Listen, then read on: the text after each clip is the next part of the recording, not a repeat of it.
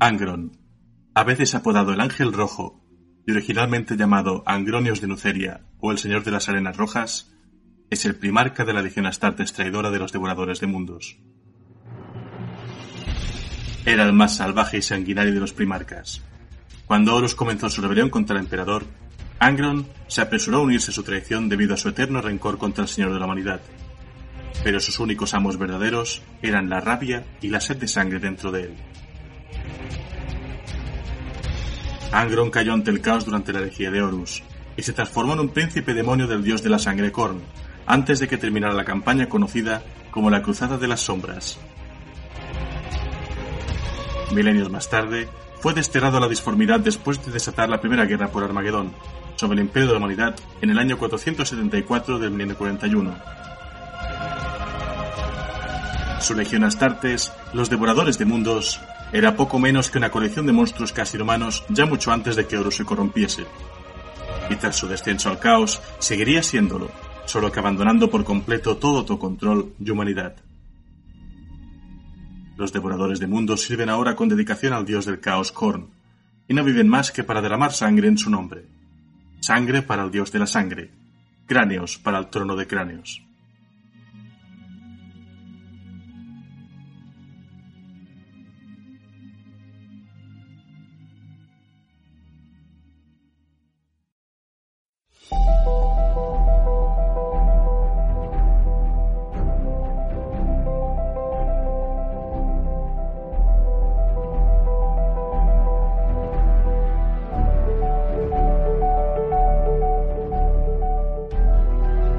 Un saludo y bienvenidos a la Biblioteca de Tisca, vuestro podcast sobre trasfondo de Warhammer 40.000 en castellano.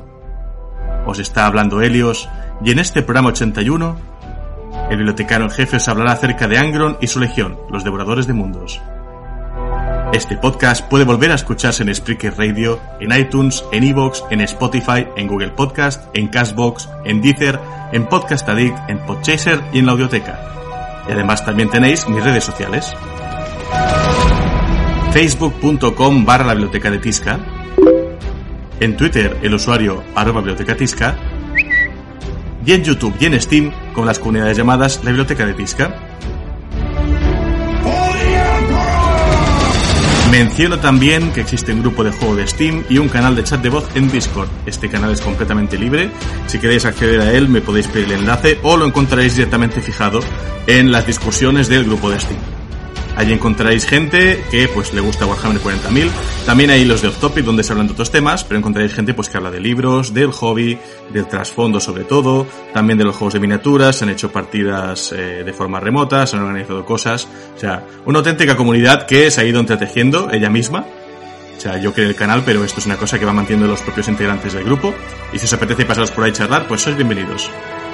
Acerca del sumario de hoy, pues como si no hubiera pasado nada, tras emerger de la disformidad, retomo el tomo de las legiones Astartes por el apartado número 12. Voy a hablaros acerca de Angron, el Ángel Rojo, y de su legión Astartes, los Devoradores de Mundos. Algunos descubriréis que esa legión tuvo otro nombre antes, y que todo cuanto aconteció a ella y su primarca fue una de las más terribles tragedias que han tenido lugar en este terrible universo. Así que si os apetece uniros a este viaje, solo tenéis que equiparos con vuestra selva armadura, coger vuestras hachas sierra y preparados para el primer viaje disforme en mucho tiempo. Nos vamos directamente a Nuceria, a conocer los orígenes de este gran gladiador que fue Angron, el Ángel Rojo.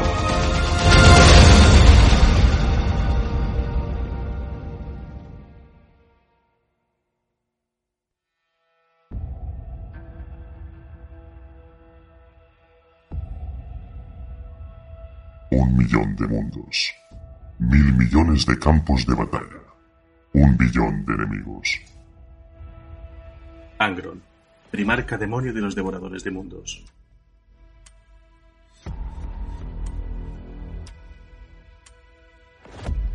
Guardado dentro de la mazmorra más profunda de la biblioteca Sanctus en Terra, se encuentra el tomo conocido como el Liber Malum, cuyas páginas manchadas de sangre registran el destino de aquellos que han recorrido el camino hacia la condenación. Incluso mencionar su título es arriesgarse la locura. Muchos son los herejes blasfemos y tiranos cuyos nombres manchan las páginas con sus traiciones. Pero la principal de estas almas malditas es Angron, el primarca de la Legión Traidora de Marines Espaciales de los Devoradores de Mundos. Gran parte de la leyenda de Angron está incompleta, y hay mucho que no se conoce, o que permanece tan envuelto en leyendas oscuras que los hechos verdaderos son imposibles de discernir. Gran parte de la historia de la vida del primarca Angron sigue sin conocerse en el registro imperial más amplio. Durante la dispersión de las cápsulas de gestación de los primarcas, desde los laboratorios genéticos del emperador de la humanidad en las profundidades de las montañas himalasianas, Angron fue arrojado a través de la disformidad a un mundo humano lejos de Terra, un mundo civilizado, por decirlo de algún modo. Cómo Angron llegó a separarse del emperador, tan poco después de su creación, y el nombre del planeta al que finalmente llegó a llamar hogar, fue eliminado del registro imperial. De hecho, dónde estaba ese planeta, o incluso si todavía existe, es incierto incluso para los sabios imperiales en la actualidad. De hecho, hay evidencias de que esta información, incluido el verdadero nombre del mundo en el que fue encontrado, se conocía, pero se mantuvo deliberadamente en secreto por orden del emperador y sus allegados. La verdad es una oscura historia sobre la crianza brutal del primarca, sobre la violencia asesina y sobre una revuelta de Angron contra sus crueles amos. Después de que Angron se separó del emperador y Terra por las misteriosas maquinaciones de los poderes ruinosos, fue depositado a través de la disformidad en el mundo de Nuceria. No se sabe, como digo, dónde se encuentra este planeta en la galaxia o si aún existe, aunque la mayoría de las señales parecen apuntar a algún lugar del segmento Última. El Speculum Historiale del Carpinus habla del mundo de Angron como tecnológicamente avanzado y gobernado por una élite adinerada que vivía en una opulencia decadente, mientras la población de sus ciudades vivía en la pobreza abyecta en los barrios bajos que rodeaban sus palacios y villas amuralladas. Para distraer a la población de su pobreza, los gobernantes oligárquicos de Nuceria celebraban combates a muerte de gladiadores en enormes arenas, utilizando gladiadores mejorados cibernéticamente que luchaban para satisfacer la sed de sangre interminable del pueblo oprimido. Fue en este mundo donde finalmente se descubrió el primarca Angron, aunque se sabe poco más sobre las circunstancias de cómo llegó allí. Después de su llegada, Angron fue descubierto por un comerciante de esclavos que se topó por casualidad con la figura maltrecha y sangrante del joven primarca, rodeado por decenas de cadáveres alienígenas en lo alto de las montañas del norte de Desh. La historia no registra a qué especies pertenecen estos alienígenas, pero muchos eruditos imperiales creen que fueron los Eldari quienes intentaron matar al primarca, debido a algún augurio psíquico que tuvieron de la plaga sobre la galaxia en la que algún día se convertiría. El joven Angron había resultado gravemente herido en el combate, pero seguía con vida. Tomado como esclavo por los amos gobernantes del planeta, conocidos como los Altos Jinetes, el joven fue llevado al Palacio Práxica, la sede del trono Rexium de la poderosa ciudad-estado nuceriana de Deshea, donde fue vendido al clan gobernante, la casa Talcur. Todavía un niño asustado, Angron fue posteriormente arrojado a un pozo que constaba de un solo figurat junto a cientos de otros esclavos. El ácido llenó el pozo, y ante los vítores de los espectadores, Angron finalmente se vio obligado a matar a todos los que lo rodeaban para permanecer de pie en la plataforma más alta del figurat y sobrevivir. Derramando una lágrima por última vez, Angron fue proclamado un prometedor recién llegado a la arena de combate de Shea. Con el evidente potencial del joven como gladiador, fue comprado por la arena más grande y popular de la capital. El joven primarca recibe un nombre, Angron Talkir, que significa niño de la montaña y fue curado hasta que recuperó la salud. El joven primarca, al igual que sus hermanos, creció rápidamente hasta alcanzar un tamaño formidable, y se vio obligado a participar en los Juegos de Gladiadores de Nuceria. Después de unos pocos meses solares, Angron Talkir se había convertido en un orgulloso guerrero de temible habilidad y un sentido del honor aún más fuerte, conocido por la multitud como el Señor de las Arenas Rojas.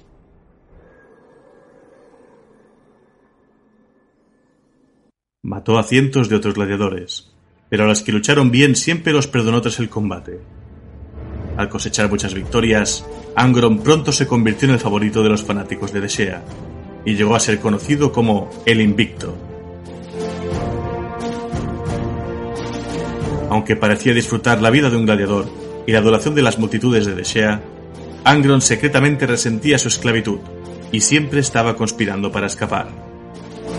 Demostró ser un campeón problemático, propenso a tratar de escapar cada vez que había una ocasión, pero esos esfuerzos siempre fallaban. Durante este tiempo, Angron fue asesorado por un gladiador mayor llamado Oenomaus, quien formó un vínculo profundo con el joven gladiador y se convirtió en una especie de figura paterna para el impresionable guerrero.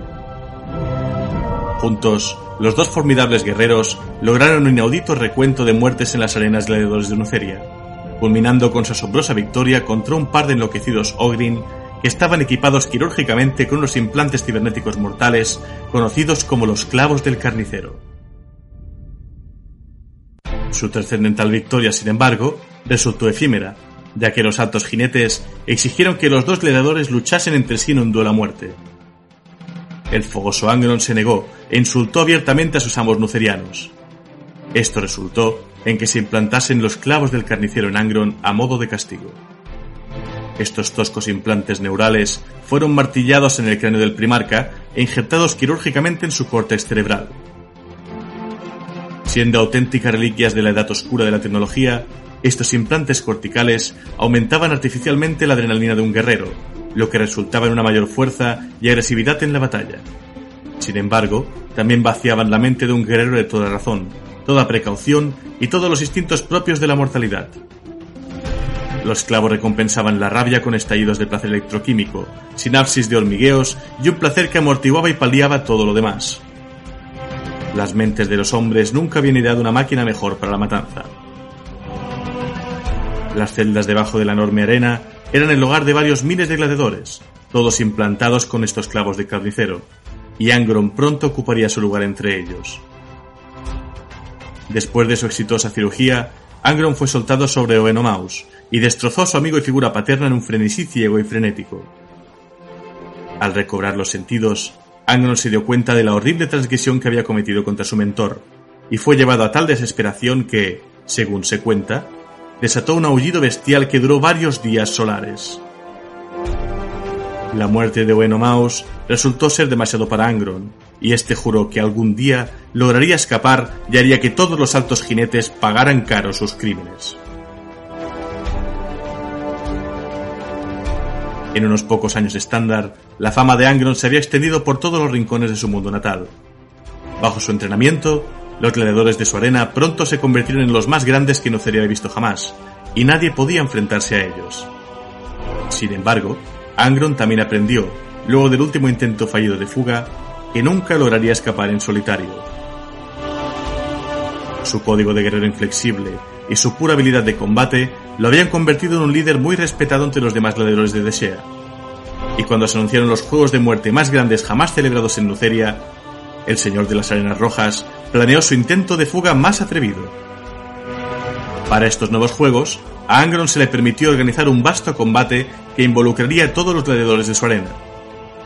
Cuando la multitud de Desea ahogó los sonidos de la batalla, los gladiadores de Angron se volvieron por sorpresa contra sus guardias armados, los masacraron y se abrieron camino hacia la libertad.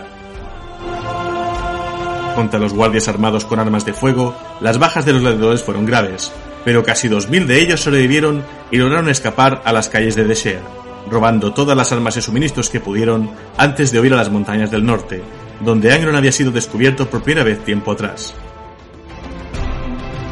Durante los próximos años, los gobernantes del mundo enviaron muchas fuerzas armadas para matar o recuperar a los esclavos rebeldes, que pronto se llamaron a sí mismos los devoradores de ciudades. Pero todos fueron destruidos a su vez por el liderazgo de Angron, la habilidad marcial y la furia cibernéticamente mejorada de los leedores.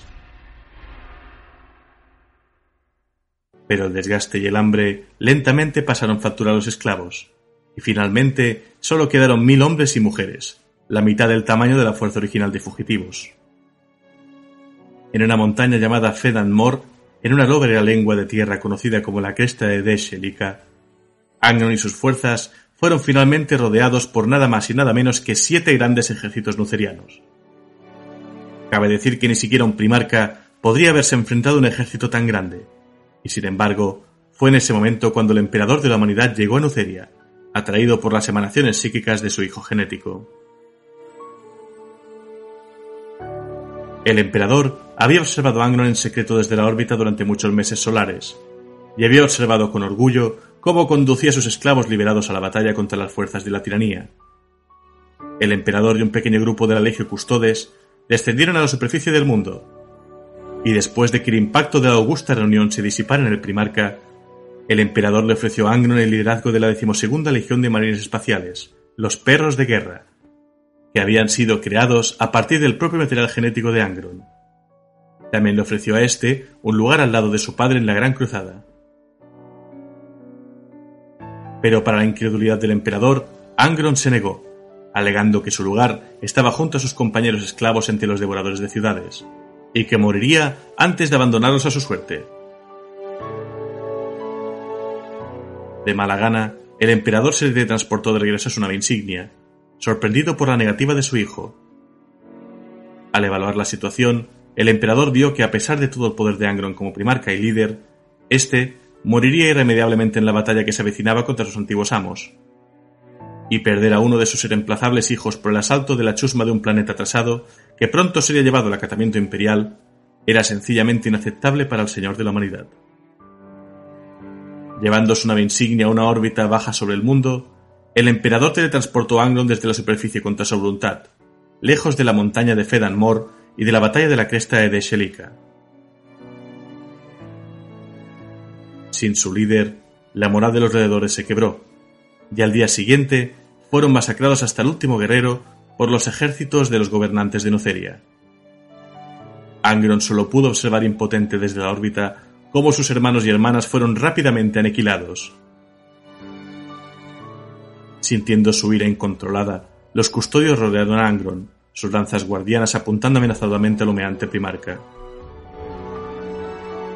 En un ataque de violencia repentina, Angron mató a uno de los custodios, pero el emperador intervino y el primarca se vio obligado a un estado de sumisión por las potentes habilidades psíquicas de su padre genético.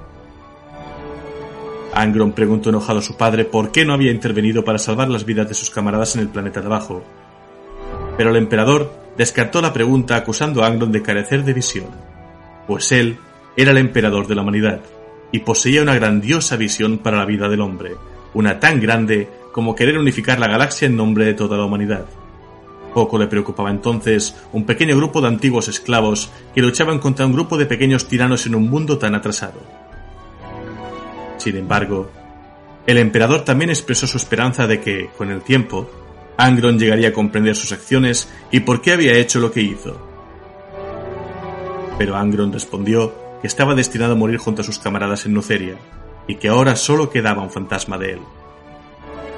El emperador replicó que un fantasma sería suficiente para lo que había planeado para su hijo. Permitir que sus compañeros gladiadores murieran era un hecho que Angron nunca perdonaría al emperador, y una mancha en el honor del primarca que nunca se desvanecería, sino que supuraría una herida mucho más profunda en su alma.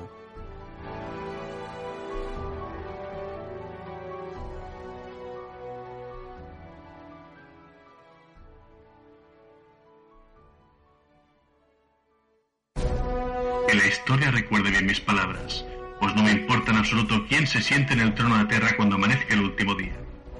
Horus es un buen comandante, pero ese es el límite de mi admiración por ese arrogante y engreído bastardo. Me uní a su rebelión porque puedo tolerarle a él más fácilmente de lo que puedo soportar la dominación que se hace llamar Señor de la Humanidad. ¿Quieres la verdad sobre mi vida y mi muerte? Yo soy Angro, el devorador de mundos, y ya estoy muerto. Morí hace más de 100 años, en las montañas al norte de la ciudad que me esclavizó. Morí después de Deshelika. Angro, primarca de los devoradores de mundos. Los registros exactos de la intervención del emperador y la aceptación de Angron de sus nuevas circunstancias son una cuestión de rumores y conjeturas oscuras. Pero lo que se puede decir con certeza es que la primera reacción de Angron a su nueva vida fue simple pura rabia desatada. Durante algún tiempo, cualquier perro de guerra de su legión que se presentaba ante su primarca encontraba una muerte espantosa a cambio de sus esfuerzos por acercarse a su señor y padre genético. Fue en ese momento cuando el actual señor de la Legión de los Perros de Guerra, Ibrahim Ger, un líder respetado que había comandado la decimosegunda legión durante casi tres décadas solares, desapareció, sin explicación alguna de los registros, y su taciturna legión no dio ninguna explicación tampoco por su ausencia. Solo después de asesinar al menos a siete oficiales de alto rango dentro de la Legión, incluido Ger, el capitán Karn de la octava compañía de asalto fue voluntariamente a las habitaciones privadas de Angron para enfrentarse al siempre enfurecido primarca. Casi golpeado hasta la muerte por sus esfuerzos, la falta de voluntad de Karn para aceptar la derrota, incluso a manos de un enemigo muy superior, finalmente convenció a Angron de la dignidad y el honor de su legión como compañeros guerreros, y este asumió su lugar como el legítimo general y comandante de la decimosegunda. Karn se las arregló para entablar una relación con Angron, hablando de los rituales de los alrededores de Angron y las tradiciones de los perros de guerra, y mostrando lo similares que eran entre sí. Con las acciones de Khan convenciéndolo de la dignidad de sus astartes para convertirse en una nueva banda de guerreros, Angron finalmente se hizo cargo de la decimosegunda. El que los rebautizó de perros de guerra a devoradores de mundos en parte para honrar a la fuerza de heredores que había liderado en rebelión en su mundo natal, cuyos guerreros habían sido conocidos como los devoradores de ciudades por su ira y violencia. Eligió el nuevo nombre para su legión cuando Dreger, un legionario de los perros de guerra nacido en Terra, que se desempeñó como capitán de la novena compañía de la legión, le prometió a Angron después de conocer a su primarca por primera vez que bajo su liderazgo los perros de guerra se convertirían en sus devoradores de mundos. Poco después, los devoradores de mundos recientemente renombrados fueron influenciados por la propia sed de batalla de Angron. Durante el transcurso de la Gran Cruzada, Angron y sus devoradores de mundos obtuvieron muchas victorias, aunque muchos criticaron las tácticas extremas y sanguinarias que utilizó el Ángel Rojo para asegurar la destrucción de sus oponentes. Cuando Angron fue teletransportado por primera vez desde Nuceria por el emperador, Bel Keredar, el archimagos veneratus de la decimosegunda legión y un representante de Kelbor Hall, el fabricador general del mecánico de Marte, lo examinaron a bordo del Apotecarion de la Resolución Adamantina, la nave insignia de la Legión. Después de ordenar a los tecnomarines y apotecarios de la decimosegunda que se fueran, el primarca se quedó sonoliento por el toque psíquico de Malcador el Sigilita. Belkeredar examinó los implantes neuronales de la arqueotecnología nuceriana clavados en el cráneo del primarca durante el transcurso de siete horas solares, todo bajo la atenta mirada del sigilita. Los archimagos descubrieron que los clavos del carnicero habían afectado al cerebro de Angron después de la implantación del dispositivo. Cuando los clavos se activaron, redujeron la producción del neurotransmisor conocido como serotonina en el cerebro del sujeto, estimulando así la agresión instintiva, al igual que amortiguaron las respuestas emocionales y la actividad eléctrica en cualquier otra parte del cerebro, excepto la que regulaba el flujo de adrenalina. Desafortunadamente, el dispositivo arqueotecnológico maligno no había sido diseñado para la complejidad biológica del cerebro de un primarca, ya que erosionaba la estabilidad mental y dañaba lentamente la capacidad de razonamiento del sujeto. Los implantes también afectaron la función cerebral superior al describir las respuestas emocionales. Y para empeorar las cosas, extraer los clavos del carnicero solo resultaría en la muerte del primarca, al destruir su sistema nervioso central. Con el tiempo, los clavos del carnicero irremediablemente provocarían una rápida degeneración cortical y acabarían matando al primarca. Esto era una certeza, aunque la fisiología transhumana de Angron continuaría tratando de curar el daño a medida que los clavos fueran más profundos. Belkeredar no sabía cuánto tardarían los clavos en matar al primarca, basándose en los pocos datos disponibles, pero hizo una estimación fundamentada. Los archimagos informaron de estos hallazgos al emperador, y pronto recibieron un pergamino marcado y sellado con el Aquila Palatino que les entregó el propio Sigilita. Era un mensaje de la propia mano del emperador. Ordenó a los archimagos que requisaran sus hallazgos y guardasen silencio sobre lo que habían descubierto. En ese momento, la decimosegunda legión estaba en una forma terrible, ya que había sido una de las últimas legiones astartes en encontrar a su padre genético. Si la moral de la legión ya estaba baja, ya era bastante malo que tuvieran la carga del único primarca que fracasara en conquistar su mundo natal. Y si se descubría que estaba condenado a morir antes del final de la Gran Cruzada, esto aniquilaría la poca moral que quedaba entre los devoradores de mundos. Más tarde, tras el redescubrimiento de Angron, el famoso tecnoarqueólogo del Mechanicum, Aklar Land, fue llevado a Terra y secuestrado en uno de los laboratorios sagrados y secretos del emperador, en el corazón de un volcán inactivo. El señor de la humanidad necesitaba la experiencia de Land para ayudarlo en su continua investigación de los implantes corticales de Angron, mientras el primarca yacía en un estado de inconsciencia inducida. Land había adquirido experiencia previa con este dispositivo arqueotécnico, conocido como Cruciamen, durante una expedición a las bóvedas Exarchion en Marte. El legado que había estado contenido en su interior había representado una amenaza mortal para la humanidad, incluido el conocimiento que permitiría una posible perversión de la condición humana. Las bóvedas de Exarchion habían sido selladas por el propio decreto del emperador, ratificado por el fabricador general Celeborhal, y todos los hallazgos de Lan en su interior no habían sido registrados en ningún lado. Lan había visto el nombre de este antiguo dispositivo dentro de los textos profanos de las bóvedas de Exarchion, pero nunca había visto uno implantado, y tampoco puesto en funcionamiento, y menos uno del patrón específico e intensidad implantados en el cerebro del primarca en estasis. Los dispositivos similares a los clavos del carnicero en la bóveda sellada en Marte eran más toscos que la versión nuceriana. Con las alteraciones realizadas por el dispositivo en el lóbulo límbico y la corteza insular de Angron, los cirujanos habían afectado la capacidad del primarca para regular cualquier emoción. Además, los clavos del carnicero habían reconfigurado el cerebro de Angron para que ya no tuviera la capacidad de disfrutar nada más que la sensación de ira. Solo los neuroquímicos y las señales eléctricas relacionadas con la rabia y la ira fluían libremente a través y desde el cerebro de Angron. Todo lo demás se apagó hasta la nada, o se reconfiguró para inspirar un grado supremo de agonía. El hecho de que Angron lograse sobrevivir tanto tiempo con el dispositivo implantado era en sí mismo un testimonio de la durabilidad impartida a las creaciones del proyecto Primarca del Emperador. Debido a estos cambios neurológicos, todo causaba dolor al Primarca. Pensar, sentir, incluso respirar. El único alivio que tenía Angron era el placer que ahora recibía de los neurotransmisores que transmitían ira y agresividad. Esta reescritura de su neurofisiología ciertamente obstaculizó las funciones cerebrales superiores de Angron, ya que el dispositivo había sido ingeniosamente diseñado para una tecnología tan burda. Land preguntó al emperador si podía retirar el dispositivo de Angron, y el señor de la humanidad respondió que era posible.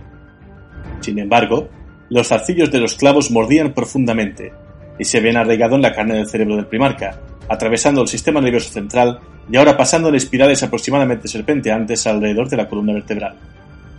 Peor aún, el lóbulo límbico y la corteza insular de Angron habían sido más que destrozados por la inserción del dispositivo. Se habían eliminado quirúrgicamente incluso antes de la implantación de la tecnología. Los clavos en el cráneo de Angron no habían arruinado esas secciones de su cerebro, las habían reemplazado por completo. En verdad, esas secciones del implante habían reemplazado efectivamente esas porciones esenciales del cerebro. Ahora eran lo único que mantenían vivo al primarca. Aunque el implante redujo la vida útil y la agudeza táctica de Angron, para compensarlo, los clavos del carnicero amplificaron su efectividad en el combate de otras formas.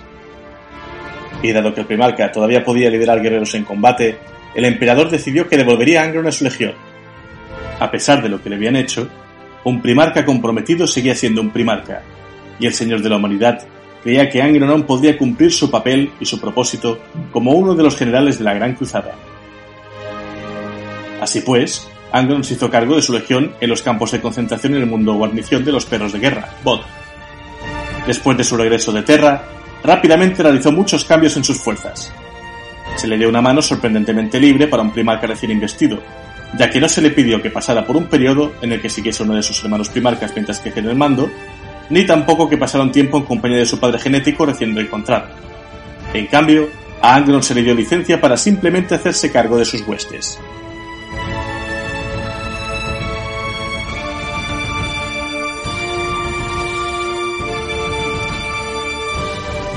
Con su habitual energía belicosa, Angron los preparó para la guerra. El régimen de disciplina y entrenamiento que la decimosegunda legión había cumplido en el pasado resultaría ser una sola sombra de lo que sucedió bajo la dirección y reforma de Angron.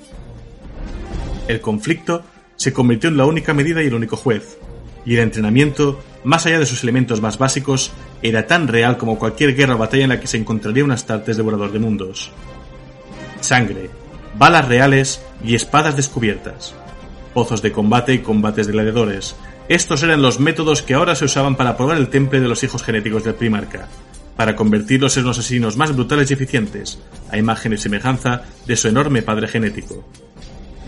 Cada guerrero pronto tenía cicatrices para contar las lecciones aprendidas en medio del calor y las amargas arenas volcánicas, y los que fracasaron no vivieron lo suficiente como para volver a intentarlo. Sabiendo cuán exitosos podían ser sus propios implantes corticales para aumentar la destreza de un guerrero en la batalla, Angron ordenó a su apotecarion que insertase los mismos implantes dentro de cada astartes de la Legión de los Devoradores de Mundos para mejorar la agresividad y la tolerancia al dolor mucho más allá de lo que incluso la carne de los genéticamente diseñados manis espaciales era capaz. Pero los inconvenientes eran que los implantes y los procedimientos quirúrgicos necesarios para colocarlos en el cerebro dejaban al individuo desprovisto de alegría o paz, salvo la encontrada en la batalla, al igual que ocurría con su primarca. En esta oscura empresa, Angron ordenó el estudio de sus implantes por los tecnomarines de la decimosegunda para que sirviesen de modelo para la fabricación de nuevas versiones de los dispositivos. Sin embargo, esto resultó una tarea difícil, ya que los implantes de Angron eran una reliquia de una tecnología humana perdida hace mucho tiempo, poco comprendida por sus creadores, y además de que extraerlos de Angron para un estudio más detallado habría resultado fatal para el primarca. Los primeros intentos de duplicar estos implantes mediante los esfuerzos combinados de Tecnomarines y el apotecario de la Legión no tuvieron mucho éxito. Bajo la supervisión del apotecario Galan Surlak, la implantación de nuevas copias de los clavos del carnicero resultó en una tasa de mortalidad del 100% entre los voluntarios astartes, pero Angron persistió en sus demandas de que todos sus guerreros fueran finalmente implantados con el mismo bárbaro dispositivo. Mientras tanto, en los primeros días del liderazgo de Angron en la decimosegunda, el primarca todavía se negaba a reconocer a la mayoría de sus hijos, ya que ninguno era lo suficientemente fuerte como para sobrevivir a la implantación de los clavos del carnicero. En un momento dado, Angron simplemente abandonó a su legión después de secuestrar una fragata y desapareció sin dejar rastro fueron necesarios dos años celestes de búsqueda, pero finalmente el primarca desaparecido fue localizado por el centurión Karn, el escudero del primarca, quien lo descubrió en un mundo salvaje atrasado. Aquí, Angron vivía como un salvaje más, buscando un enemigo que lo sacara de su miseria. Conmocionado por esta revelación, Karn reprendió a Angron y le recordó a sus camaradas nucerianos, y cómo habrían detestado verlo en un estado tan lamentable. Este argumento finalmente convenció a Angron de volver a unirse a su legión con la promesa de que trataría de liderar a los devoradores de mundos de tal manera que se despojaran de su debilidad. En los años que siguieron, el Liber Malus habla de sistemas estelares enteros que se rindieron al instante cuando se detectó que la flota de los devoradores de mundos ingresaba en su sector, en lugar de enfrentarse a la ira de los marines espaciales de Angron. Tan poderosa era la leyenda que se había creado y esparcido a lo largo de la galaxia. Y con esta maldita leyenda, vinieron historias oscuras de atrocidad y destrucción desenfrenada que congelaron la sangre de incluso los más curtidos comandantes imperiales y causaron preocupación incluso al nivel del Consejo de Guerra Imperial y a los otros primarcas. Entre los detractores de la decimosegunda legión estaba el mismísimo robot Gilliman, primarca la decimotercera, que luchó junto a Angron y su legión durante la purificación de Arigata y vio de primera mano el baño de sangre que dejaron tras su ataque a la ciudad de Basalt, donde los últimos defensores de este mundo humano rebelde se habían puesto en pie. Gilliman había visto de primera mano la rampa de cadáveres de los devoradores de mundos que se había utilizado para finalmente montar una brecha en la poderosa fortaleza, y el horror vengativo que los astartes habían provocado en su interior. Angron pronto se ganó el apodo de El Ángel Rojo, por las sangrientas atrocidades cometidas a lo largo y ancho de la galaxia.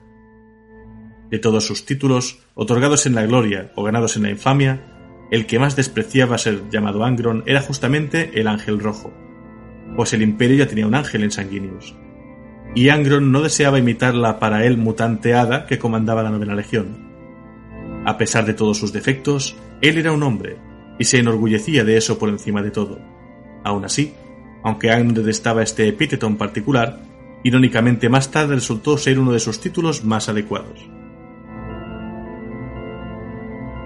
A pesar del recuento de victorias obtenidas por esta brutal legión de Astartes, estas tuvieron a cambio un coste terrible.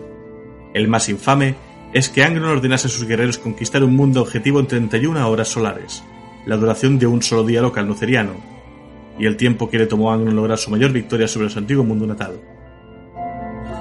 A pesar de sus mejores esfuerzos, los devoradores de mundos no lograron subyugar mundos dentro de este límite de tiempo establecido, y cada vez que fallaban, su padre genético les ordenaba someterse al bárbaro castigo conocido como diezmo, lo que obligaba a uno de cada diez devoradores de mundos a ser asesinado por otros nueve hermanos de batalla en su unidad.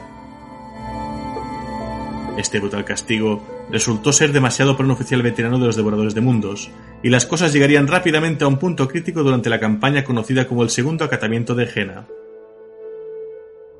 Gehenna era un mundo humano aislado que había soportado muchos de los horrores de la vieja noche. Su sociedad estaba bastante avanzada técnicamente, pero por desgracia, su población se veía constantemente asolada por enfermedades genéticas. En la época de la Gran Cruzada, quedaban menos de mil habitantes en Gehenna, mantenidos vivos en cápsulas de soporte vital. Cuando este mundo, clasificado como 9315 por las flotas expedicionales de la Cruzada, fuera descubierto por el Imperio, inicialmente aceptaron el dominio imperial pacíficamente. Pero después de varios años de ocupación imperial terrateniente, se perdió todo contacto con el mundo. Los devoradores de mundos, bajo su primarca Angron, fueron enviados a investigar, y las negociaciones se rompieron rápidamente con los habitantes de Gehenna cuando se descubrió que habían modificado sus propias formas y que estaban usando un tipo de inteligencia abominable. Angron ordenó una rápida invasión del planeta, y según la tradición del primarca, los devoradores de mundos exigieron que el mundo fuera subyugado en 31 horas solares. De no hacerlo, declaró Angron, resultaría en el castigo draconiano como, el diezmo, la perspectiva de que uno de cada diez devoradores de mundos fuese ejecutado por su fracaso, así como unos inadecuados apoyos orbitales, blindados y de artillería, desembocó en un aterrizaje apresurado y mal ejecutado en el planeta bajo el mando del veterano centurión mago de la decimoctava compañía, nacido en Terra, que estaba desesperado por evitar otra pila de muertes entre sus propios hermanos de la Legión. Sin embargo, cuando las fuerzas de los devoradores de mundos llegaron a la superficie de Gehenna, no encontraron resistencia, ya que la población planetaria entera en realidad consistía en miles de millones de simulacros artificialmente inteligentes diseñados para parecer humanos. Estas construcciones simples y desarmadas usaron su gran número para cazar a los astartes, matando marine espacial tras marine espacial, sin importar cuántos simulacros fueran destruidos. A pesar de los mejores esfuerzos del mago, durante un tiempo pareció que los devoradores de mundos serían derrotados, aunque la decimosegunda finalmente recibió unos adecuados apoyos pesados y de artillería, justo cuando forzaron una brecha y se abrieron paso dentro de los confines de la ciudad principal de Gehenna, los devoradores de mundos una vez más no pudieron cumplir con el marco de tiempo asignado por su primarca de 31 horas solares para subyugar el planeta, y se vieron obligados a retirarse a su nave insignia, el Conquistador. Pero a bordo del Conquistador, Angron ordenó la siguiente ronda de aniquilación de su legión. Mago se negó, lo que divirtió a su primarca, quien en cambio ordenó a Mago que ejecutara personalmente al primer devorador de mundos que moriría. Cuando el mago se negó nuevamente, Angron se enfureció y comenzó a asesinar a docenas de sus propios hijos genéticos. Solo los bibliotecarios de la decimosegunda legión, bajo el mando del Lectio Primus Boreas, pudieron finalmente someter a Angron forzándolos psíquicamente a la inconsciencia, aunque costó la vida de varios. Sin embargo, Angron no se despertó de su letargo y pronto estalló una crisis dentro de los devoradores de mundos sobre qué acciones deberían tomarse a continuación.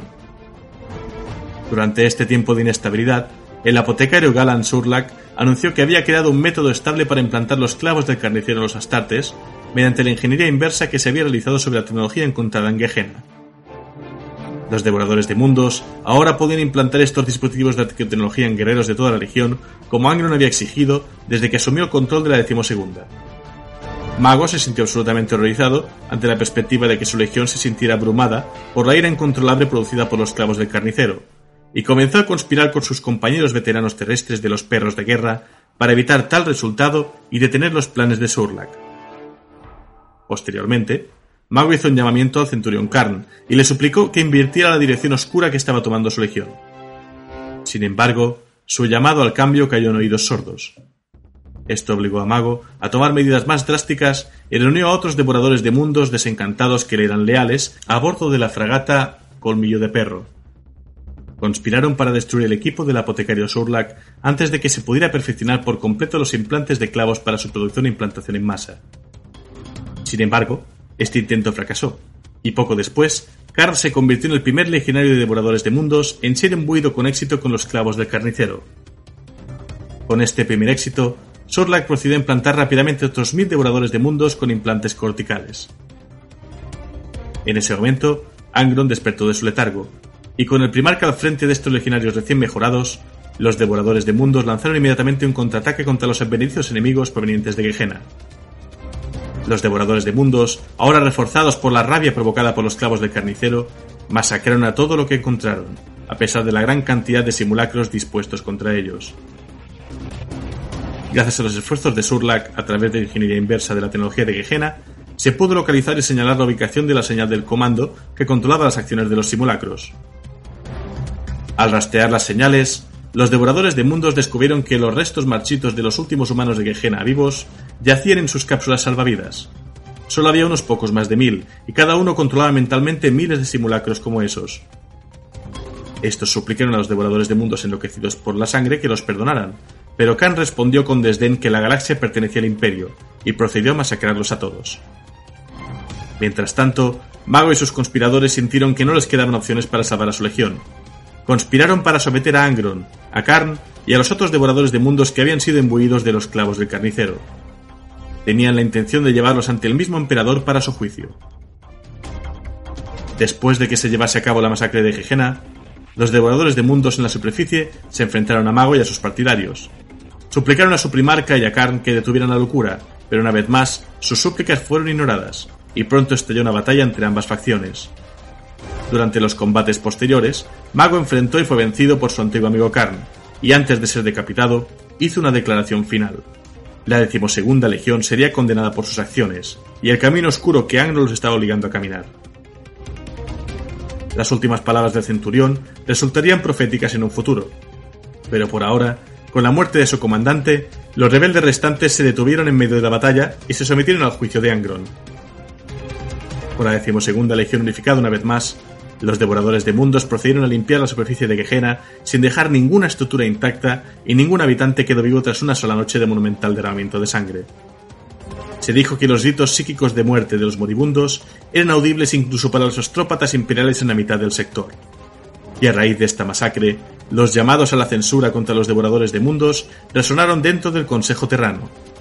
Poco después, el mismísimo primarca Aleman Rush de la Legión de los Lobos Espaciales fue enviado a Gehenna para enfrentarse a Angron y sus devoradores de mundos, y detener la implantación de implantes corticales mortales en los Astartes. Llegamos así a la Noche del Lobo, un evento muy desconocido por el Imperio.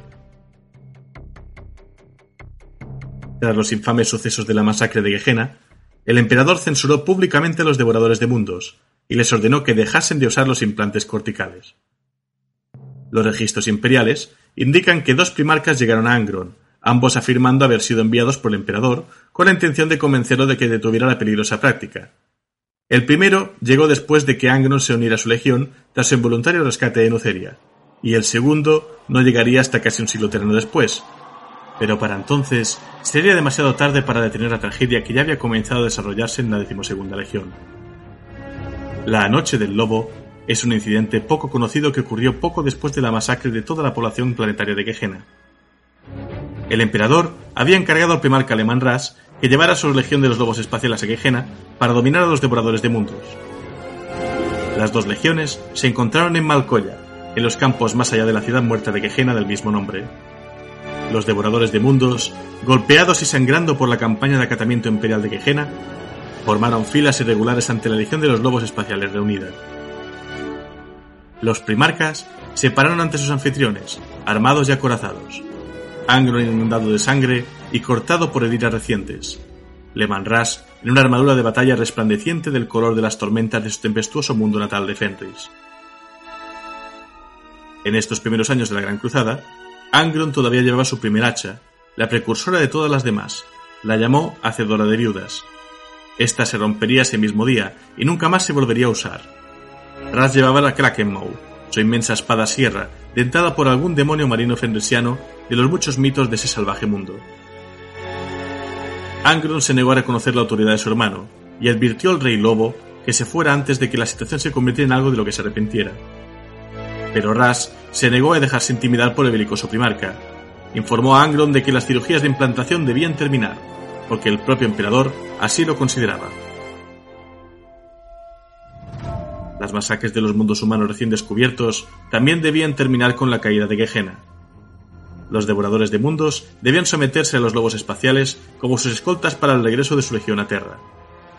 Una vez que llegan al Palacio Imperial, se haría todo lo posible para eliminar los implantes parásitos de las mentes de los devoradores de mundos. Pero a Angron no le divirtieron las amenazas implícitas de Ras. Nadie vio nunca quién disparó el primer tiro. En las décadas posteriores, los devoradores de mundos afirmaron que provenía de las líneas de los lobos espaciales, y los lobos espaciales afirmaron lo mismo de la decimosegunda legión. El hecho es que, sin que ninguno de los primarcas diera una sola orden, las dos legiones de Astartes lucharon. La Noche del Lobo la llamarían más tarde, aunque en los archivos imperiales se refieren a ella como la limpieza de Gehenna, omitiendo, por supuesto, el momento en que los devoradores de mundos y los lobos espaciales se hicieron sangre.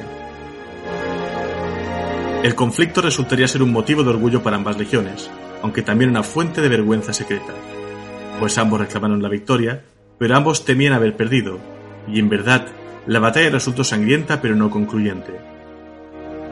Sin embargo, al final, los devoradores de mundos no regresaron a Terra, y Angron se negó a detener la implantación de los clavos en sus astartes. Haciendo caso omiso de la orden del emperador, Angron ordenó a sus tecnomarines que continuaran usando la tecnología de implantes corticales hasta que casi todos los astartes de los devoradores de mundos se hubiesen sometido a la cirugía.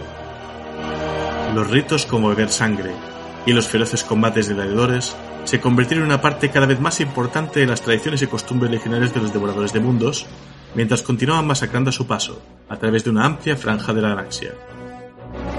Pronto se convirtió en una práctica común para los devoradores de mundos competir por la cantidad de cráneos que podían tomar en la batalla. Para algunos marines espaciales de los devoradores de mundos, el resultado fue una setting incontrolable de matanza, incluso lejos del campo de batalla. Sin embargo, los resultados producidos por la decimosegunda en el frente fueron tan efectivos que el imperio y su emperador demostraron estar dispuestos a hacer la vista gorda ante las prácticas salvajes de los devoradores de mundos durante bastante tiempo por el resto de la Gran Cruzada. Esto resultaría un terrible error de cálculo, ya que los devoradores de mundos ya estaban cayendo sin saberlo bajo el dominio de la influencia del dios de la sangre Korn, y serían un aliado dispuesto para el señor de la guerra Horus una vez que comenzara su gran traición al imperio durante la herejía. Este error se hizo real cuando el emperador envió a Horus para hablar con Angron, un error fatal, ya que Horus ya se encontraba corrompido por los poderes ruinosos. Y al ser un maestro de la psicología, este le dijo a Angron exactamente lo que quería oír. Que el emperador era un hombre débil, carente de honor, y que habría un lugar para él en un nuevo orden, junto con la promesa de venganza contra los hermanos primarcas que habían criticado a su decimosegunda legión. Angron no necesitó mayor convencimiento, y situó su legión al lado de Horus cuando la herejía estalló. De hecho, la primera acción de Angron como primarca traidor fue en el planeta Isban III. Tras el ataque orbital que diezmó a las tropas traicionadas, Agnon descendió al planeta en la segunda oleada de desembarco para acabar con los pocos supervivientes de la atrocidad. Aunque en un principio esto enfureció al señor de la guerra, el resto de comandantes traidores comprendieron que en ese momento la mejor decisión que podían tomar era seguir la carga del Ángel Rojo, por lo que llevaron a cabo un ataque a gran escala en el planeta. Como ya comenté en otro programa dedicado a este evento, Angron desembarcó al frente de 50 compañías de devoradores de mundos y se dirigió hacia las posiciones en las que se encontraban sus antiguos subordinados. Debilitados tras la batalla anterior y el bombardeo, los astartes poco pudieron hacer contra la brutalidad de su padre y sus hermanos. Poco más se sabe de las acciones de Angron en Isban III, pero puede suponerse que siguió luchando en la superficie del planeta. Tiempo después, tras los eventos ocurridos en la masacre del desembarco de Isban V, que también podéis recordar si escucháis mis relatos anteriores al respecto, Lorgar, primarca de los portadores de la palabra, pidió a su hermano Horus la oportunidad de destruir la decimotercera como venganza a la humillación que estos les provocaron en Monarquía. Para esto, planeó un ataque simultáneo a las fuerzas leales en el planeta Calf bajo el mando de Erebus y Corfaerón, y en el resto del reino de ultramar bajo el mando del propio primarca. La llamaron la Cruzada de las Sombras. Sin embargo, como condición para lanzarse a esa cruzada, Horus obligó a Lorgar a juntarse con la legión de Angron. Así, una gran parte de las fuerzas de ambas legiones se embarcaron hacia ultramar junto a sus primarcas.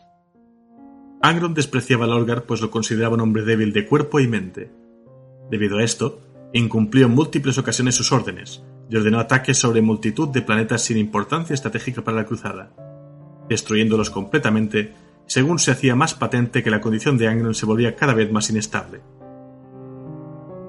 Tras dejar una estela de 26 planetas arrasados a su paso, las regiones decimosegunda y decimotercera se enfrentaron por primera vez en una batalla de envergadura en el planeta Armatura. En esta batalla se hizo patente la degeneración a la que los clavos del carnicero habían llevado al primarca y a su legión. Los devoradores de mundos se lanzaron sin pensar contra los ultramarines, su padre al frente, y fueron atrapados en la trampa de los leales. El propio Angron se vio enterrado cuando dos edificios fueron derrumbados sobre él, noqueándole y haciéndole perder el sentido. En esta situación, solo los clavos pudieron ofrecerle fuerzas, y el primarca entró en un frenesí que le permitió excavar varios metros, incluso se dice que kilómetros, con sus hachas para salir de la tierra. Esto destrozó sus armas, por lo que cuando un titán Warhound intentó aplastarles a él y a su hermano Lorgar, que había acudido en su rescate, tuvo que detenerle con su propio peso, el tiempo suficiente para que sus tropas lo destruyesen. En las secuelas de la batalla, Karn encontraría las armas abandonadas de su señor. Sabía que se arriesgaba la ira de su primarca al violar la superstición de Angron de que las armas heredadas traían mala suerte, una presunción de gladiadores tomada de Nuceria, pero aún así reparó a Destripadora y blandió esa poderosa arma desde ese día. Tras este episodio, Lorgar desveló a su hermano los miedos que pesaban sobre él, que los clavos del carnicero estaban matando a Angron, a una velocidad cada vez mayor, y que la única posibilidad de sobrevivir era volver a su planeta de adopción, Nuceria, y encontrar a alguien que pudiese comprender mejor este artificio. En un principio, Angron se negó, pero accedió a cambio de la promesa de destruir el planeta cuando acabasen. En realidad, y aunque su hermano no lo sabía, el plan de Lorgar era que su hermano alcanzase la demonicidad, pues sólo así se libraría definitivamente de la muerte. Tras su descenso en el planeta, lo primero que hicieron ambas legiones fue visitar el lugar donde se desarrolló la batalla entre las fuerzas de esclavos y los esclavistas del planeta. Aquí, Angron lloró a sus hermanos caídos y reafirmó su odio hacia el emperador por no haberle permitido morir junto a ellos. Tras esto, viajaron hacia la capital del planeta, donde descubrieron que la historia oficial sobre esa batalla fue que Angron había huido dejando a sus hermanos detrás, mancillando así el espíritu guerrero del primarca. Esto enfureció sobremanera a Angron, que no soportó las mentiras que se habían encontrado sobre él, imponiendo este relato oficial, y ordenó inmediatamente la destrucción de la ciudad y posteriormente del resto del planeta. Finalmente, cuando solo una ciudad quedaba en pie, alcanzó el planeta la flota de ultramarines que, tras salir victoriosos en Calz, gracias a la estoicidad de los astartes de la decimotercera y al genio táctico de su primarca, habían perseguido a los portadores de la palabra siguiendo su rastro de destrucción desde armatura. Esta flota fue comandada por el propio primarca Robot Gilliman, y tal era su poder que solo la presencia en órbita de las dos naves insignia de las legiones y una nave de clase abismo pudieron evitar que el desembarco de tropas fuese superior incluso para las dos legiones traidoras unidas. En la batalla que siguió, la Fidelitas Lex de los portadores de la palabra fue destruida, y la Conquistador de los Devoradores de Mundos asaltada, por lo que las tropas leales consiguieron desembarcar. En tierra, la batalla no era menos cruenta. En el centro de esta, los primarcas Lorgar y Gilliman se batieron con todo su poder, en una lucha alimentada por el odio que ambos sentían el uno por el otro. En medio de esta pelea, Angron atacó a Gilliman, pero perdido en su ansia de batalla y acompañado por cráneos recuperados de sus hermanos caídos un siglo atrás. Aunque Gilliman estaba debilitado de su pelea anterior, consiguió golpear a Angron, destruyendo una de las calaveras, lo que solo enfureció más a su hermano, y justo en ese momento, Lorgar sintió que el velo entre el espacio real y la deformidad se estrechaba, y comenzó el ritual para convertir a Angron en un demonio.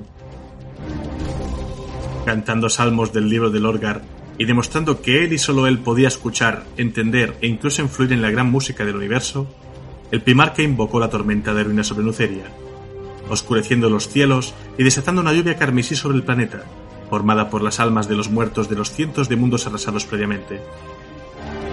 Lorgar llamó a los demonios de deformidad sobre Angron, bloqueando sus músculos y enviando fuego por sus terminaciones nerviosas hacia los clavos del carnicero y al cerebro de su hermano. Esto permitió huir a Gilliman, lo que no hizo sino aumentar el odio de Angron. Tras someter a Angron a unos instantes de agonía, su cuerpo empezó a cambiar. Relámpagos de energía disforme cayeron sobre Angron, quemando su piel e envolviéndolo en una capa de fuego. Dentro de esta, los músculos del primarca se expandieron y tomaron una forma nueva. Su carne se tornó roja, del color de la carne desnuda tras haber ardido, y sus huesos se fundieron y convirtieron en bronce.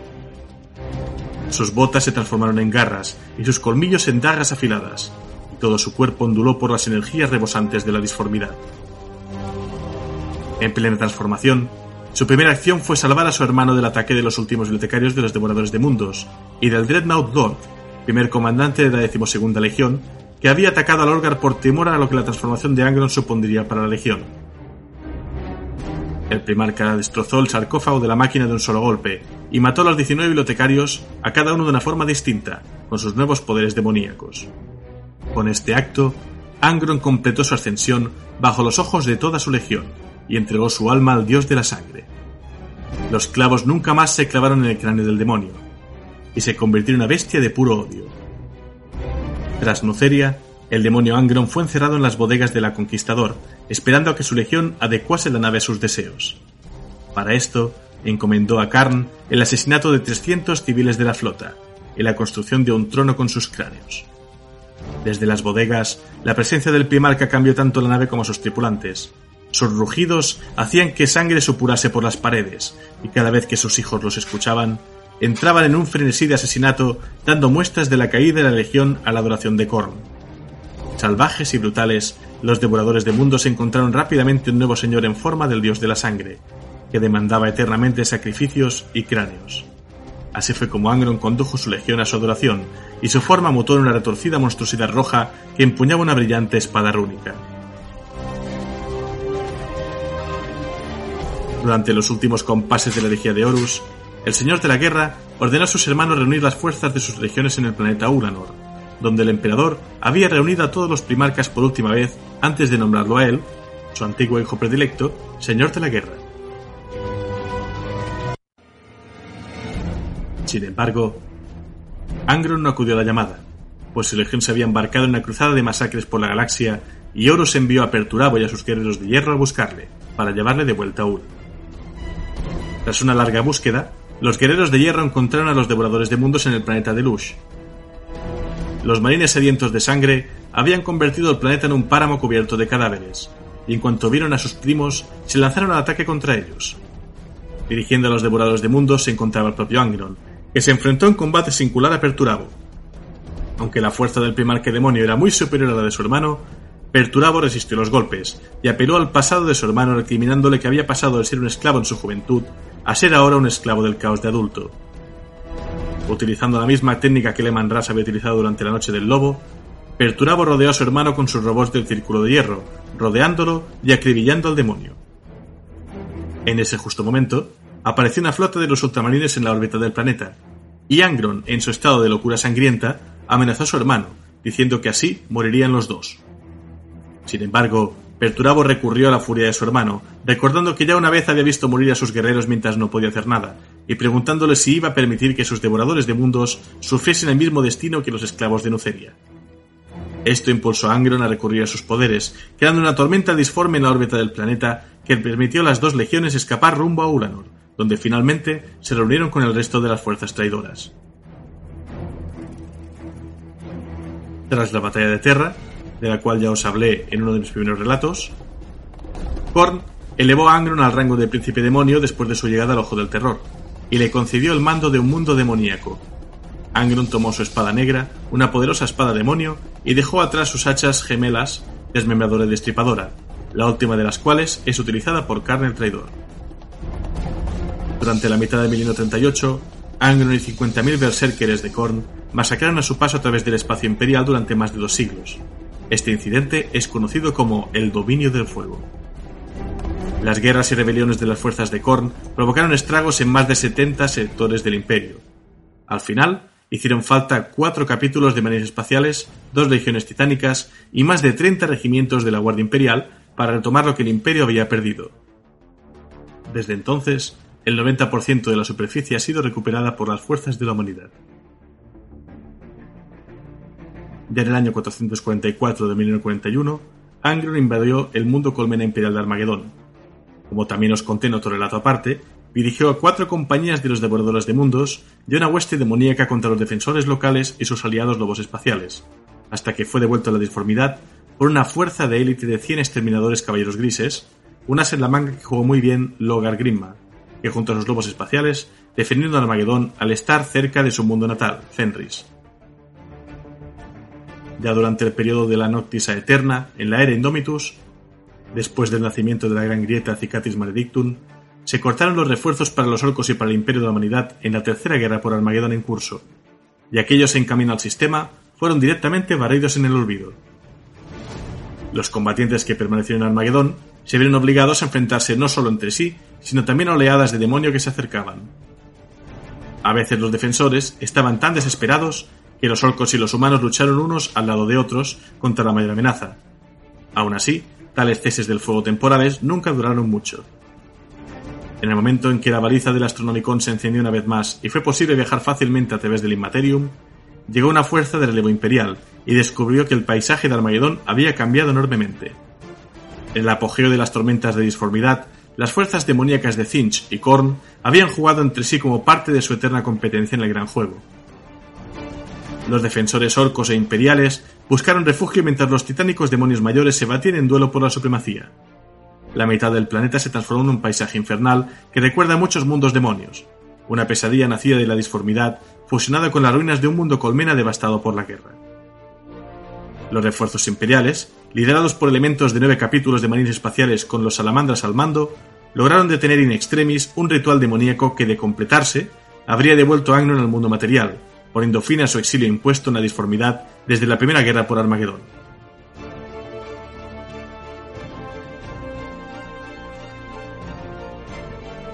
Sobre el aspecto que tenía Angron en batalla, Karn, cuando todavía era el capitán de la octava compañía de asalto de los perros de guerra, se sorprendió al ver por primera vez el rostro de su primarca, y hay un registro de la descripción que aún se remonta a los milenios.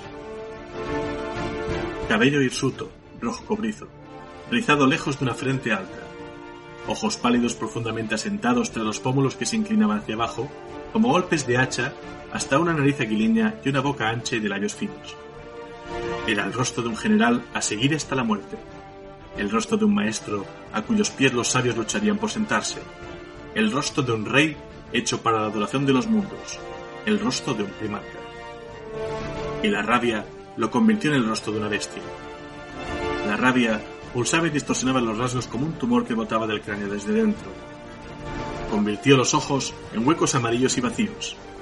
Degradó las orgullosas líneas de la frente y la mandíbula. Despegó los labios de los dientes. Según la costumbre de los alrededores nucerianos entre los que se crió, Angron se hacía cicatrices en el torso después de cada una de sus batallas, en una longitud continua conocida como la cuerda del triunfo. Por cada victoria, la cicatriz se dejaría curar normalmente, mientras que por cada derrota, el guerrero introduciría un poco de suciedad en la herida y haría que la cicatriz se volviera negra. Angron fue el único gladiador en la historia de Nuceria que no poseía cicatrices negras. Corvus Corax creía que ningún otro primarca podría haber superado a Angron en combate singular, salvo Horus y quizás Anguilius. Leman Ras a menudo se consideraba igual a Angron en combate físico. Rogal Dorn, por otro lado, creía que podía derrotar a Angron fácilmente mediante el uso de estrategia y perspicacia, y le temía mucho menos como adversario que a Horus, que sí era un genio estratégico. Como última curiosidad a su carácter, para los que crean que Angron siempre había sido una bestia sin sentimientos desde el principio, irónicamente, antes de que se le implantaran los clavos del carnicero, Angron mostró una habilidad psíquica inherente que le permitió no solo sentir, sino también absorber de alguna manera el dolor y las emociones negativas de los demás. Y se sabe que usó este poder empático para calmar a los otros niños esclavos en las cuevas de Nuceria antes de que lo llevaran a Desea. Quién sabe qué final hubiese tenido este primarca de no haber sido tratado con tanta crueldad por parte de sus amos y el emperador y de no haber sufrido la mutilación que suponían su cerebro los clavos del carnicero. Angron vestía la armadura de Marte, diseñada a imagen y semejanza de la que vestían en sus tiempos los gladiadores en Luceria, e iba armado con tres armas terribles, desmembradora y destripadora, dos arcaicas hachas sierra gemelas, y el horno del odio, una pistola de plasma artesanal. Llevaba además granadas de fragmentación, y otras hachas sierra que empleó durante la Gran Cruzada fueron la Hacedora de Viudas, un modelo primitivo que se rompió peleando contra Lehman Ras en la Noche del Lobo, y la Diente de Bronce, un arma enorme que precedió a las dos espadas hachas sierra gemelas y que fue regalada a Lorgar al inicio de la Cruzada de las Sombras como muestra de hermandad entre la decimosegunda y la decimoséptima antes de la batalla de Calv. En el presente, tras su transformación en príncipe demonio, Angron pasó a usar una espada demonio conocida como la Espada Negra, que fue forjada para él por el mecánico Oscuro. Empuñada por Angron, la espada negra era lo suficientemente poderosa como para aniquilar instantáneamente a cinco exterminadores de los caballeros grises de un solo golpe, sin embargo, su arma fue detenida en medio de su movimiento cortante por el poder psíquico del joven recluta de los Caballeros Grises, Hyperion. Hyperion se las arregló para detener el golpe y finalmente romper la espada, ejerciendo una enorme cantidad de fuerza psíquica, acción que casi mata al joven caballero gris.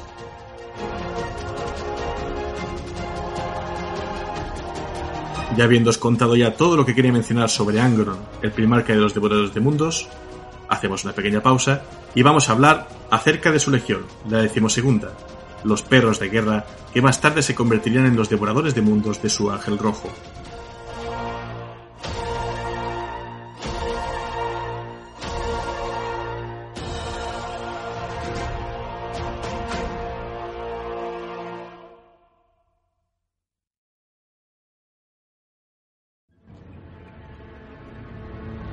Hizo constructores y Magnus pensadores. Guilliman crió burócratas, mientras que Logan hizo sacerdotes y Khan vagabundos. De todas las regiones, somos los únicos que somos exactamente lo que el emperador quería, todo lo que las regiones astartes debieron ser, conquistadores. No estamos hechos para el mundo que viene, el nuevo mundo que se levantará de las cenizas. Solo estamos destinados a quemar este. Atribuido a señor de los perros de guerra. De todas las legiones de marines espaciales creadas por el emperador de la humanidad durante la primera fundación, ninguna era tan salvaje y temida como los devoradores de mundos.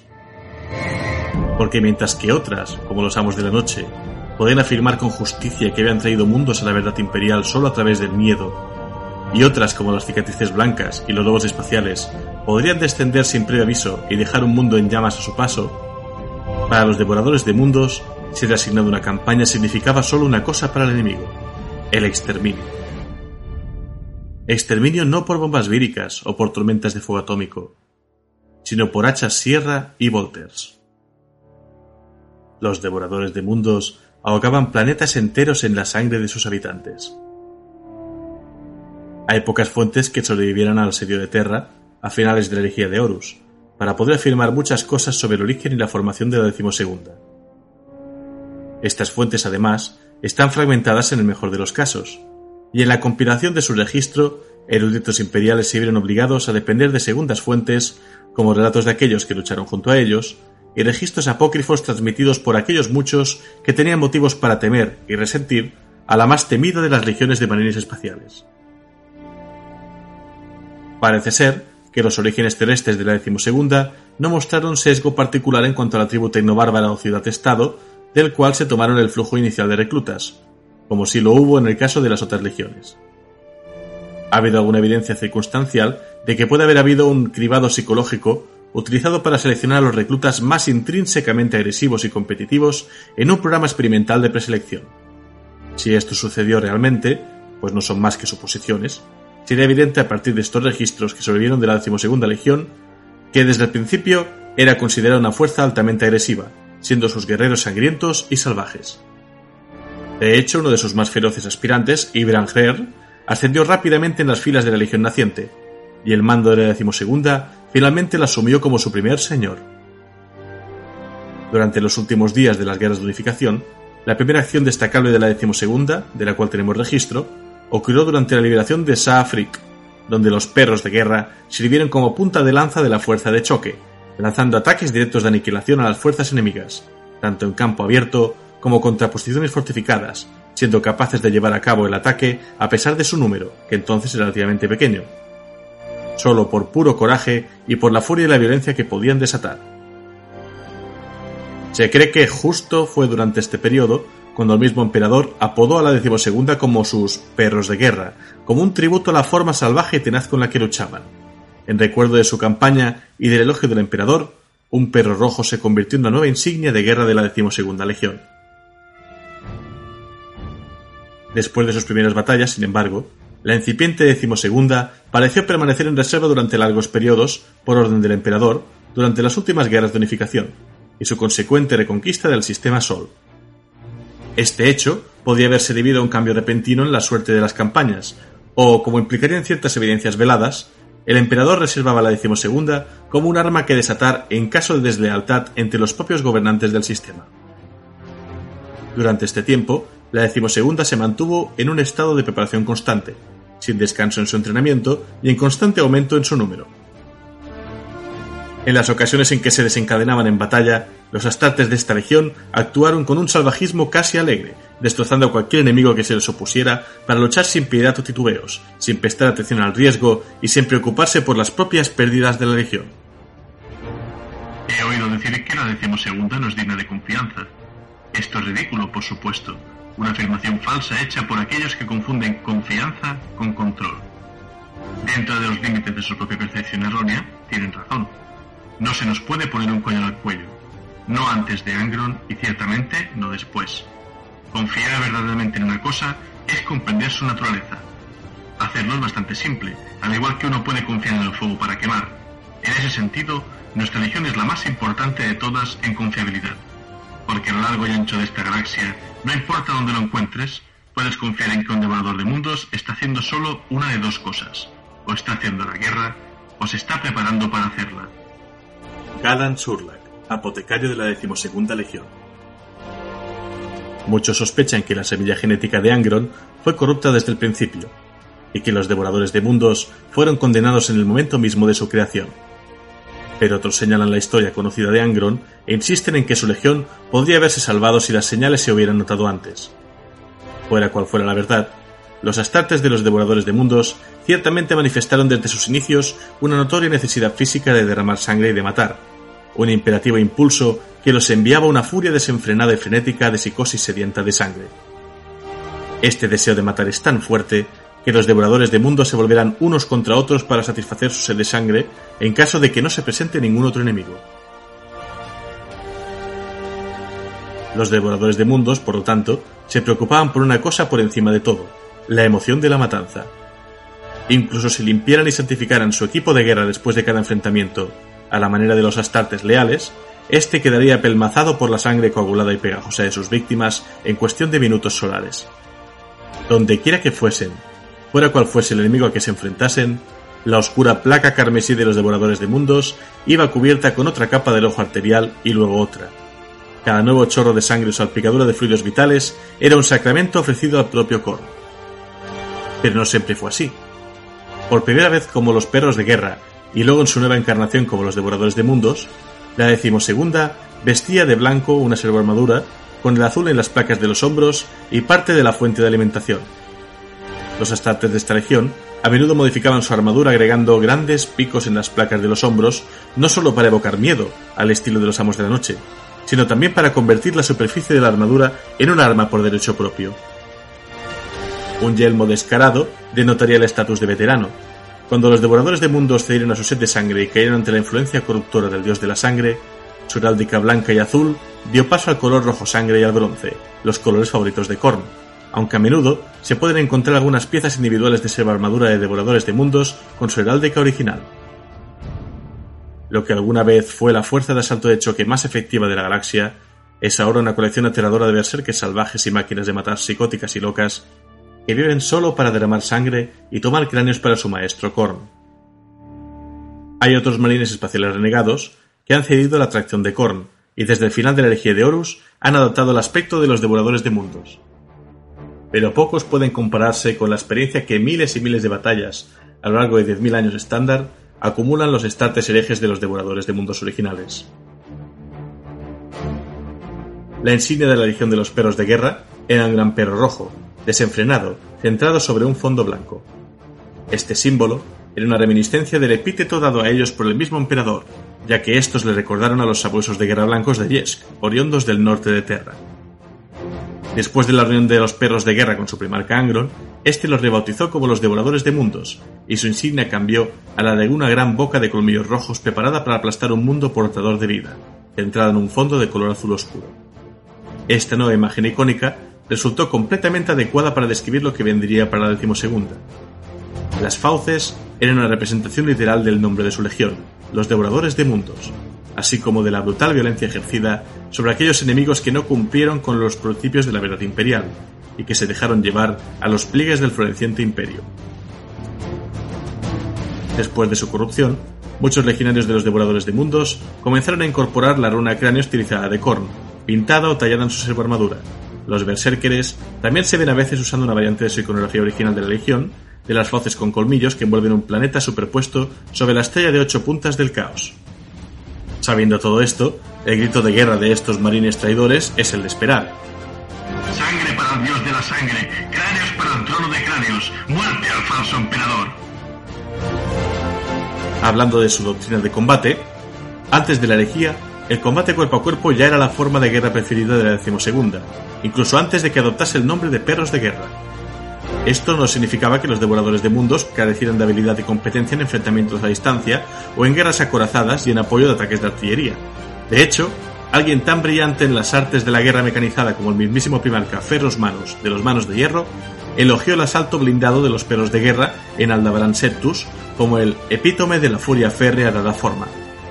Pero para los perros de guerra, tales cosas fueron solo un medio táctico para cumplir su objetivo, y este era siempre entregar con éxito la fuerza asesina de la Legión, sus astartes, donde podrían infligir el mayor daño y lidiar con su enemigo de cerca. Además del uso de los omnipresentes cuchillos de combate o gladios, incluso los legionarios adjuntos a los escuadrones de reconocimiento y a las tripulaciones de vehículos llevaban comúnmente espadas sierra, bayonetas, cuchillos, hachas o dagas. En las unidades de asalto, dedicadas a esta profusión de sangrientas herramientas asesinas, se sumaba un arma que se remontaba a las tribus tenobárbaras de Terra, el hacha sierra de hoja ancha. Con la llegada de Angron como su comandante, la predilección de la decimosegunda legión por el derramamiento de sangre cuerpo a cuerpo alcanzó alturas aún mayores, ya que el maestro heredor enseñó a sus guerreros nuevas armas y nuevas formas de matar, y lo que solo puede describirse como un culto al combate personal que se apoderó de la legión a un nivel muy profundo. El combate con hacha sierra se perfeccionó aún más bajo la tutela de Angron, y tal fue la reputación que ganó que su uso se extendió a varias otras legiones astartes. Pero de forma abstracta, el arma podría verse como un símbolo de los propios devoradores de mundos, brutales y salvajes, despiadados y poco sutiles, máquinas de matar como único propósito. Cuando la decimasegunda legión lanzaba un asalto planetario, lo hacía de forma muy inusual. Al llegar a la superficie de un planeta, los devoradores de mundos salían de las cápsulas de desembarco y cargaban por las rampas de asalto de sus cañoneras, creando perímetros de seguridad rápidamente establecidos en sus respectivas zonas de aterrizaje. Los escuadrones de reconocimiento se extendían y las líneas de comunicación se solidificaban entre unidades adyacentes, a medida que las compañías se organizaban y cohesionaban. Una vez asentado el terreno, se daba la orden de avanzar. Se ha registrado ampliamente, tanto en el recuento de los rememoradores durante la Gran Cruzada, como en las historias y archivos de cada legión, cómo los marines espaciales luchaban. Cuando los devoradores de mundos hicieron la guerra, no entraron en combate en silencio como los manos de hierro, sus mentes desprovistas de cualquier distracción y enfocadas por completo en la fría y clínica violencia que estaban a punto de entregar. Tampoco se desplegaron como los robos espaciales o como el Gran Khan, uniéndose a la refriega en una carga abrasadora, riendo mientras alzaban el volter y la espada. Desde el día de la fundación de los perros de guerra, ya fueran los enemigos ante ellos xenos, máquinas o incluso los guerreros del trueno del propio emperador, la decimosegunda comenzó las hostilidades según su propio estilo. Y el suyo era el único método más aterrador para un enemigo que la vista de un legionario corriendo hacia él, la luz de su arma levantada brillando, acompañada de un bramido desgarrador de su garganta los perros de guerra y los devoradores de mundos, en los que se convirtieron, alcanzaron el rango de sus espadas caminando. Ningún silencio robótico o gritos histéricos resonaron en sus filas, sino más bien los tonos tranquilos y uniformes de hermanos unidos, hablados como si estuvieran caminando hacia los pozos de entrenamiento y no hacia los dientes de sus enemigos. Raras eran las ocasiones en que un centurión asaltante aceleraba su falange para enfrentarse al enemigo al trote, y casi nunca a la carrera. Simplemente marchaban, imbuidos de una agresión fácil y natural, y no alterando su paso cuando golpeaban, rodaban, cortaban y aplastaban a cualquier enemigo que se atreviera a enfrentarse a ellos, implacables e indomables como la caída de las sombras sobre la tierra al anochecer. Con esta táctica, la legión había derrotado innumerables enemigos antes de que incluso los hubieran enfrentado, pues tal era el miedo sembrado por esta calma inhumana. Era sólo cuando el enemigo se rompía, toda su moral y su cohesión hechas añicos, mientras se volvía para huir, que la decimosegunda aceleraba su paso. En la persecución final, corriendo hacia abajo y ejecutando a los enemigos derrotados, la legión era en todos los sentidos los perros de la guerra para igualar su título anterior, y más tarde, con igual razón, aquellos que devoraron planetas enteros. Tras la implantación de los clavos del carnicero, los devoradores de mundos ya no se desplegaron en la materia organizada y disciplinada que una vez exhibieron. Atrás quedó la falange, la marcha mesurada del muro de escudos. Ahora, los devoradores de mundos corrían para enfrentarse al enemigo tan pronto como llegaban al planeta, y corrían más rápido cuando veían a sus enemigos y saboreaban la inminente matanza que inevitablemente seguiría. Cuando finalmente chocaban con el enemigo, este no podía frenar ni enfrentarse a ninguno de los enfurecidos devoradores de mundos, mientras los guerreros atacaban y se abrían camino a través de ellos. Con sus mentes en llamas por los clavos, ningún legionario se detenía a admirar sus asesinatos, corriendo hacia adelante y matando todo lo que estuviera a su alcance. Corrían en grupos sueltos al principio, pero esto no duró mucho. Cada devorador de mundos se convirtió en su propio ejército, yendo a donde los clavos los llevaran mientras recorrían las avenidas de una ciudad condenada y masacraban todo lo que veían. Su voz cobraría vida con un interminable coro desarticulado de risas, escupir y gritar, todo ello acompañado del rugido cultural de las espadas sierra activas. Eventualmente, agotarían sus municiones, y cada legionario disfrutaría el clic seco cuando la cámara de su volter se hundiese. Los clavos prenderían fuego dentro de sus cráneos, y lo celebrarían mientras arrojaban sus volteres a un lado, olvidados, centrándose únicamente en matar de la forma más primitiva y manual. La matanza continuaría mientras los clavos del carnicero impulsasen a los devoradores de mundos a alturas incalculables de brutalidad. Como merodeadores paganos de la vieja tierra, los legionarios de la decimosegunda derribaban la entrada a las trincheras de sus enemigos, purulando dentro y devastando todo lo que encontraban, hasta que no quedó nada más que un matadero ensangrentado sobre el que quedaba marcado su paso. Después de la herejía, los devoradores de mundos empezaron a tener un único deseo en la vida, matar a sus enemigos en un salvaje combate cuerpo a cuerpo y tomar sus cráneos en honor a Korn. Con este fin, la Legión ha desechado por completo sus armas de largo alcance y ha tomado el hacha sierra favorecida por Korn y la pistola Volter. Su sed de sangre y masacre se ha convertido en una adicción tan abrumadora que cuando se unen a la batalla, los devoradores de mundos, ahora todos transformados en berserkers de Korn, arrasan el campo de batalla rugiendo el nombre de su dios oscuro, todas las estrategias y tácticas olvidadas en su abrumadora sed de derramamiento de sangre. En combate, estos berserkers psicóticos y espumosos son feroces y lucharán hasta la muerte, sabiendo que su propia sangre es tan bienvenida al dios de la sangre como la de sus enemigos. Los devoradores de mundos son, por lo tanto, una fuerza enteramente dedicada y especializada en el combate cuerpo a cuerpo. Como reflejo del colapso de la organización y la estrategia general en la decimosegunda legión después de la herejía de Horus, la mayoría de los combates de los devoradores de mundos consisten en lanzar una fuerza de berserkers hacia la línea enemiga lo más rápido posible, para que puedan enzarzarse en un frenético combate cuerpo a cuerpo. Y una vez encerrados, pocas unidades enemigas pueden perseverar contra los berserkers de Korn de los devoradores de mundos. Los ejércitos de la decimosegunda cuentan con pocas o ninguna arma de largo alcance, pero equilibran esta falta con su excepcional combate cercano y su destreza cuerpo a cuerpo. Los devoradores de mundos, no obstante, sí poseen varias armas de artillería que les regaló Korn. Los devoradores de mundos, que buscan acercarse aún más a su patrón sediento de sangre, pueden participar en horribles rituales que invitan a su propia posesión por parte de los demonios de la disformidad. Y un guerrero reclamado por un demonio menor del dios de la sangre, como un desangrador, verá su cuerpo retorcido en un arma viviente conocida como poseído, lo mejor para cochesar sangre y cráneos para Korn mientras que el demonio mismo se beneficia de un anfitrión mortal que le proporciona un ancla al espacio material. ¿Hacer la guerra al imperio del hombre? ¿Qué es lo que crees que han estado haciendo las legiones durante los últimos 10.000 años? La guerra no termina con una sola victoria o un solo planeta. La guerra es una criatura eterna que sobrevive a los hombres y a sus diminutos triunfos. Arthin Silence Bringer, guerrero de los devoradores de mundos.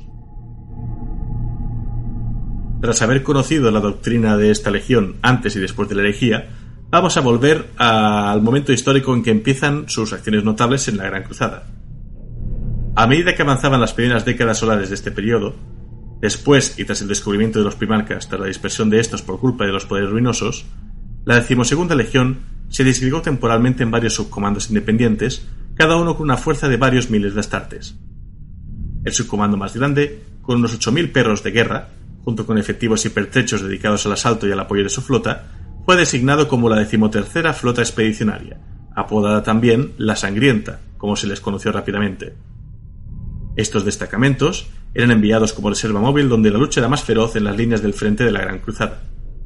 Allí sirvieron como tropas de salto de primera línea en gloriosas campañas, contra las legiones de los lobos espaciales, los guerreros del hierro y los ángeles oscuros.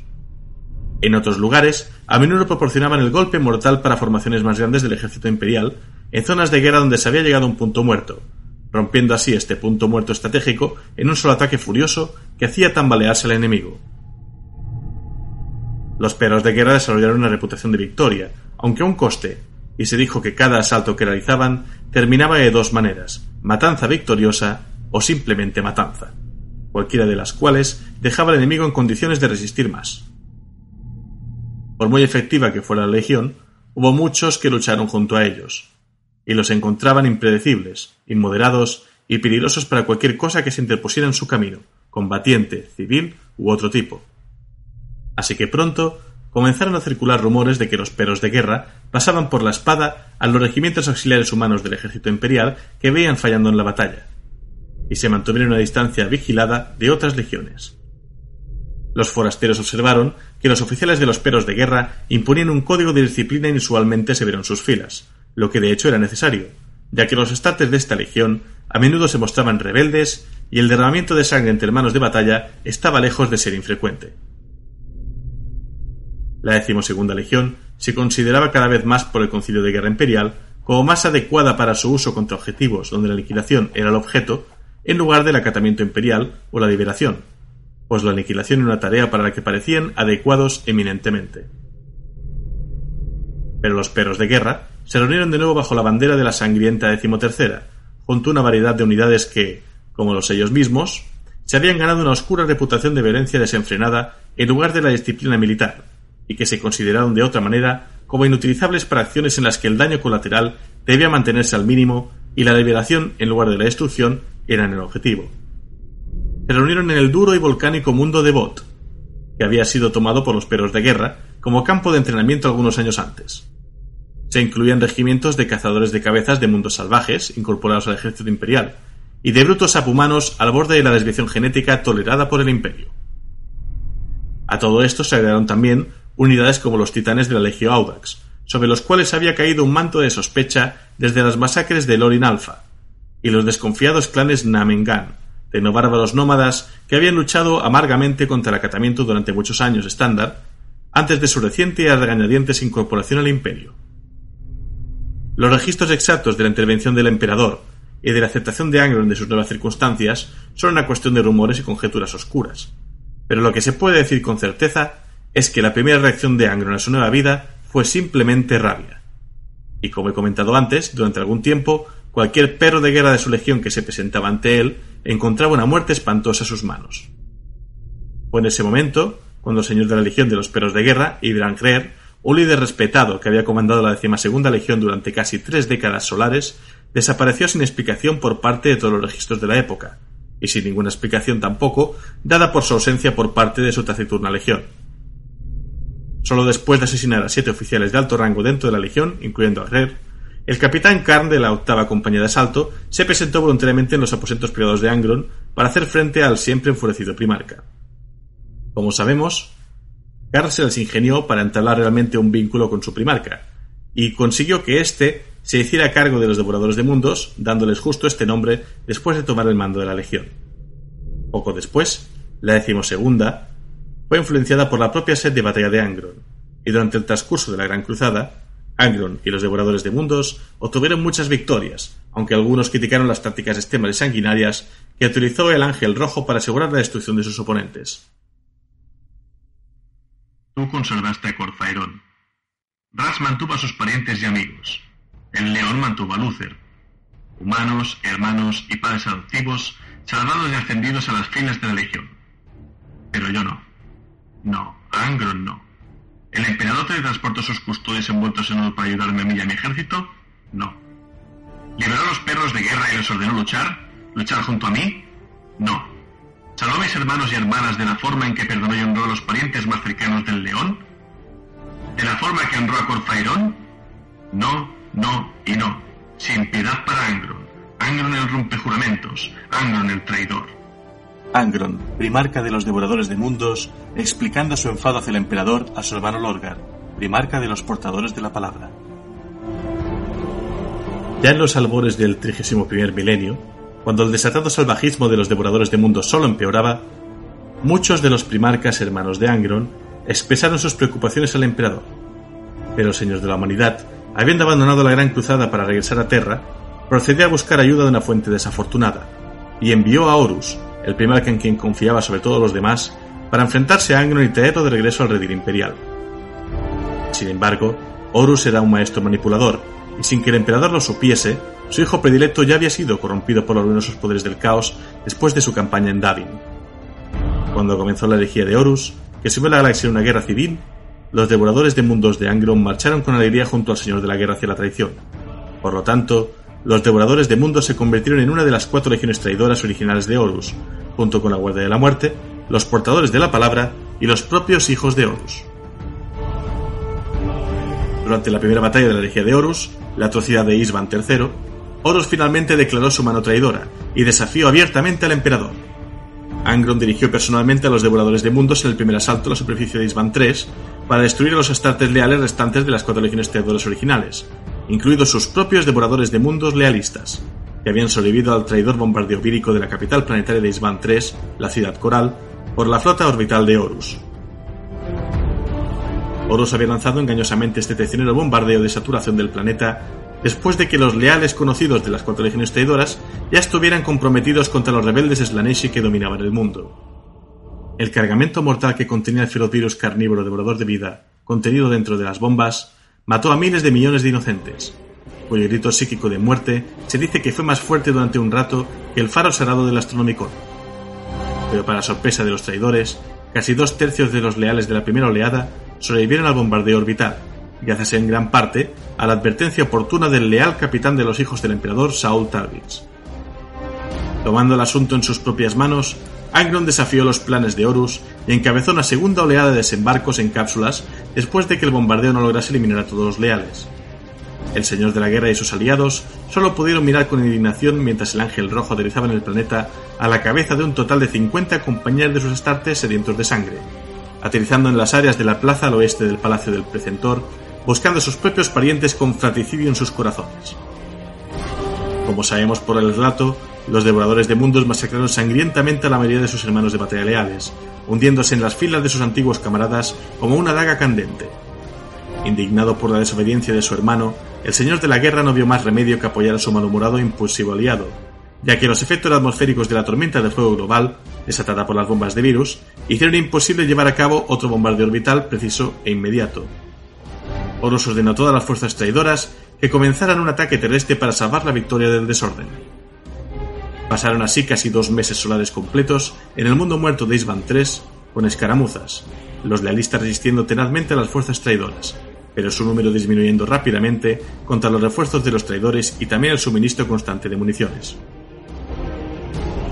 Finalmente, una vez que la atmósfera del mundo se hubo despejado lo suficiente como para hacer posible un fuego orbital preciso una vez más, los traidores aprovecharon su superioridad de armas y pronto la matanza giró decisivamente a favor del Señor de la Guerra, después de otro bombardeo orbital sobre las posiciones leales. El velo había caído y la herejía de Horus oficialmente había comenzado.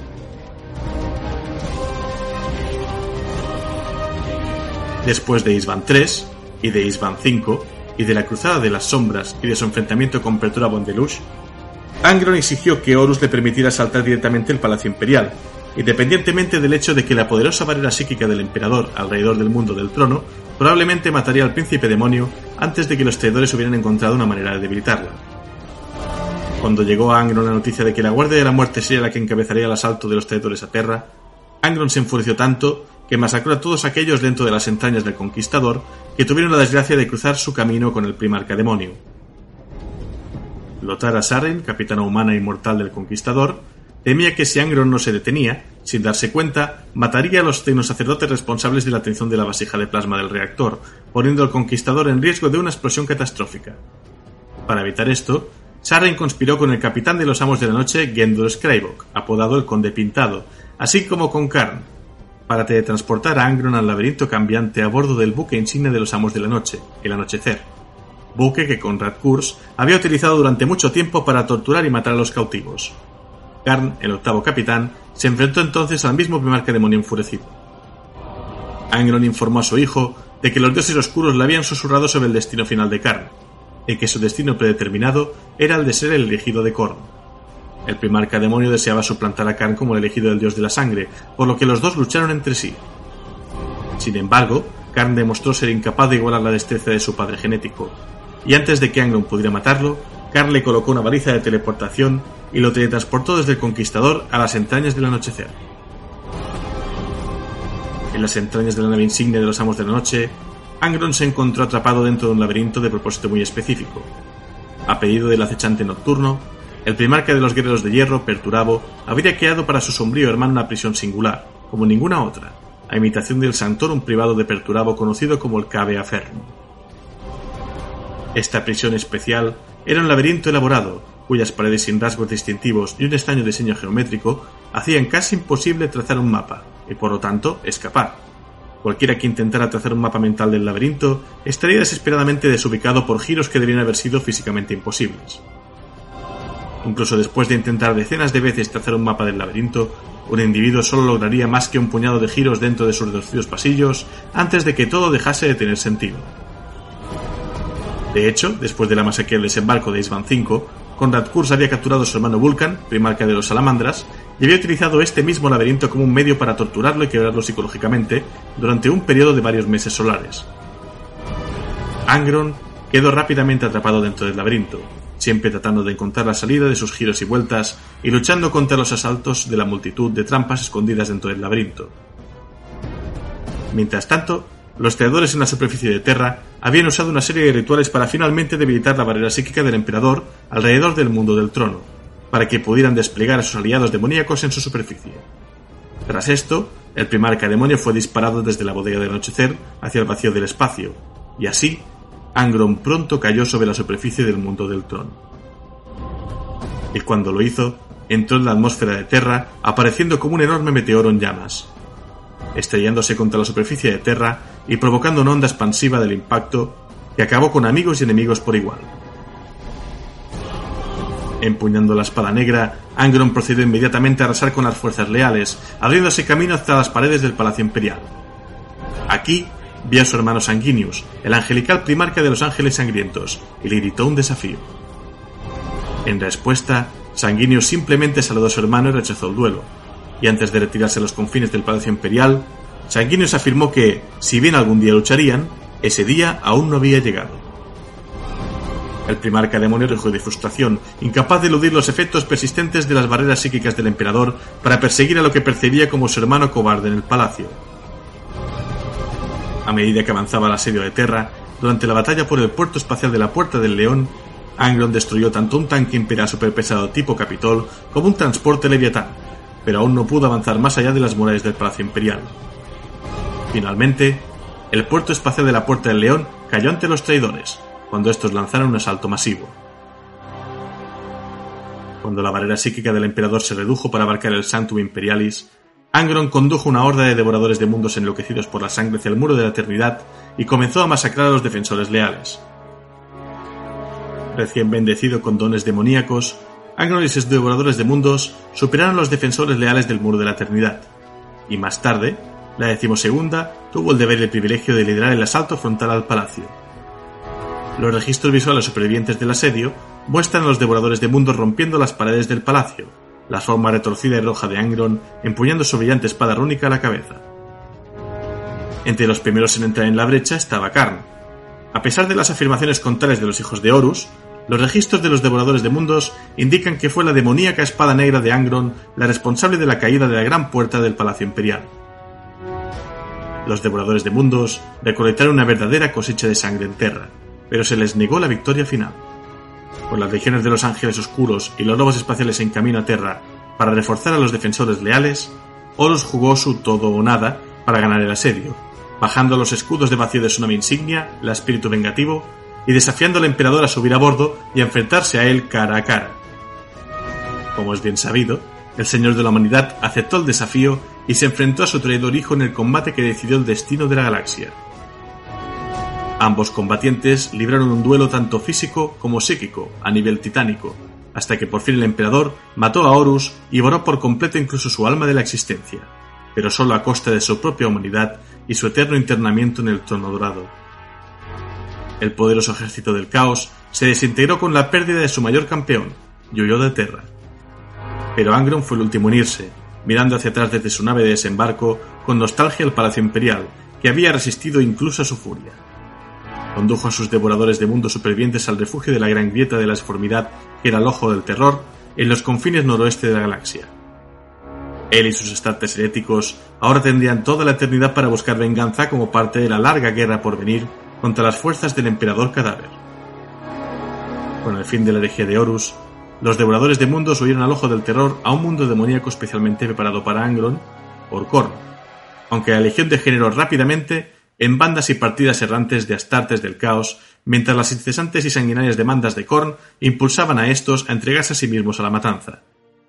Como tal, incluso hasta el momento actual, los devoradores de mundos no tienen una base de operaciones en particular, y cada partida de guerra generalmente opera desde cualquier nave espacial sobre la que puedan poner sus manos manchadas de sangre. Lo único que arde en el infierno es la parte de ti que no se va de tu vida. Tus recuerdos, tus vínculos los queman todos allí. Pero no para castigarte, sino para liberar tu alma. Así que, si tienes miedo de morir y te estás resistiendo, verás diablos arrancándote la vida. Pero si estás en paz, los diablos se volverán ángeles que te liberen de la tierra. Fragmento recuperado de un tratado sobre misticismo religioso previo a. Autor desconocido.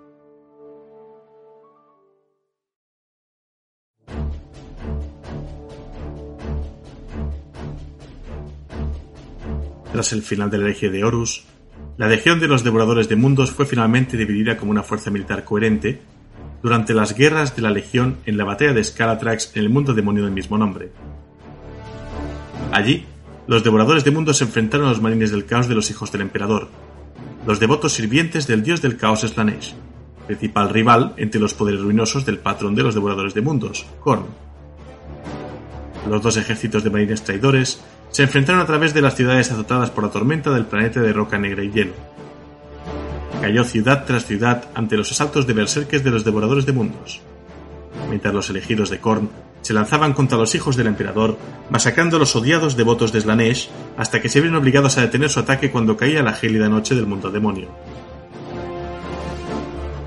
El poderoso campeón de Korn, Karn, gritó su frustración cuando la legión se detuvo en su ataque, exigiendo que se le permitiera seguir matando. Furioso con sus camaradas por refugiarse mientras aún quedaban enemigos por matar, Karn tomó un lanzallamas y dirigió su fuego hacia sus compañeros berserkeres devoradores de mundos, y aquellos que intentaron detenerlos los cortó con grandes movimientos de su hacha sierra. A medida que las llamas se extendían al resto de la ciudad, la legión de los devoradores de mundos se desgarró. Los berserkers lucharon entre sí y contra los hijos del emperador por el poco refugio que quedaba. Karn quemó abrió su camino a través de las ruinas en llamas de Scalatrax, habiéndose convertido en la encarnación viviente del mismo dios de la sangre. A partir de ese día, los devoradores de mundos se dividieron como una legión, convirtiéndose en su lugar en partidas de guerra dispersas de astartes herejes enloquecidos, para siempre en busca de más sangre que derramar. Karn, por su parte, ahora acecha desde el ojo del terror, y solo los guerreros de Korn más locos se atreven a luchar junto a él, ya que pocos de los que lo hacen sobreviven.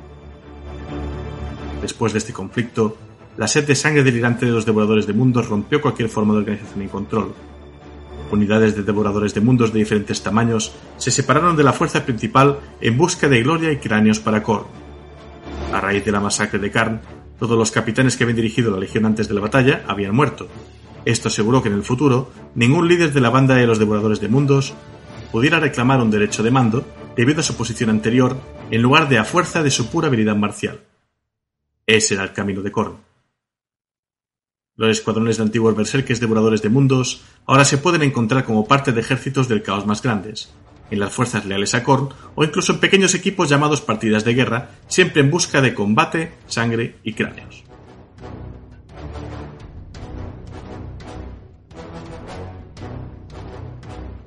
Y tras este último hecho notable tras la herejía de Horus, vamos a hablar de cómo se organizaba la decimosegunda legión, tanto antes como después de la herejía, porque hay algunas curiosidades al respecto, especialmente en lo que hace referencia al Librarius, que os van a sorprender.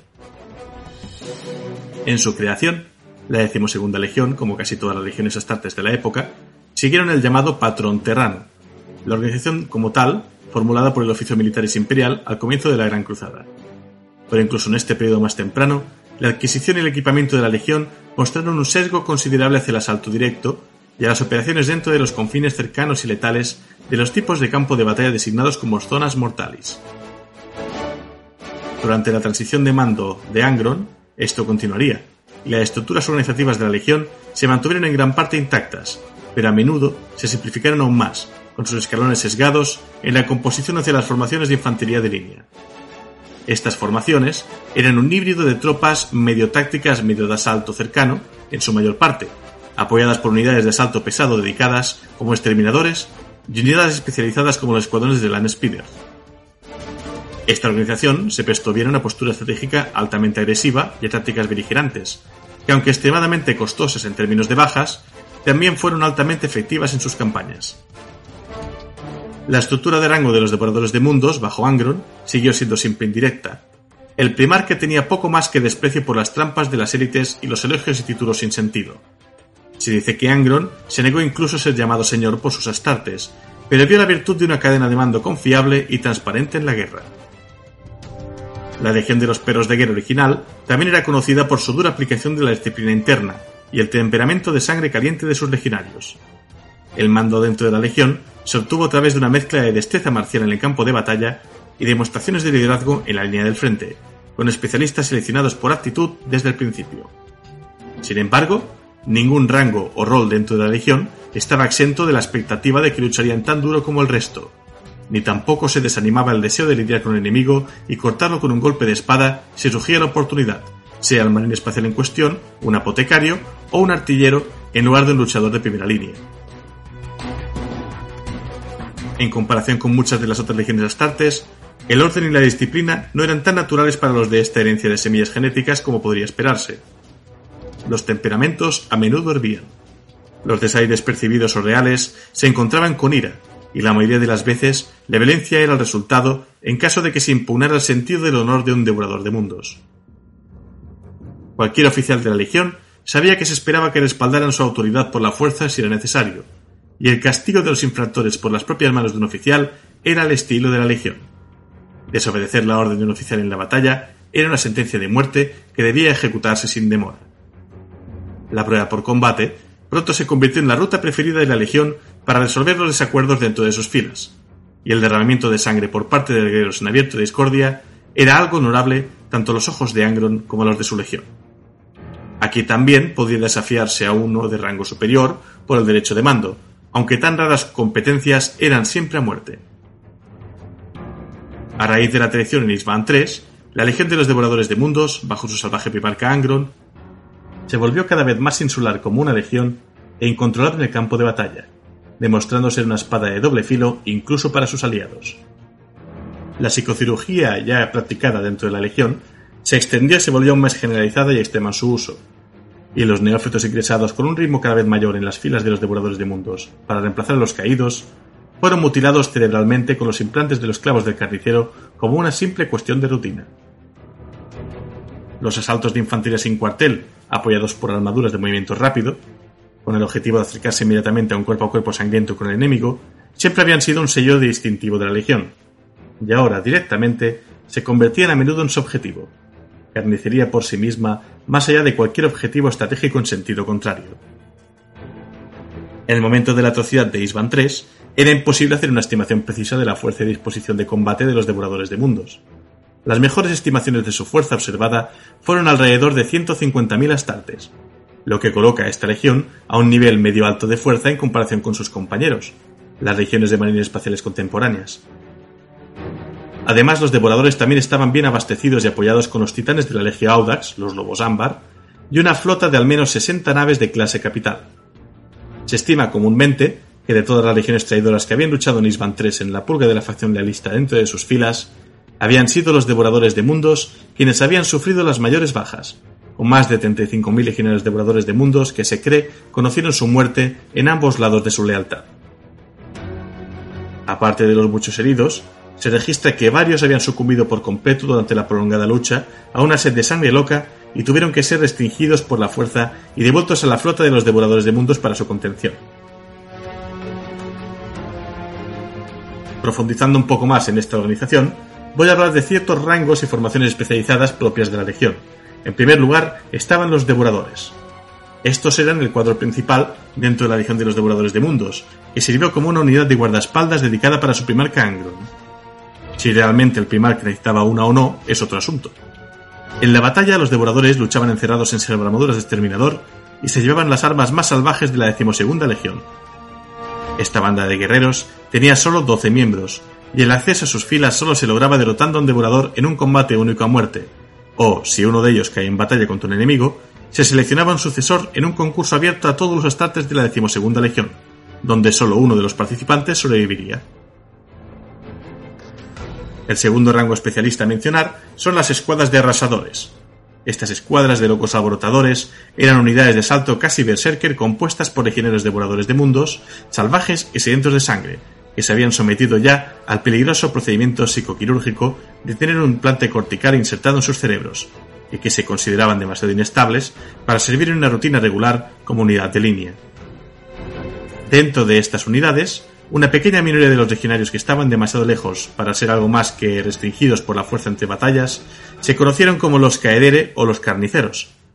Otros se centraron en su deseo de masacre berserker a través de la disciplina marcial, el dominio de una variedad de armas macabras y salvajes, estampados de los utilizados por los gladiadores de las arenas de Angron y que se encuentran en los mundos salvajes de la cual la decimosegunda legión atrajo principalmente a sus reclutas durante la Gran Cruzada.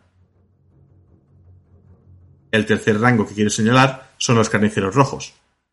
En el campo de exterminio de Isban 3 hubo devoradores de mundos a ambos lados del conflicto que sucumbieron por completo, convirtiéndose en salvajes frenéticos sin sentido que no podían ser controlados. En lugar de sacrificar a estas personas, como había sucedido en el pasado, los apotecarios sometieron a los locos y los encadenaron para un destino mucho más oscuro. Los tecnomarines fabricaron armaduras de exterminador personalizadas a partir del equipo de guerra recuperado para ellos, dándoles así armadura y también confinamiento. Celdas de prisión mecanizadas que podían inmovilizarse con una señal remota. Así, colgados de cadenas en las bodegas de los buques de guerra de los devoradores de mundos, echando espuma, heritando de rabia impotente, nacieron los carniceros rojos. Hay que mencionar también a las escuadras de destructores. Considerados deshonrosos por algunas legiones que los utilizaron poco o los evitaron por completo, los destructores estaban equipados y eran expertos en el uso de armas de otro modo prosquitas y prohibidas. Junto con ciertas facciones del Mechanicus, solo las escuadras de destructores tenían la licencia para usar estas armas en las fuerzas del Imperio por orden expresa del Emperador. Armas RAT, municiones de bioalquimia y el horror del fósfex que arde lentamente se encontraban entre el oscuro arsenal de los destructores armas que contaminaron irrevocablemente el suelo sobre el que se usaron. Marcados por su armadura ennegrecida por el fuego y escaldada por la química, los destructores a menudo eran rechazados y considerados de alguna manera contaminados por sus hermanos de batalla en muchas regiones, y eran considerados, en el mejor de los casos, un mal necesario, aunque la efectividad de sus armas, reliquia, para aplastar enemigos especialmente difíciles, son un argumento a su favor que no se puede negar. Y por último, voy a mencionar el Triari. El Triari eran cinco compañías completas de los mejores guerreros de la decimosegunda que sobresalieron en acciones de guerras en el vacío y en operaciones de abordaje, comandados por el centurión del Varus, el indiscutible campeón del pozo de lucha de los devoradores de mundos. Estos guerreros estaban obligados por honor a proteger el buque insignia de la Legión de los Devoradores de Mundos, el Conquistador.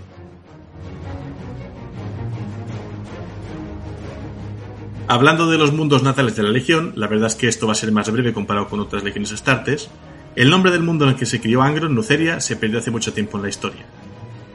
Por contra, la legión anterior a la herejía hizo uso del mundo llamado Bot durante muchas décadas solares como un lugar de entrenamiento para los nuevos reclutas durante la Gran Cruzada. De lo que se registro es que en los primeros días de la herejía de Horus, mucho antes del asedio de Terra, la Legión de los Devoradores de Mundos fue desviada de su rumbo para aplastar un único mundo por completo por Angron durante la llamada Cruzada de las Sombras. Este mundo no era otro que Nuceria, donde Angron vivió sus primeros años. Angron también ordenó la destrucción de varios otros mundos aparentemente al azar durante la herejía. A diferencia de las otras legiones traidoras, como ya he comentado, los devoradores de mundos en la actualidad no son conocidos por tener ningún mundo como propio en el reino demoníaco del Ojo del Terror. Se especula que esto se debe al hecho de que la legión ya no es esencialmente una entidad coherente, ya que los devoradores de mundos en realidad están compuestos por múltiples bandas de guerreros y berserkers de Korn que atraviesan la galaxia en busca de masacre y no mantienen una organización o coordinación general entre ellos. Sobre el reclutamiento, cabe decir que las tasas de deserción dentro de los devoradores de mundos eran altas, y se cree que los niveles de mortalidad en los reclutas durante el entrenamiento fueron los peores de cualquier legión Astartes en su momento, tan implacables fueron los métodos de los devoradores de mundos. Pasado cierto punto en el entrenamiento, los concursos de gladiadores y los ejercicios de batalla se convertían en verdaderos combates a vida o muerte, con munición real y espadas ensangrentadas, con el objetivo de aumentar la habilidad y la fuerza del guerrero en la mayor medida posible antes de que se considerase digno de unirse a las filas de los devoradores de mundos. Con el fin de hacer frente a la dureza de su formación y a su campaña incesante, bajo procesos de dirección de reclutamiento por parte de Angron, se empezaron a captar reclutas extraídos de una serie de mundos salvajes y feudales dispuestos por todo el imperio con el fin de satisfacer la exigencia de la legión. Bajo el régimen de los devoradores de mundos, no solo la habilidad de combate individual era su enfoque principal, sino también otras artes más amplias de la guerra, Compañías enteras e incluso batallones lucharon entre sí en grandes juegos y competiciones para hacer cumplir las tácticas de la unidad y las operaciones coherentes bajo la mirada y el juicio de su primarca. Pero siempre fue el campo de batalla lo que los devoradores de mundo anhelaron, y ahí era donde sus campeones y oficiales eran elegidos.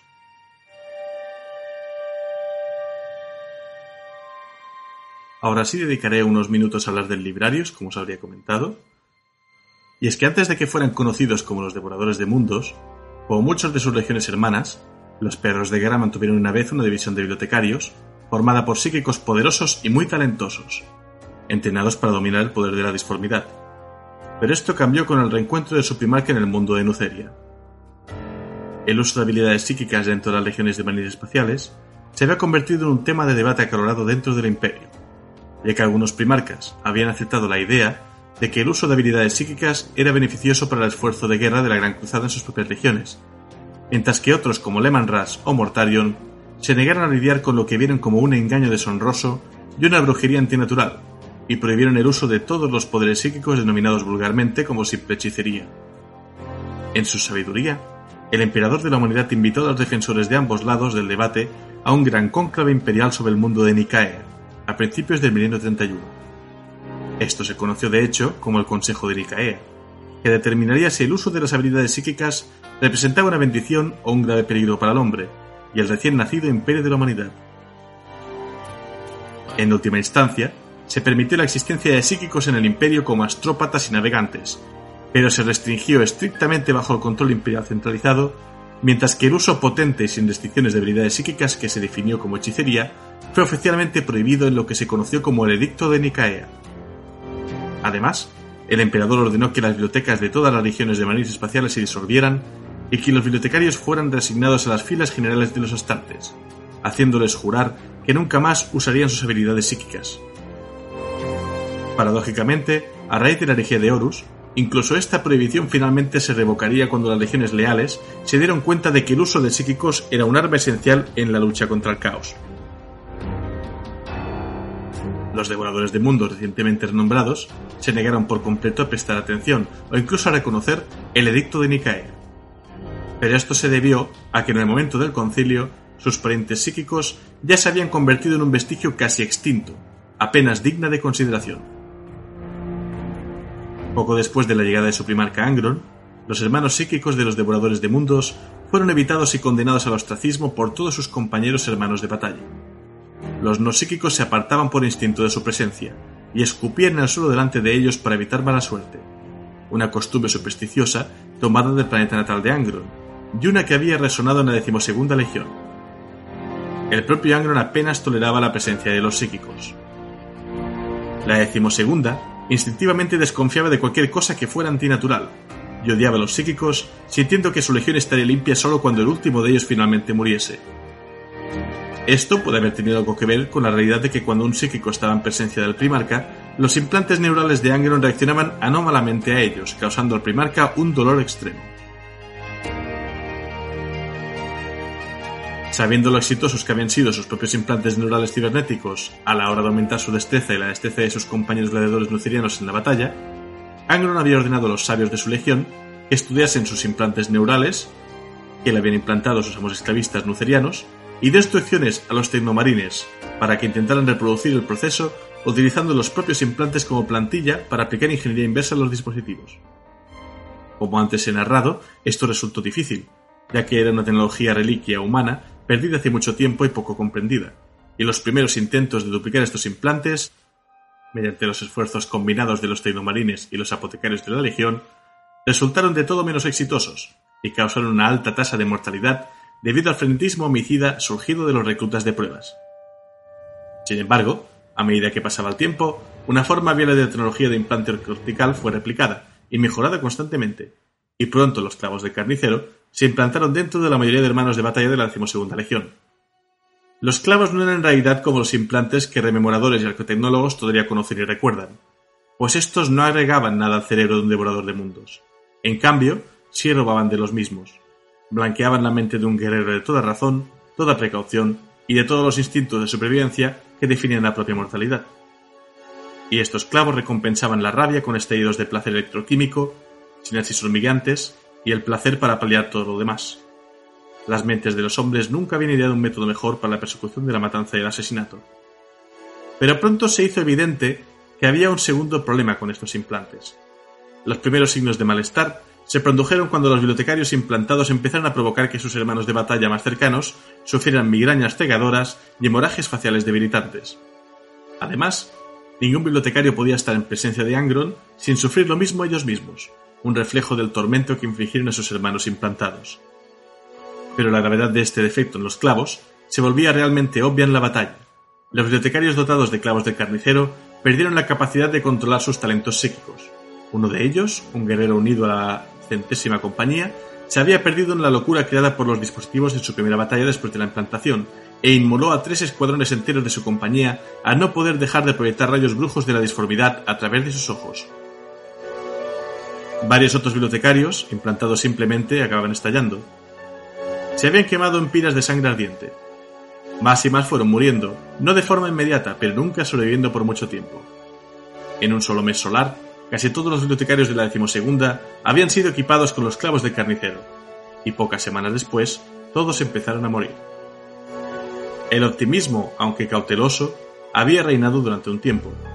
Después de las primeras muertes, los legionarios entrenados psíquicamente habían tratado de dominar los implantes, para equilibrar su sexto sentido con la biónica que ahora estaba alterando la bioquímica de sus cerebros.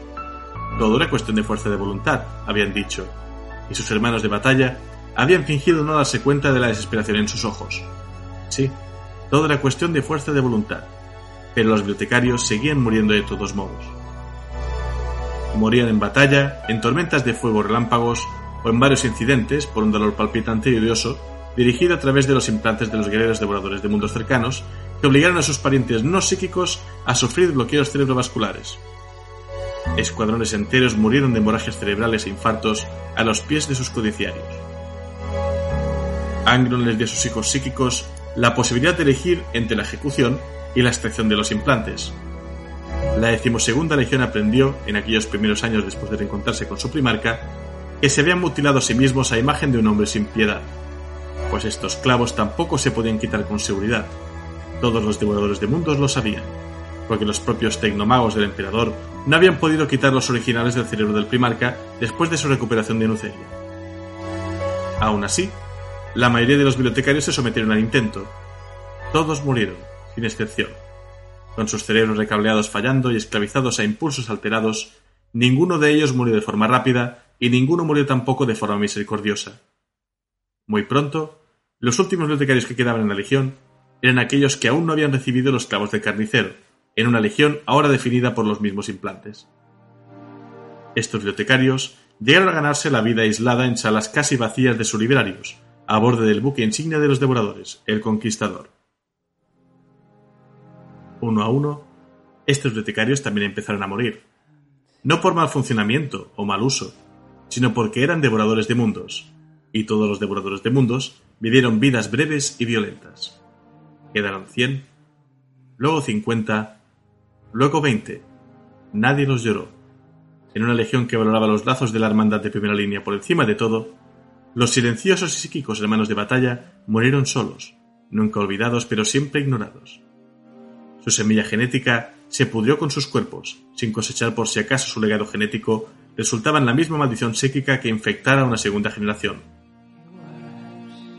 Borias, el más antiguo de los bibliotecarios restantes y Lectio Primus de la división del Librarios de la decimosegunda, había trabajado junto a los hipotecarios de los devoradores de mundos y su último Mechanicum Magic junto para tratar de determinar por qué los clavos reaccionaban tan mal en la presencia de mentes psíquicas. Pero la línea de investigación fue abandonada cuando se dieron cuenta del contexto de su trabajo. A nadie le importaba. A nadie más que a los malditos con un sexto sentido. Además, sus esfuerzos siempre habían terminado en vano, y habían matado demasiados devoradores de mundos leales que tenían la mala suerte de estar cerca de los bibliotecarios inestables. Lo que siguió fue el deterioro gradual de cualquier sentido de hermandad. Con la muerte del parentesco, no pasó mucho hasta que viniese la muerte de la lealtad. Pero los bibliotecarios restantes eran nacidos de la semilla genética de la decimosegunda legión, y serían devoradores de mundos hasta el día de su muerte. En su mayor parte, los bibliotecarios no odiaban a sus hermanos de batalla no psíquicos por la forma en que los despreciaban, ni los resentían por la forma en que despreciaban sus talentos como algo peligrosamente inútil. Ellos entendieron, más que a la perfección y antes que nadie, que su sola presencia causaba dolor a sus hermanos de batalla, y la decimosegunda legión no tenía necesidad de sus dones psíquicos. Incluso antes de los edictos de Nicaea, tales poderes nunca se habían tenido en cuenta en los planes de batalla de Angron, por más directos y sencillos que fueran esos planes los bibliotecarios habían llegado a aceptar la verdad detrás de todo. No eran realmente devoradores de mundos. Sus hermanos eran devoradores de mundos, pero ellos seguían siendo perros de guerra. La decimosegunda legión había cambiado y dejado a sus hermanos psíquicos detrás, para que se pudriesen dentro de su aquelarre cada vez menor. A principios de la Legia de Horus, en 1931, solo quedaban ya 19 bibliotecarios en la decimosegunda legión, los pocos que todavía vivían, en ese momento eran valiosos hermanos de batalla. Se habían unido como un escuadrón único, compartiendo el poder y las palabras silenciosas entre sus mentes unidas, formando entre ellos la misma hermandad que les negaba al resto de la legión. Se consideraban a sí mismos perros de guerra en lugar de devoradores de mundos, debido a su carencia de clavos del carnicero, pero su destino pronto quedaría sellado en el mundo natal de la juventud de Angron, Luceria. Pues durante la Cruzada de las Sombras, Robot Gilliman se enfrentó a Angron en un combate singular, y mientras los dos peleaban, Gilliman asestó un golpe de oportunidad, su puño golpeando el peto de Angron. Uno de los cráneos de sus parientes caídos, que colgaba de la cadena que llevaba a través de su coraza, quedó parcialmente destrozado y esparcido por el suelo. Gilliman dio un paso atrás, su bota aplastando los restos del cráneo hasta convertirlos en polvo. Angron lo vio y se arrojó sobre su hermano, su aullido de ira desafiando sus orígenes mortales, increíblemente afilado para su angustia. El primer calorgar de los portadores de la palabra también lo vio. En el momento en que la bota de Gilliman rompió el cráneo, sintió que la disformidad hervía detrás del velo. El portador de la palabra comenzó a cantar en un idioma nunca antes hablado por ningún ser vivo, sus palabras en perfecta armonía con el grito de tormento de Angron. Lorgar había decidido aprovechar el momento para poner en práctica su oscuro plan para salvar la vida de su hermano de ser tomada por los clavos del carnicero, convocando la tormenta de ruina al mundo de Nuceria, abriendo el cielo y desatando un torrente carmesí formado a partir de los fantasmas de un centenar de mundos asesinados en forma de lluvia de sangre. Lorgar centró su concentración en la forma triunfante de su hermano mutilado, llamando a los no nacidos, las entidades a lo que los hombres llaman demonios, para que respondieran de la misma manera. Bloqueó los músculos de Angron prendió fuego a la sinapsis de su cerebro y los primeros espasmos abrieron paso a través de los tendones de Angron, convirtiendo su sangre en azogue, luego en lava y finalmente en fuego sagrado. Sus gritos de rabia frustrada se vieron teñidos por una agonía más allá de la comprensión. Su cuerpo comenzó a desgarrarse, crecer, elevarse, perfeccionando después de una vida de tortura rota. Este fue el momento de la apoteosis de Angron hacia la demonicidad. Pero los bibliotecarios devoradores de mundos restantes sintieron los poderes mágicos convocados por Lorgar, y en un intento por detener los oscuros planes de Luricen, los 19 bibliotecarios restantes aprovecharon sus poderes psíquicos colectivos para manifestarse en una entidad psíquica conocida como la Comunión, la conciencia gestáltica de estas 19 mentes psíquicas. En medio de los encantamientos del Olgar, la Comunión sacó el alma del primarca de su cuerpo. Las dos entidades psíquicas se enfrentaron entre sí dentro de la disformidad, encerradas en una competencia mortal de voluntades, cada una convencida de que era la responsable de salvar a Angron. Pero finalmente, la comunión falló, porque el Olgar ya era tan poderoso en la disformidad como en el mismo universo material. Después de la metamorfosis completa de Angron, el recién nacido primarca demonio dirigió su atención a los bibliotecarios, y Angron mató al último de los suyos, eliminando a su legión de la debilidad que había plagado a sus hijos genéticos desde su reunificación con ellos un siglo atrás. El Librarius de los Devoradores de Mundos, el último fragmento de los perros de guerra dentro de la decimosegunda legión, ya no existía, un hecho que complació enormemente al dios de la sangre Korn, que no tolera la existencia de cualquier psíquico entre sus siervos escogidos. Ahora solo habría sangre, un océano de sangre que iría llegando, transportado por una marea de matanza eterna.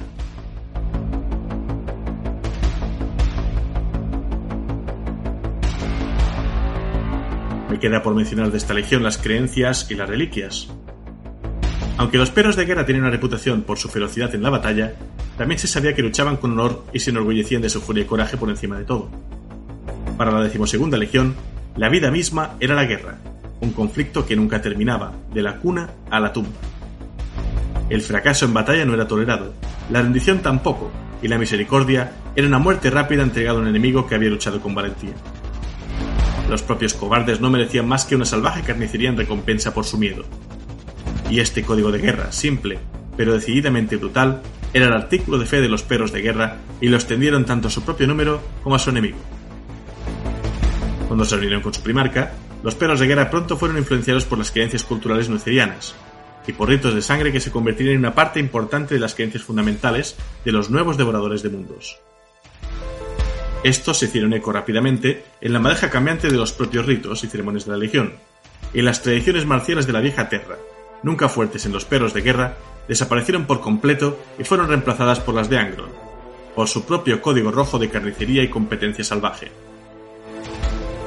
Cuando los devoradores de mundos dejaron su mundo de entrenamiento de bot bajo su nuevo amo por primera vez, fue bajo la nueva insignia de unos grandes fauces con colmillos listos para aplastar un mundo portador de vida.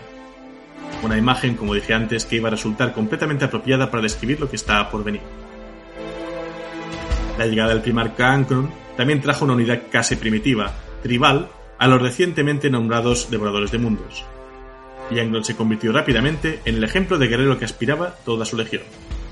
Su primer y más dudoso honor fue ser el único primarca que rechazara la benevolencia del emperador y le diera la espalda a las pretensiones de conquista del imperio. A Angron, amo de su ejército de esclavos condenado, no le importaban los sueños y triunfos de una galaxia. Solo había deseado morir con aquellos rebeldes que habían escapado con él de los pozos de gladiadores de Deshea. El andrajoso ejército formado por sus hermanos y hermanas esclavos se había refugiado en las montañas con aves carroñeras y osos de nieve como compañía, esperando morir de hambre o caer en la batalla, lo que hubiera ocurrido antes. Se informó a la decimosegunda legión de la negativa de Angron a la oferta del emperador cuando se encontraron por primera vez en Luceria. Su primarca había desafiado a su señor, y los perros de guerra no odiaron a Angron por su elección, al contrario, la adoraron por eso, pues ningún primarca comprendía mejor los lazos de hermandad que uno que le había dado la espalda al emperador, al imperio, a la vida misma, para poder morir junto a sus hermanos y hermanas. Para los legionarios de los devoradores de mundos, la figura mutilada, ensangrentada, hedionda e iracunda de su nuevo amo, que acechaba entre ellos, se convirtió rápidamente en una especie de mesías salvaje, un guerrero más grande que ninguno de los que habían conocido, un ejemplo de un brutal ideal de honor y combate que cantaba directamente a sus almas. Anglo se convirtió para ellos en su primer señor, desplazando para muchos la lealtad que una vez le habían dado solamente a su emperador, ya que Angron se convirtió en su juez, su general y en un conquistador cuyo estandarte seguiría literalmente hasta las profundidades del infierno. Bajo su influencia, la tensión competitiva, de sangre caliente, que siempre había enturbiado bajo la superficie de la psique de la decimosegunda, se canalizó y obtuvo forma. El combate de gladiadores, nunca sin derramamiento de sangre, y cuando se lleva a sus extremos, fatal, se convirtió tanto en el kit del entrenamiento de los devoradores de mundos, perfeccionando sus habilidades de batalla individuales hasta el filo de una navaja, como en una salida vital para la agresión reprimida y la sed de sangre de la Legión, que les asolaba entre zonas de guerra. La sed de batalla de los devoradores de mundos se amplificó artificialmente por el uso de los mismos implantes quirúrgicos con cuya mordedura condenaron a Angron durante su entrenamiento de gladiadores en Nuceria. El derramamiento de sangre era una práctica muy común llevada a cabo por los astartes de la Legión de los Devoradores de Mundos. Se sabía que Angron y sus devoradores se cortaban en la mano izquierda y manchaban la visera de sus cascos con su sangre antes de pelear. Con el paso del tiempo, los ritos de sangre se hicieron cada vez más una parte importante de los rituales de la Legión. Esto eventualmente culminaría con el corrupto señor de la guerra Horus, quien se encargó de convertir los rituales salvajes de la Legión en la propia adoración del caos con manos ensangrentadas, en particular al dios de la sangre Kor. Ahora voy a proceder a comentar algunas de las tradiciones que tenía esta legión, algunas ya las he comentado en la biografía de Angron, como por ejemplo la cuerda del triunfo.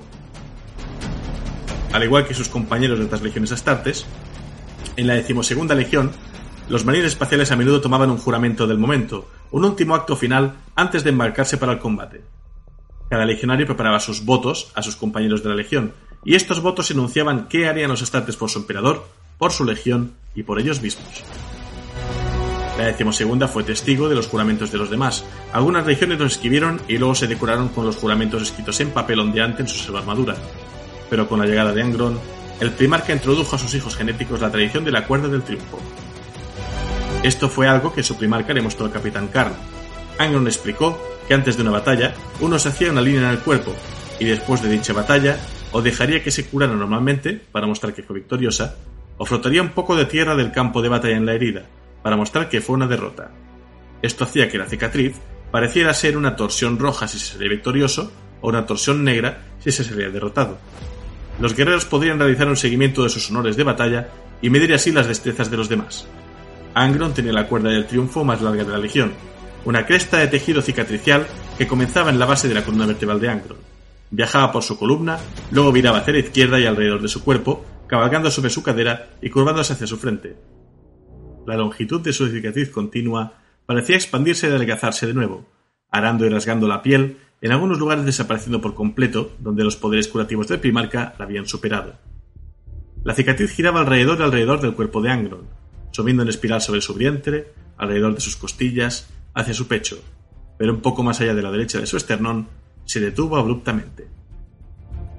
Se decía que Angron no tenía giros negros en su cuerda del triunfo, cuando el emperador sacó a Angron de su mundo en vísperas de la batalla, donde estaba listo para dar su vida luchando codo con codo con sus compañeros esclavos, se le negó el derecho a regresar a su mundo. No podía, por lo tanto, levantar la tierra de Nuceria para hacerse un giro negro con ella. Incapaz de llevar su fracaso en la piel, Angron aborreció al emperador por no haberle permitido luchar junto a sus hermanos y aún más por no poder conmemorarlos adecuadamente según sus tradiciones.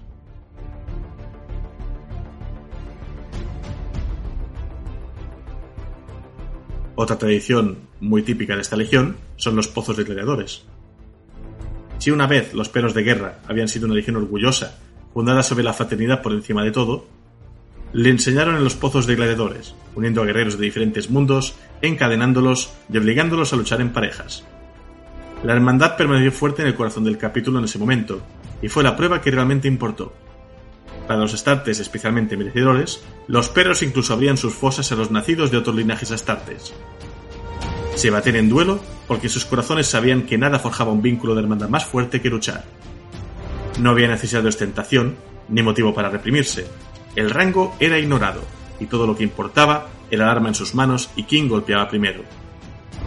Cuando los devoradores de mundo luchaban en los pozos, los combatientes primero llegaban a un acuerdo sobre cuántas heridas se infligirían entre sí para determinar quién era el vencedor. Por lo general, solo lucharían hasta la primera sangre, pero a veces los combates pasaron a la segunda e incluso a la tercera sangre. En raras ocasiones, se enfrentaban a sanguis extremis, un auténtico combate a muerte. Los legionarios tienen naturaleza intratable y ambiciosa, rápidos en la ira. A los devoradores de mundos se les enseñó a vengar los desaires a su honor con sangre, incluso entre los suyos. Cuando una disputa entre hermanos, a menudo se saldaba en los pozos. Había poco que pasar en el camino de las peleas o la competencia bulliciosa entre los devoradores de mundos en tales asuntos, porque todas esas batallas eran a muerte para los involucrados. Desde el punto de vista extremo de los devoradores de mundos, el honor no exigía menos. La violencia a la que cada devorador de mundos se sometía voluntariamente dentro de los pozos a menudo resultaba en que un guerrero sufriera una red de cicatrices en todo su cuerpo por los golpes de las hachas sierra o espadas de sus compañeros guerreros. Otro ejemplo notable de los costos de las peleas sería el uso de los dientes protésicos de metal por parte de los devoradores de mundos, para reemplazar los suyos. Los astartes de otras regiones a menudo contaban historias de cómo nunca habían conocido un solo devorador de mundos sin al menos un diente de metal clavado en sus encías. Y la mayoría lucía conjuntos completos, resultando de su tiempo en los pozos de gladiadores. Cuando se producían pérdidas durante una campaña y se eliminaban escuadras enteras, había que juntarlos y consolidarlos entre sí, y era necesario tomar decisiones sobre quién los lideraría. La mayoría de las veces, la cuestión del liderazgo se decidía también en los pozos de gladiadores. Normalmente, tales medios habían estado prohibidos, especialmente si la legión todavía estuviese en pie de guerra activa. Pero a la luz de los terribles eventos, un pretor podía ceder, entendiendo muy bien que sus hermanos necesitaban la calma firme que el duelo podría traer, una salida para exorcizar sus frustraciones y su rabia. Los guerreros necesitarían forjar nuevos lazos y confiar en la destreza de sus líderes, y sacar juntos en los pozos era para ellos la mejor manera de lograr esto en la decimosegunda. En los combates en los pozos, uno podía fijarse rápidamente en otra tradición propia de la legión, el uso de las cadenas. Como ya he comentado, antes de la herejía, los devoradores llevaban a la batalla una selva armadura blanca que carecía de adornos, a excepción de las cadenas de unión de su arma a sus brazos. Estas cadenas, una tradición personal de la legión, incluso se había extendido a otras legiones astartes desde las arenas de combate de los devoradores de mundos, donde se había originado la práctica. Los devoradores de mundos se encadenarían en los pozos de combate y se baterían en duelo en los vítores de sus hermanos. Entraban sin armadura, desnudos pero con taparrabos, para demostrar que no tenían miedo a ninguna herida, y para demostrar que todos los guerreros lucharían en igualdad de condiciones. Para los legionarios que lo merecían, la decimosegunda incluso abría sus pozos a los que nacían de otras líneas de sangre. Sigismund, por ejemplo, primer capitán de la Legión de los Puños Imperiales, había adoptado la costumbre con su celo habitual, atando sus armas a sus muñecas con densas cadenas negras. Se granjeó un impresionante renombre cuando sirvió con los devoradores de mundos, dentro de las entrañas del conquistador, en duelo con los mejores guerreros de la decimosegunda, al final de la Gran Cruzada. El Caballero Negro lo habían apodado en honor a su destreza, su nobleza y a su heráldica personal. A menudo lo emparejaban con Delvarus, de los Triari, y los dos ganaban cada pelea en la que participaban, siempre a primera sangre, y nunca en más de medio minuto. Nadie podía seguirles el ritmo, nadie ni siquiera se acercó a ello. Nasir Amit, un capitán de la Legión Ángeles Sangrientos, conocido como el Desgarrador de Carne, fue otro Astartes que ganó gran gloria en los pozos de los devoradores, en los días previos a la elegía de Horus, ya que luchó con el mismo salvajismo y brutalidad que sus anfitriones, un rasgo que más tarde pasaría al capítulo sucesor que dirigió después de la herejía. Amit a menudo se emparejaba con el apotecario Cargos, y pocos deseaban enfrentarse al desgarrador de la carne junto al escupe sangre. Eran conocidos por luchar siempre más allá de la primera sangre, la tercera sangre y en sanguis extremis.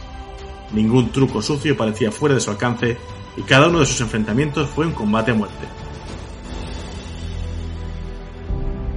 Poco consideraban la decimosegunda, digno de honor, como las marcas de hermandad y las cicatrices de batalla, pues ambas cosas trascendían a, los rangos y hablaban del valor que albergaba un marín espacial bajo su armadura.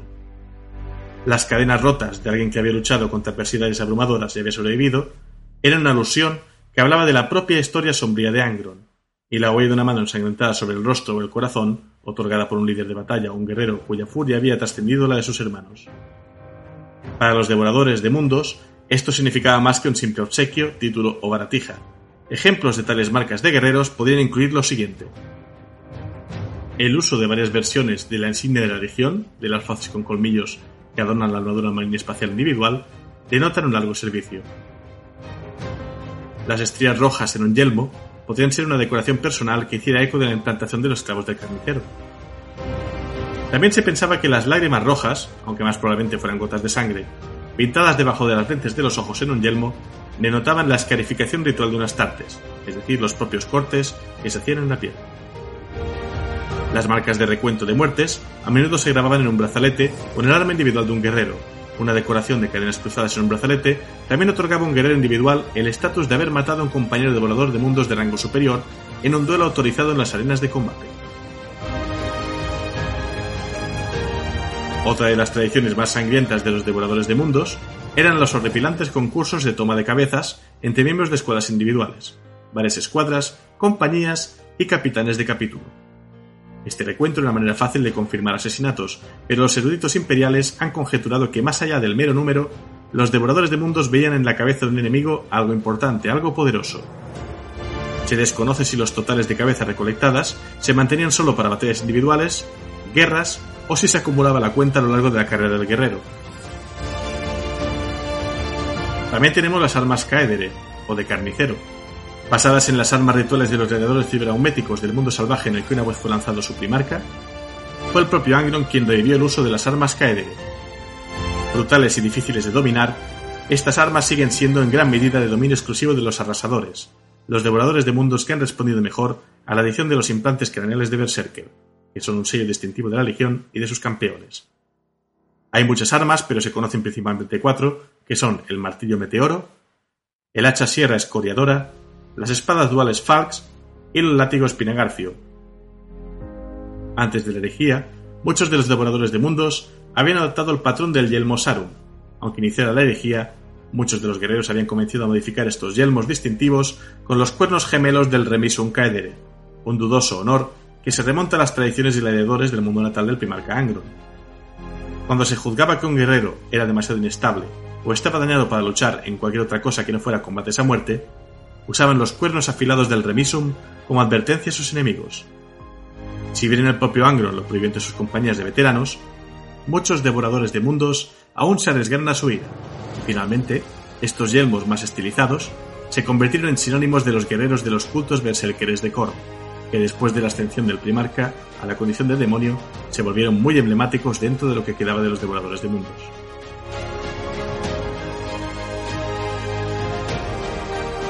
La penúltima tradición que voy a mencionar de esta legión es el Mortus, un informe oficial que se hacía al oficial al mando de una nave de la legión, en el que se enumeraban a los hermanos de batalla que habían caído en la campaña. Al igual que los apotecarios de las otras legiones, tradicionalmente lo transmitían a sus oficiales de mando.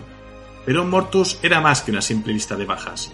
Era un recuerdo, una lista de honor, una reliquia para que la legión la atesorara. Esto a menudo tomaba la forma de nombres y rangos entintados en rollos de pergamino, grabados en placas de bronce o cincelados en piedra. Estos nombres luego se ingresarían en el archivo de los caídos de la nave. Otras regiones utilizaban nombres diferentes para esto, como el Dirige de los Mil Hijos, o en el caso de los hijos de Horus, la Lamentación. A medida que los devoradores de mundos caían por completo en una neblina roja permanente de rabia y locura empapada de sangre, empezaron a preocuparse poco por registrar los nombres de los muertos y la práctica de componer un mortus después de cada compromiso fue abandonada como tantos otros rituales de la cultura de la región. Por último, los nombres de los devoradores de mundos son generalmente palabras de una o dos sílabas con consonantes fuertes, derivadas de las utilizadas por los astartes reclutados en la antigua legión por toda la galaxia. También poseen a veces un sobrenombre derivado de una característica física, peculiaridad de la personalidad, acción pasada, forma favorita de matar u otra característica definitoria. En cuanto a reliquias, esta legión posee unas cuantas. En primer lugar menciono el estandarte de rabia. Este contiene las almas atadas de los sirvientes de Cormas sanguinarios, irradia ondas palpables de ira y un impulso de masacre que golpea las mentes de los que están cerca, llevándolos a un frenesí asesino. También está el Glaive Berserker. El portador de esta herramienta de matar desmesuradamente pesada e infestada de demonios es conducido en estado de frenesía apoplético por la proximidad de su acero al rojo vivo. Los devoradores de mundos lo tratan con gran precaución, evitándolo como un maníaco peligroso incluso entre los de su propia raza sedienta de sangre, mientras lo veneran desde la distancia como un tótem viviente de rabia. Una gran cantidad de desangradores están unidos a la estructura del arma, y al canalizar la esencia vital de aquellos a quienes mata, el arma demoníaca y vampírica asegura que su anfitrión aislado puede luchar como hombre poseído durante semanas solares, sanando sus heridas para que pueda continuar la carnicería. Dentro de este mismo grupo de armas estaría la alimentadora de sangre. A Korn no le importa de dónde fluye la sangre, y este arma demoníaca es testimonio de esta verdad inmortal. Alguien golpeado por ella, por esta espada, siempre sedienta, se desangra de inmediato. Se reduce en una cáscara desecada mientras su sangre vital se canaliza en los lagos de sangre que rodean la empalizada de bronce de Korn como sustento para sus bestias demoníacas Jaggernaut. Y hay de quien no responda a su llamada. Si la espada se queda sin esta espeluznante cosecha durante el tiempo suficiente, con mucho gusto succionará la sangre de su propio portador. También hay armaduras como la hambrienta de sangre, una armadura inteligente unida al usuario. Esta impía unión crea un anhelo mutuo por las vísceras rojas cosechadas por la batalla. Si se permite, tanto la armadura como el portador curan heridas graves y daños. Cuando un campeón de Korn se vincula a este artefacto impío y se suelta en medio de la guerra, su simbiosis lo imbuye hasta que no quedan adversarios para saciar su sed de sangre. La siguiente es una de mis favoritas, el collar de bronce de Volgaster. Este collar con púas de latón pesado es la perdición de los hechiceros, ya que tiene atado a un gran demonio de Korn llamado Borgaster, que desprecia la magia con una pasión ardiente. Un psíquico, con la temeridad de desatar un poder sobrenatural cerca de esta reliquia, encontrará su mente gritando de intenso dolor. Momentos después, las energías empíricas que haya conjurado se volverán hacia él en un furioso infierno de llamas candentes. Aquellos que sucumban serán inmediatamente absorbidos por el reino de Korn, donde morirán mil veces por las espadas del propio demonio Borgaster.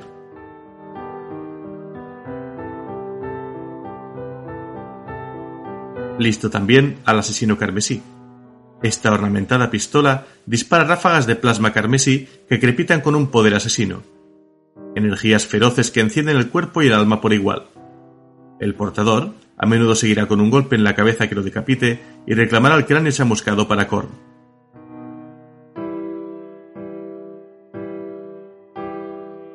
Llegando casi al final tenemos al Yelmo del Furor. El portador de un trofeo de este tipo será un campeón que dejará de lado todos los conceptos de lealtad. Solo importará el derramamiento de sangre y el combate victorioso. Se dice que dentro de este yelmo acecha un espíritu de máquina rencoroso que aviva el implante de los clavos del carnicero del portador a niveles aún más altos de frenesí, llevándolo aún más hacia la famosa sed de sangre que reclama la cordura de los devoradores de mundos. En penúltimo lugar está el talismán de sangre ardiente. Esta extraña reliquia gotea constantemente sangre espesa y burbujeante. El aire a su alrededor es tan denso con el hedor del matadero que tiene un efecto severo en los que están cerca. El hedor de la carnicería es tan potente que se encuentran los soldados cargándose delante con una ansia sobrenatural para saciar su necesidad de matanza. Y por último, como no, hablar de la desmembradora, se dice que esta inmensa hacha sierra, que fue empuñada por el propio Angron, fue desechada por él al igual que hizo con su alma gemela destripadora, ahora en manos de carne. Desde entonces, la desmembradora habría vuelto a su anterior preeminencia con una dieta de aceite sagrado y sangre especiada. Esta reliquia es de tanta importancia para la legión de los devoradores de mundos que se han librado guerras entre partidas de guerra rivales que buscan reclamarla para sí mismos. Pero solo alguien lo suficientemente fuerte como para sospechar a desmembradora podría convertir a sus enemigos en explosiones dispersas de sangre y carne arruinada.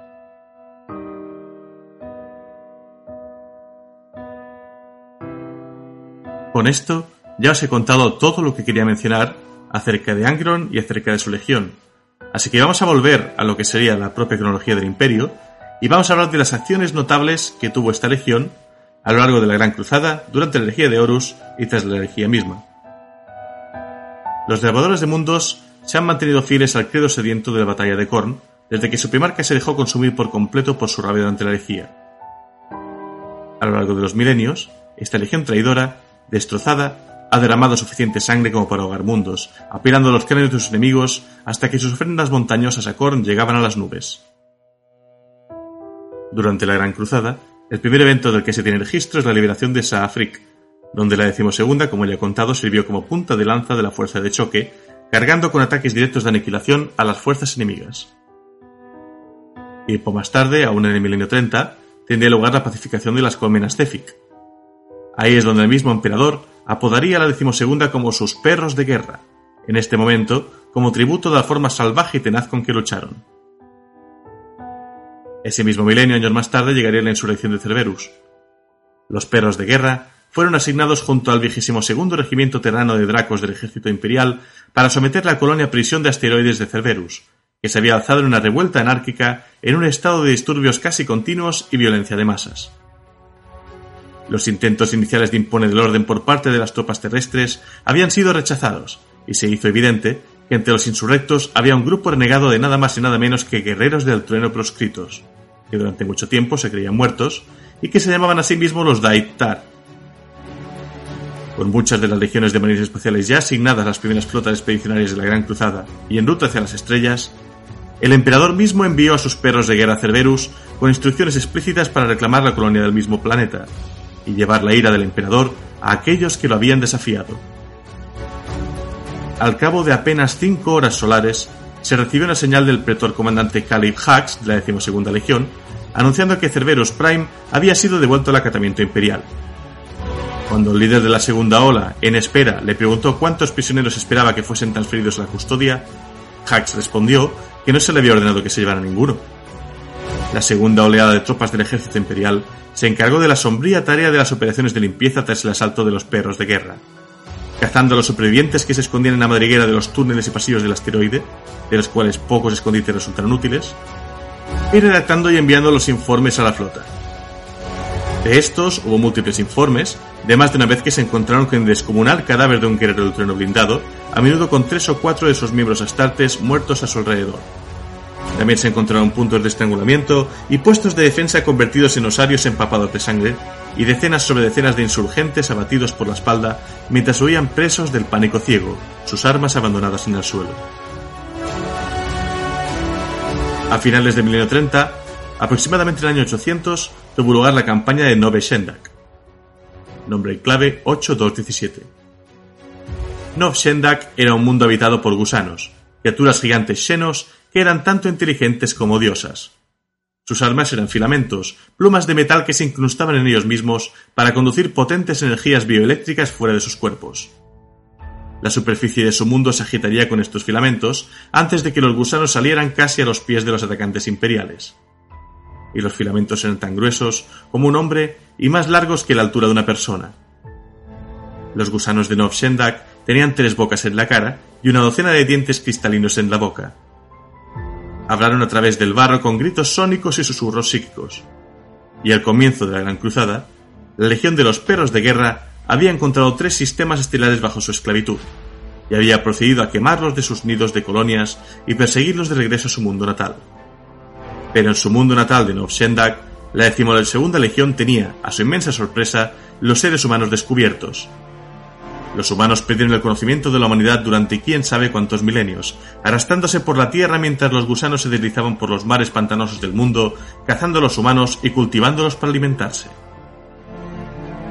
A los perros de guerra, junto con sus compañeros de la Legión Astartes de los Guerreros del Hierro, y un gran contingente de soldados del ejército imperial, se les ordenó exterminar a los gusanos y a liberar a los humanos de Nov Shendak. Luchar contra los gusanos era casi imposible, ya que las mareas lunares arrastraban los océanos de barro de un lado a otro a través de los continentes de piedra dentados, haciendo que el suelo fuera muy inestable. Las fuerzas imperiales tuvieron que usar centinelas con rifles láser de gran potencia para leer los movimientos del barro y escuchar a los gusanos que lo atravesaban hacia ellos. Se sembraron explosivos alrededor de los movimientos de tierra recién construidos, y se dejó que se hundieran hasta donde los gusanos excavaban. Perturabo tenía sus guerreros de hierro para construir trincheras y diques, encerrando los mares de barro y drenándolos. Esto permitió a las fuerzas imperiales hacer retroceder a los gusanos y reclamar la tierra sobre la que los desdichados humanos de Novshendak podrían construir. Y cuando los gusanos finalmente emergieron para contraatacar, se encontraron con el emperador y sus perros de guerra. Aunque las bajas fueron horrendas, los perros de guerra finalmente emergieron triunfantes, y los gusanos de Nov Shendak solo encontraron su definitiva extinción. Gente de ese mundo heredó el planeta y se convirtió en ferviente partidario del imperio. A finales del siglo IX del medio 30 tuvo lugar el genocidio de Osairam Psydrich. Una subflota de la decimosegunda legión, bajo el mando del pretor Erat Krug, estaba luchando en el extremo suroccidental de la frontera de la Gran Cruzada, cerca de la terminal de Eurídice, contra orcos asaltantes del autodenominado Imperio Glorciano desde los abismos desconocidos más allá. Mientras ambos bandos luchaban entre sí, de repente se vieron atrapados por un misterioso tercero, las mortales xenoformas conocidas como los híbridos de Osiran. Mientras los poderosos llenos de pesadillas se transportaban a bordo de las naves de los perros de guerra, solo su tenacidad salvaje les permitió sobrevivir, ya que perdieron docenas de sus propias naves y cientos de naves orcas se hicieron añicos. El primarca robot Gilliman recibió la noticia y en respuesta ordenó a los perros de guerra que aguantaran a toda costa y, que si era posible, rastreasen las naves de los híbridos hasta su origen. Los ultramarines enviaron una poderosa flota de retribución a la terminal de Eurídice y pronto se unieron a sus compañeros de la Legión.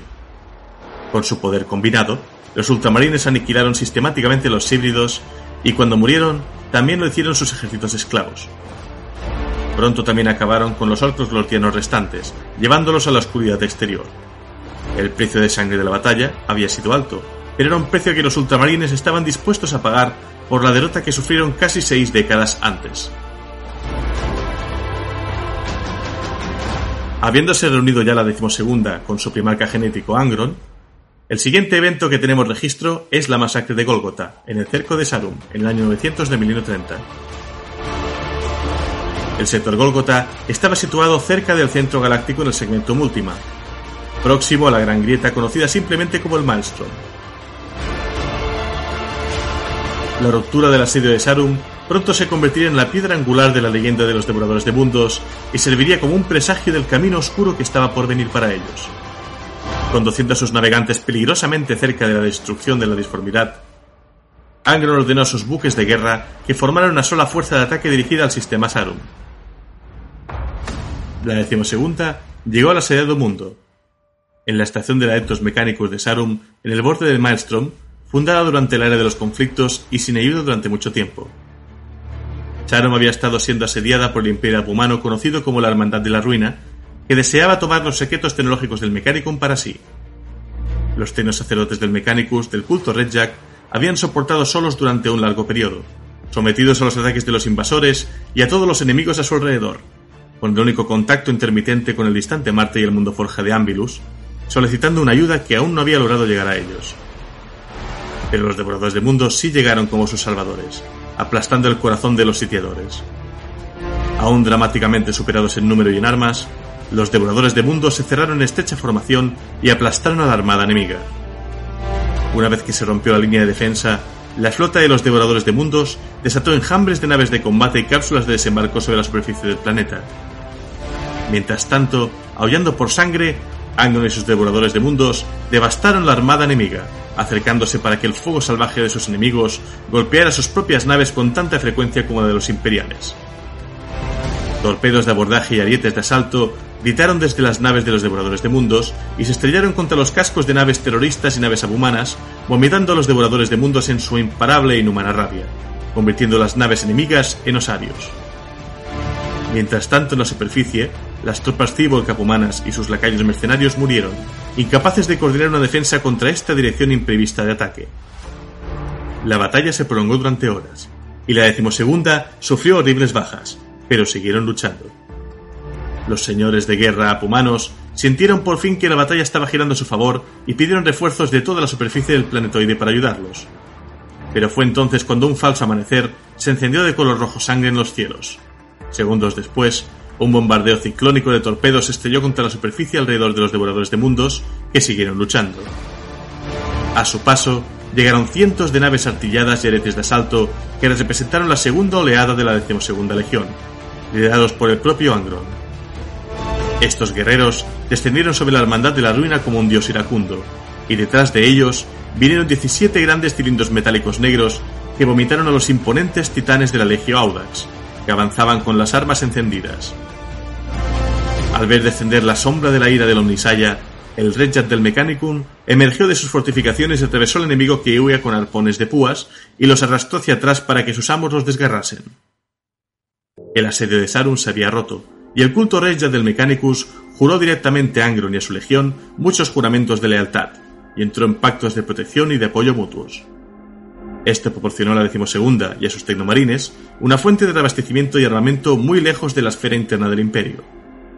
La campaña que iba a seguir duraría 11 años estándar, y vería no menos de 48 mundos y puestos de avanzada devastados y destruidos por los devoradores de mundos, y a no menos de siete especies xenos peligrosas, incluyendo una rama de la Lacrimol, extinguidas por la franja de destrucción cortada por la decimosegunda flota de la Legión a través de los residuos de Golgotha. Incluso se aventuraron en las franjas peligrosas de la propia Gran Grieta. Por supuesto, esta campaña sangrienta también destruyó el imperio estelar en miniatura que el sacerdocio carmesí de Sarum había establecido en el sector. Pero el mecánico ya no estaba en posición de contradecir al imperio, que los había salvado de la destrucción. La oleada de Lacrimol había llegado con fuerza al sector en algún momento durante el trigésimo milenio, esclavizando a la población humana altamente retrocedida, que fue fácilmente sometida y conducida a campamentos para servir como ganado para los xenos. Pero tras acabar con la Lacrimol, la repoblación de Alpha Salis resultó rápida, ayudada por el reinicio de las máquinas agrícolas y los dispositivos PCE presentes en el mundo desde la época de la Edad Oscura de la tecnología, muchos de los cuales se encontraron todavía en funcionamiento. Así que en cuatro generaciones, las ciudades colmenas se levantaron sobre las antiguas ruinas, y el mundo en crecimiento de Alpha Salis finalmente se convirtió en parte del centro de lo que más tarde se declaró el segmentum solar del imperio. Acercándonos al final de la Gran Cruzada, llegó la masacre de Gehenna. Esta fue una campaña infame llevada a cabo por devoradores de mundos contra el mundo de Gehenna, donde la población de todo el planeta fue masacrada en una sola noche de derramamiento de sangre. Los devoradores de mundos fueron censurados por el emperador y se les ordenó detener la implantación de los implantes corticales. Pero Angron prestó poca atención a los dictados del emperador y ordenó que el trabajo de los tecnomarines sobre su legión continuase hasta que todos y cada uno de sus astartes hubieran recibido el implante cortical. Esto desembocaría, poco más tarde, en la Noche del Lobo. Un incidente poco conocido que ocurrió después de la masacre de toda esta población planetaria en Gehenna. El emperador había encargado al primarca Leman Ras que llevase su legión de lobos espaciales a Gehenna para dominar a los devoradores de mundos. Las dos legiones se encontraron en Malcoya. Los devoradores de mundos, golpeados y sangrando por la campaña de acatamiento imperial de Gehenna, formaron filas desiguales ante la legión de los lobos espaciales reunida. Como ya sabemos, tras una breve conversación entre Angron y Ras, y sin que ninguno de los dos hubieran dado una orden, las dos legiones de marines espaciales lucharon entre sí.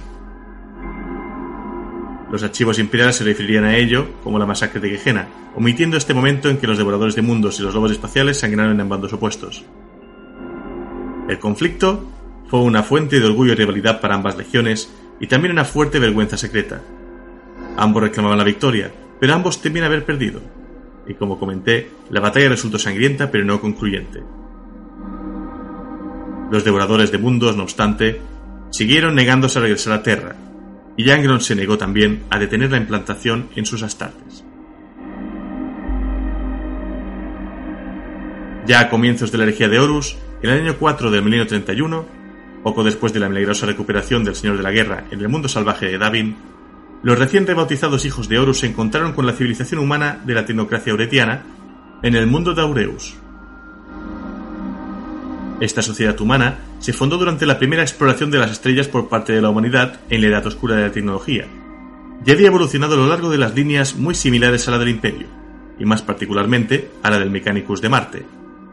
Horus y su contingente de hijos de Horus Astartes se reunieron con el líder de la tecnocracia, el cónsul fabricador, quien representó al gobierno humano en sus conversaciones diplomáticas con el Imperio. Durante su discusión inicial a bordo de la bahía de aterrizaje del espíritu vengativo, Horus se enteró de que la tecnocracia uretiana hacía uso de la muy codiciada y perdida tecnología de plantilla de construcción estándar, las PCE. Al enterarse de esto, el señor de la guerra apuntó con su pistola Volter al cónsul fabricador y lo ejecutó sumariamente. Luego ordenó a sus hombres que aniquilasen a la guardia personal del cónsul fabricador, que eran conocidos como la Hermandad, y que usaban armaduras y armas muy similares a las de los marines espaciales. Esto es desconocido para la mayoría de estates dentro de la región, pero la podredumbre de la corrupción había comenzado a extenderse a lo largo de la decimosexta, poco después de que Horus hiciera su pacto oscuro con los poderes ruinosos. La versión oficial de los hijos de Horus de sus acciones graves contra la tecnocracia uretiana indicó que el personal traído por el cónsul fabricante a bordo de la nave insignia de la decimosexta poseía un arma que él planeaba usar para asesinar al señor de la guerra. Esto provocó el conflicto resultante con la tecnocracia uretiana, que duró más de seis sangrientos meses. Los devoradores de mundos finalmente fueron llamados y lucharon junto a los hijos de Horus en el mundo natal de la tecnocracia, Aureus, y de su primarca Angron lideró personalmente el asalto imperial final a la ciudadela de hierro en poder de la hermandad de la tecnocracia uretiana. Cuando los guerreros enloquecidos por la sangre de las compañías de asalto de los devoradores de mundos asaltaron una brecha en los muros, la hermandad detonó cargas explosivas que enteraron a los guerreros bajo miles de toneladas de escombros. Pero Angron logró abrirse camino y matar a los guerreros restantes de la hermandad con su monstruosa hacha desmembradora. El preceptor principal del comando del capítulo de la hermandad y castellano de la ciudadela de hierro, Efraim Guardia, murió en los primeros segundos del ataque de Angron. La campaña había sido brutal, pues la hermandad hizo uso de servoarmaduras altamente avanzadas, similares a las empleadas por las legiones astartes, pero fueron finalmente derrotados y su tecnología fue requisada por la decimosexta legión. Horus luego usaría las bases de datos de PCE, incautadas en Auretia, para atraer a una facción de Aetos Mechanicus liderada por el fabricador general de Marte, Kel Volhal, para que se volviera contra el emperador y se uniera a su rebelión. Estos traidores, como ya he comentado en otros programas, eventualmente formarían un núcleo de lo que se convirtió en el Mechanicum Oscuro, y su traición desataría la terrible guerra civil dentro del Mechanicus que se conoció como el Cisma de Marte. Una guerra civil a pequeña escala que replicaba la que estaban sufriendo los Astartes en sus carnes. Menciono también, en el año 4 de 1931, la purificación de Arrigata, Horus reunió tres legiones de marines espaciales para recuperar el planeta Arregata, tecnológicamente avanzado, de manos de los separatistas imperiales que lo controlaban. Estas tres legiones fueron los hijos de Horus, los devoradores de mundos y los ultramarines. La mayor parte del planeta fue conquistada rápidamente, a excepción de la enorme fortaleza dentro de la cual la mayoría de los líderes del planeta se acobardaron. Ansioso por ponerse en camino, Horus ordenó a Angron que recuperara la ciudadela y matara solo a los líderes, Ansiosamente, Angron lideró el asalto. Sin embargo, la fortaleza estaba fuertemente defendida, y las bajas fueron horrendas. Una docena de devoradores de mundos cayeron por cada metro de tierra asaltado. Finalmente, una auténtica rampa de cadáveres condujo a una única brecha en la pared, y los astartes de la Legión de los Devoradores de Mundos se lanzaron a través de ella. Llenos de rabia por sus hermanos caídos, fueron si cabe más despiadados de lo habitual con sus enemigos. Para cuando llegaron los ultramarines, la batalla casi había terminado. El interior de la fortaleza estaba lleno de los cadáveres desmembrados y destrozados de los defensores, porque ni un alma se había librado de la furia vengativa de la decimosegunda legión. Fue una matanza absoluta. La fortaleza se había transformado en un matadero de sangre humana. Los ultramarines estaban disgustados por este comportamiento salvaje e informaron al emperador de la creciente barbarie de los devoradores de mundos. Pero Horus, ya corrompido por las tentaciones del caos, sabía que el salvajismo de los devoradores de mundos haría que el servicio del caos fuera una buena opción para la región, y particularmente para su primarca, impulsado por la rabia. Durante la herejía de Horus, otros eventos que voy a mencionar, pero por encima, porque muchos de ellos se tienen programa propio, son la atrocidad de Isban III en el año 5 de 1931 y la masacre de Isban V, eh, que estaría ubicada también entre el año 5 y 6 de 1931 Luego vendría la Cruzada de las Sombras, que ya he relatado en este capítulo, entre los años 7 y 9 de 1931, que es esta cruzada contra los mundos de ultramar y finalizando con el ascenso a la demolicidad de Angron. Y luego ya vendría el asedio de Terra, el año 14 de 1931, que también tiene programa propio. Tras la herejía de Horus, ¿qué podemos mencionar? Pues la batalla de Scalatrax, que no tiene una fecha clara, aunque sí que se sabe que fue en el 1931, que es cuando los devoradores de mundos finalmente se disgregan en un conjunto grande de partidas de guerra independientes que incluso muchas veces van a batallar entre sí.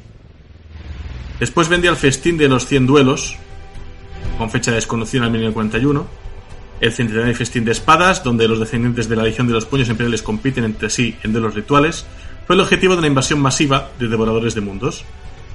Los hijos de Rogaldón se unieron rápidamente contra los maníacos de Korn, que se abrían camino a través de las defensas del mundo elegido, y los mejores espadachines de los marines espaciales de la época combinaron sus espadas de poder contra las hachas sierra y los manguales de los devoradores de mundos. Aunque los marines espaciales del caos finalmente cayeron en números superiores, los cielos retumbaron con la aprobación de Korn, porque los salones quedaron inundados con la sangre caliente de los campeones. Y ya en el milenio 41, acercándonos al presente del juego, puedo mencionar pues bastantes eventos conocidos ¿no? en los que la decimosegunda legión participó, o las partidas de guerra de los devoradores de mundos, mejor dicho. El primero es Gladius Anatema, en el mundo en cuarentena de Gladius, un culto de brujos Drukari se abrió paso entre los grandes pozos de combate llenos de colmillos de los devoradores de mundos en busca de un desafío.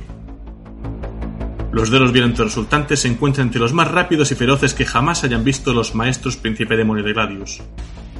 Aunque docenas de Drukari y devoradores de mundos murieron a manos de los demás, Korn quedó complacido con la intensidad de la carnicería y bendijo la ocasión con una lluvia de sangre que devolvió la vida a los muertos. Se forjó un vínculo de respeto cauteloso entre las dos facciones, amantes de las arenas de combate, que finalmente condujo a la invasión conocida como la Gran Apuesta de Sangre de Anatema Quartus.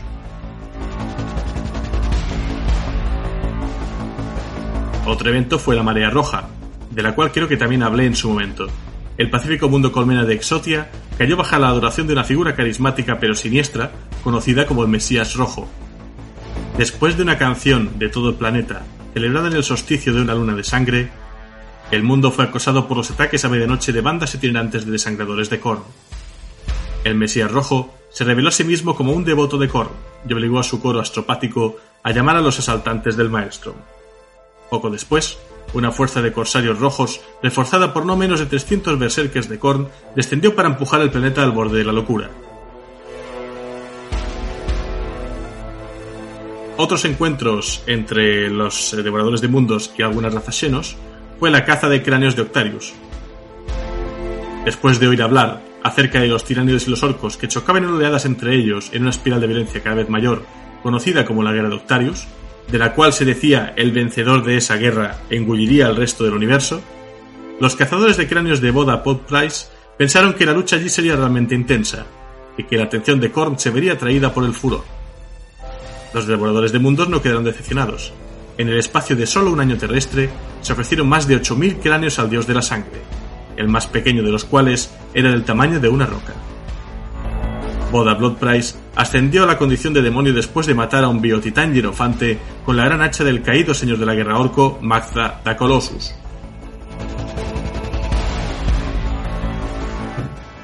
Ese mismo milenio tuvo lugar la caída de Ebon Vale. La fortaleza de vigilancia de Ebon Vale fue atacada por los devoradores de mundos manchados de sangre del señor del caos Invocatus. Invocatus asaltó los arsenales de los guardianes de la muerte en ese planeta, para reclamar equipo de guerra de última generación y poderosos artefactos de batalla de los relicarios de Bombay. Cuando el ataque fue puesto en cuarentena y reducido por la cobertura aérea de los Guardianes de la Muerte, los devoradores de mundos se marcharon, dejando bóvedas de armas vacías y cientos de cadáveres con armadura negra a su paso. Con los Guardianes de la Muerte muy reducidos en fuerzas en la región, una infestación Hardla se extendió por todo el Valle de Ébano poco después, reduciendo varios mundos civilizados a polvo. Razas xenos, tiránidos, orcos, incluso la Deathwatch, los guardianes de la muerte. Está claro que los devoradores de mundos midieron sus fuerzas con todos, incluso con los Drukari. También tuvieron, como no, sus rifirrafes con el Imperio Tau. Los famosos guerreros de la casta del fuego Tau de Bayorla tuvieron que enfrentarse a una incursión de devoradores de mundos. La impecable disciplina de fuego de los Tau hizo que las bandas de guerreros devoradores de mundos se mantuviese a distancia, al menos hasta que la rabia contagiosa de los devotos de Korn comenzó a atrapar las almas de las propias escuadras más destacadas de los Bayorla. Los Tau, sus voces elevadas en los primitivos gritos de guerra de Few Town, que no se habían escuchado durante muchos siglos terrestres desde que su mundo natal de Tau se unificó por primera vez, comenzaron a enfrentarse a los ejendos del caos a corta distancia e incluso a cargar hacia ellos para enfrentarlos en combate cuerpo a cuerpo. Como es de esperar, la contienda no terminó bien para el Imperio Tau. Millones de personas murieron antes de que un consejo de seis etéreos llegaran al lugar para prestar su influencia calmante a las escuadras de la casta del fuego, restableciendo el orden y permitiendo la retirada del Tau antes de que los devoradores de mundos pudiesen completar la masacre. Ya en el año 474 tuvo lugar la primera guerra de Armagedón, evento que ya eh, hablé de él extensamente en otro relato y que como todos sabéis termina con el exilio a la disformidad del primarca demonio Angron por mil años y un día. Exilio provocado por una compañía de 100 exterminadores caballeros grises bajo las órdenes de Logar Grimnar. Exilio que tratarían de romper los devoradores de mundos ya en el presente del título durante la era Indomitus, aunque los salamandras lograron impedirlo.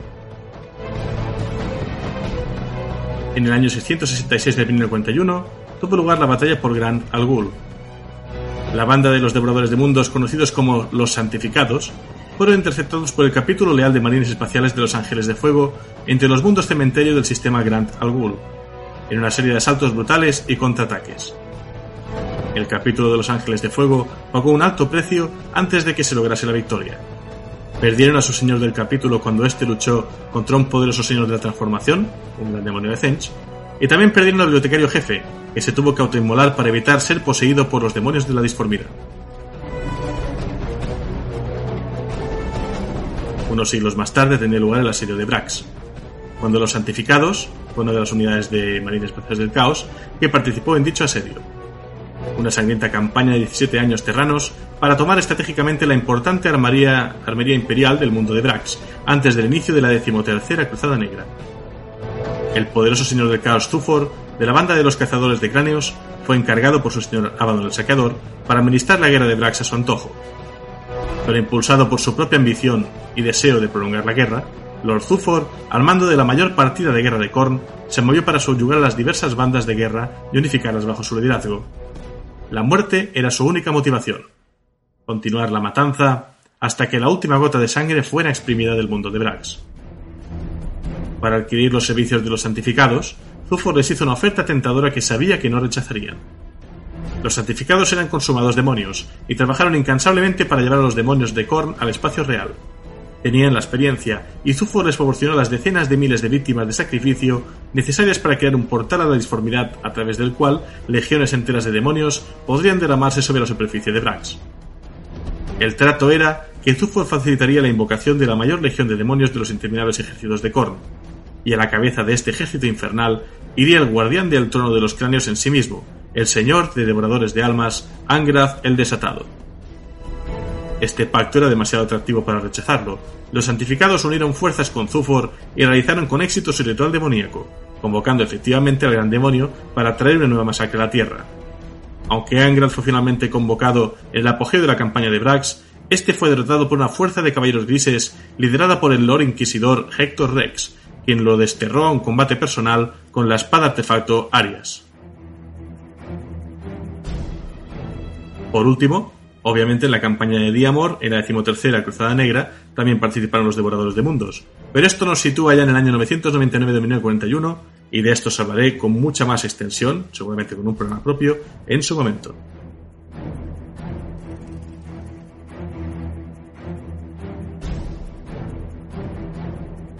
Llegados a este punto del relato, queda solo mencionar algunos miembros conocidos antes y después de la herejía y también algunas naves eh, icónicas de la flota de la decimosegunda legión.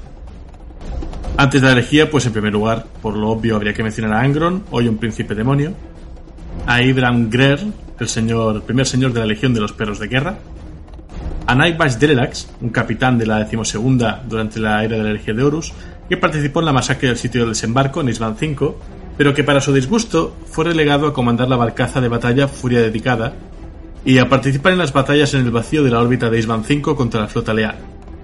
Ya después de la masacre, Derax fue reasignado para rastrear y destruir cualquier nave leal superviviente que lograse sobrevivir a la batalla, una tarea en la que destacó y que llevó a cabo con júbilo feroz.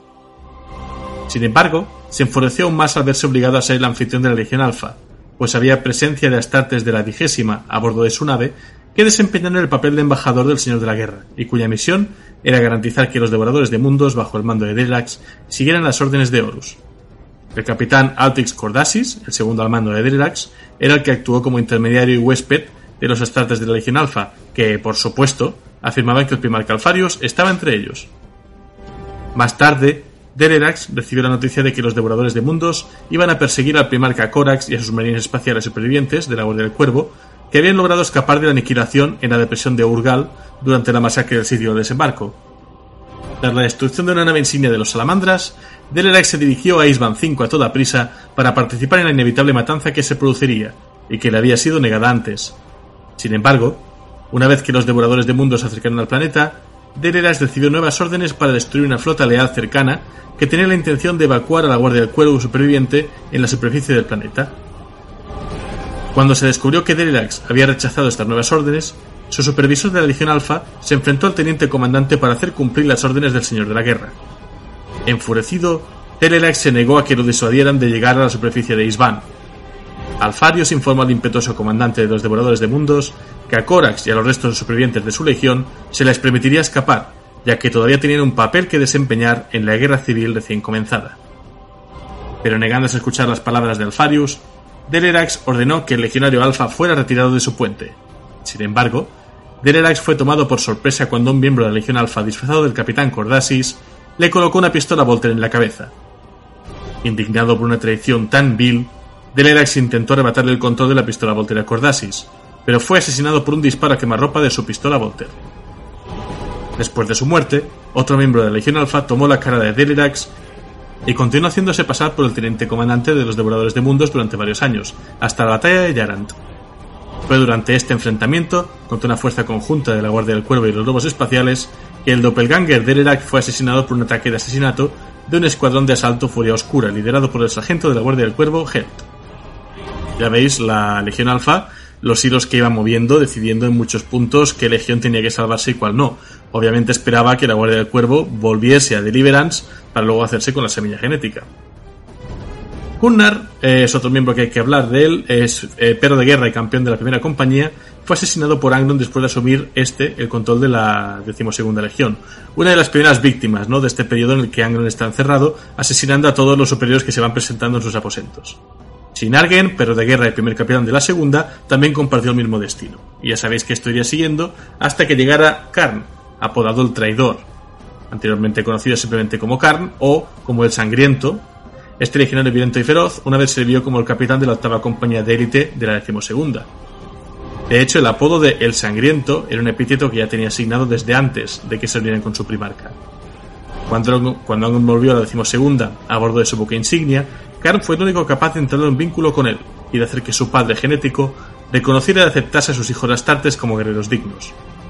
Angron ascendió al hombre que lo había sacado de su desesperación al puesto de su palafranero, rango que combinaba los roles de escudero, consejero y confidente personal. Sin embargo, había muchos, tanto entre los devoradores de mundos como fuera de ellos, que aun respetando la elección de Angron, dudaban de la sabiduría de Karn, pues el papel principal de un palafranero era servir como contrapunto a la personalidad del primarca y contrarrestar sus decisiones.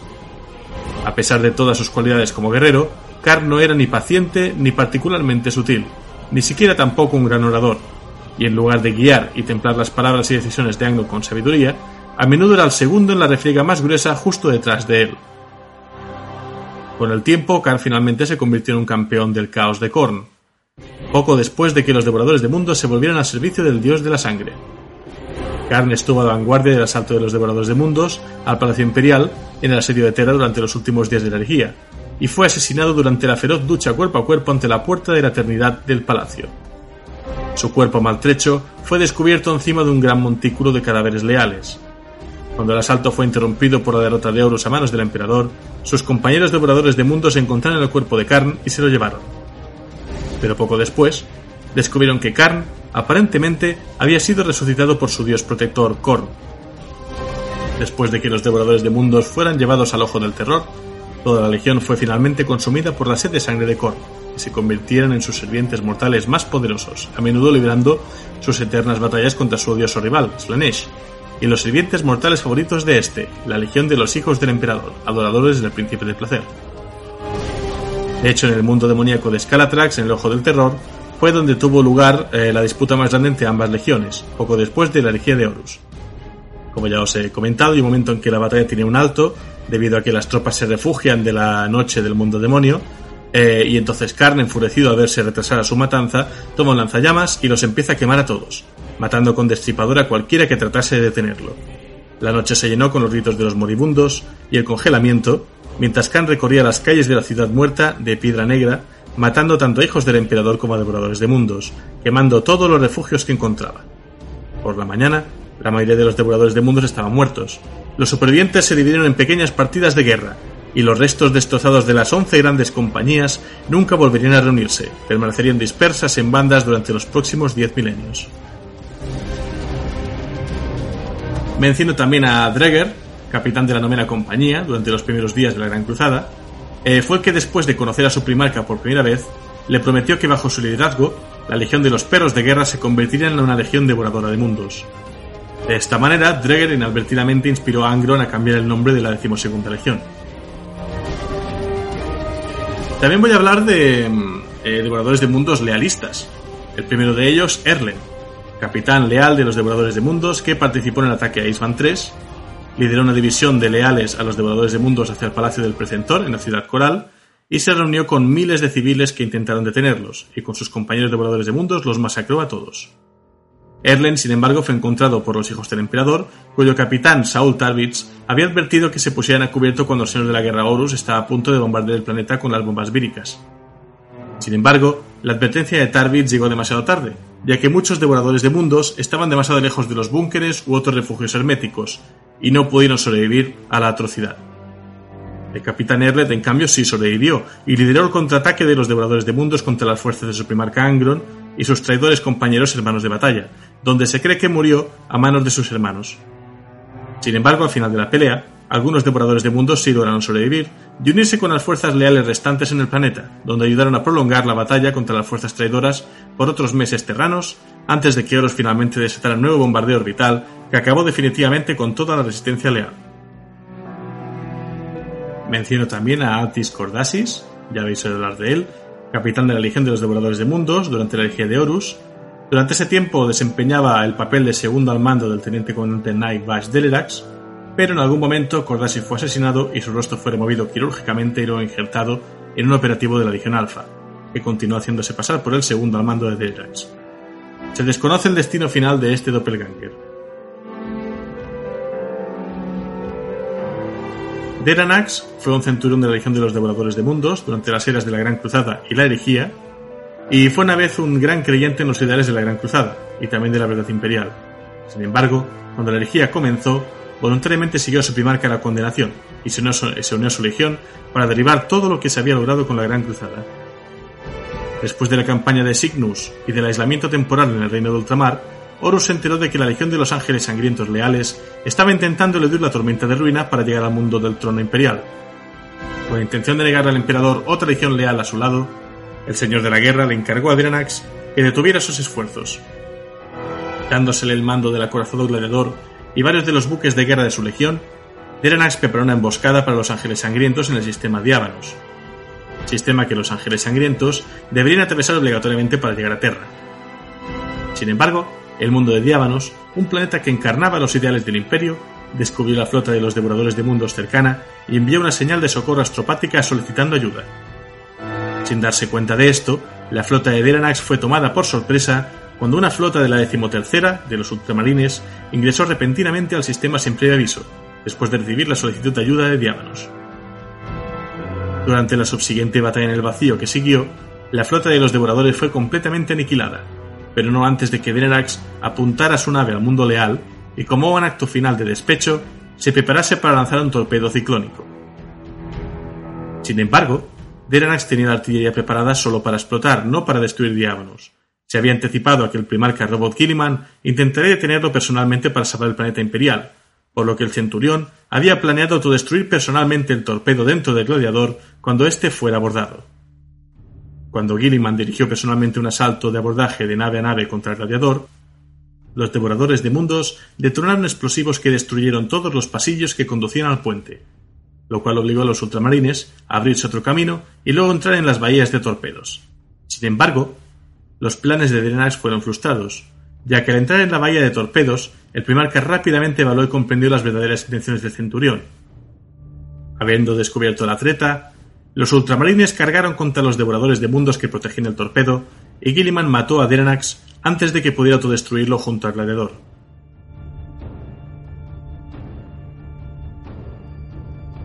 Menciono también al centurión Graner, veterano nacido en Terra de la Legión de los Perros de Guerra, de ascendencia germánica y que había servido en las guerras de unificación.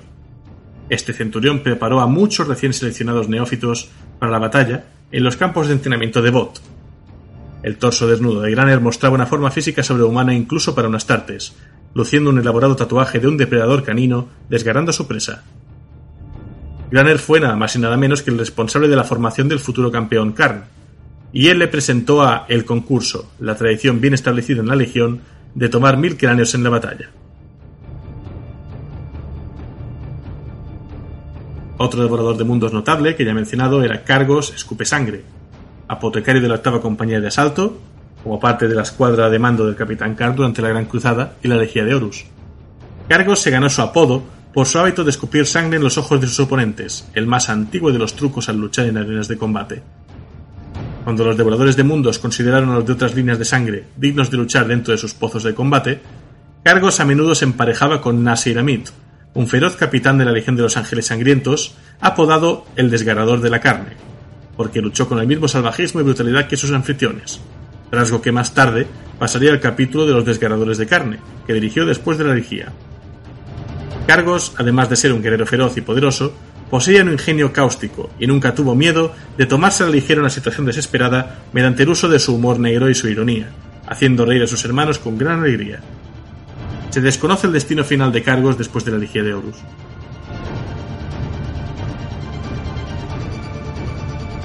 Otra persona de la que no conocemos el destino es Galan Surlak, apotecario de los devoradores de mundos durante las eras de la Gran Cruzada de la Herejía de Horus. Durante su tiempo como oficial médico, se obsesionó con supervisar una forma viable de instalar con éxito los implantes corticales, los clavos de carnicero, sin matar a su anfitrión. Sin embargo, debido a los cambios en las prioridades de mando, Galan se involucró más en la inducción de aspirantes en lugar de curar a los legionarios heridos. Galan era un asociado y estudiante de Fabius, apotecario jefe de los hijos del emperador, pero aún así, inicialmente no pudo implantar con éxito los clavos entre sus hermanos. No fue hasta la masacre de Gehenna, cuando Galán fue capaz de aplicar ingeniería inversa a la tecnología encontrada en ese mundo, que no llegaría con el descubrimiento para finalmente encontrar un método viable de implantación masiva de los clavos de carnicero sin matar a los anfitriones.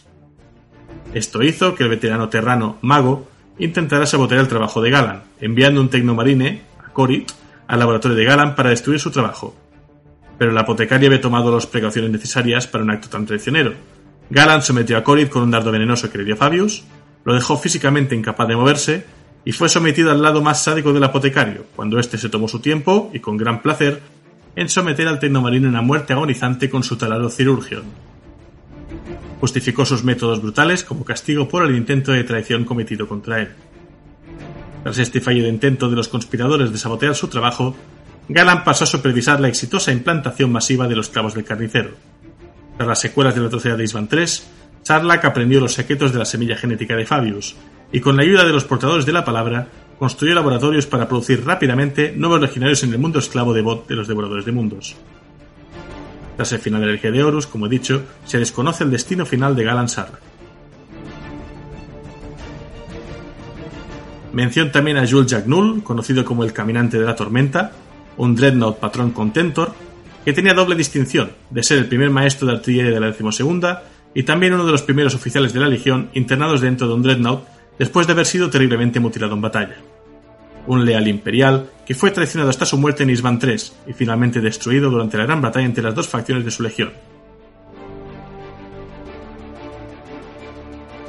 Y ya que hablamos de Dreadnoughts, menciono también a Krydal, uno de los primeros perros de guerra en ser enterrado como Dreadnought antes de que se perfeccionaran estas técnicas.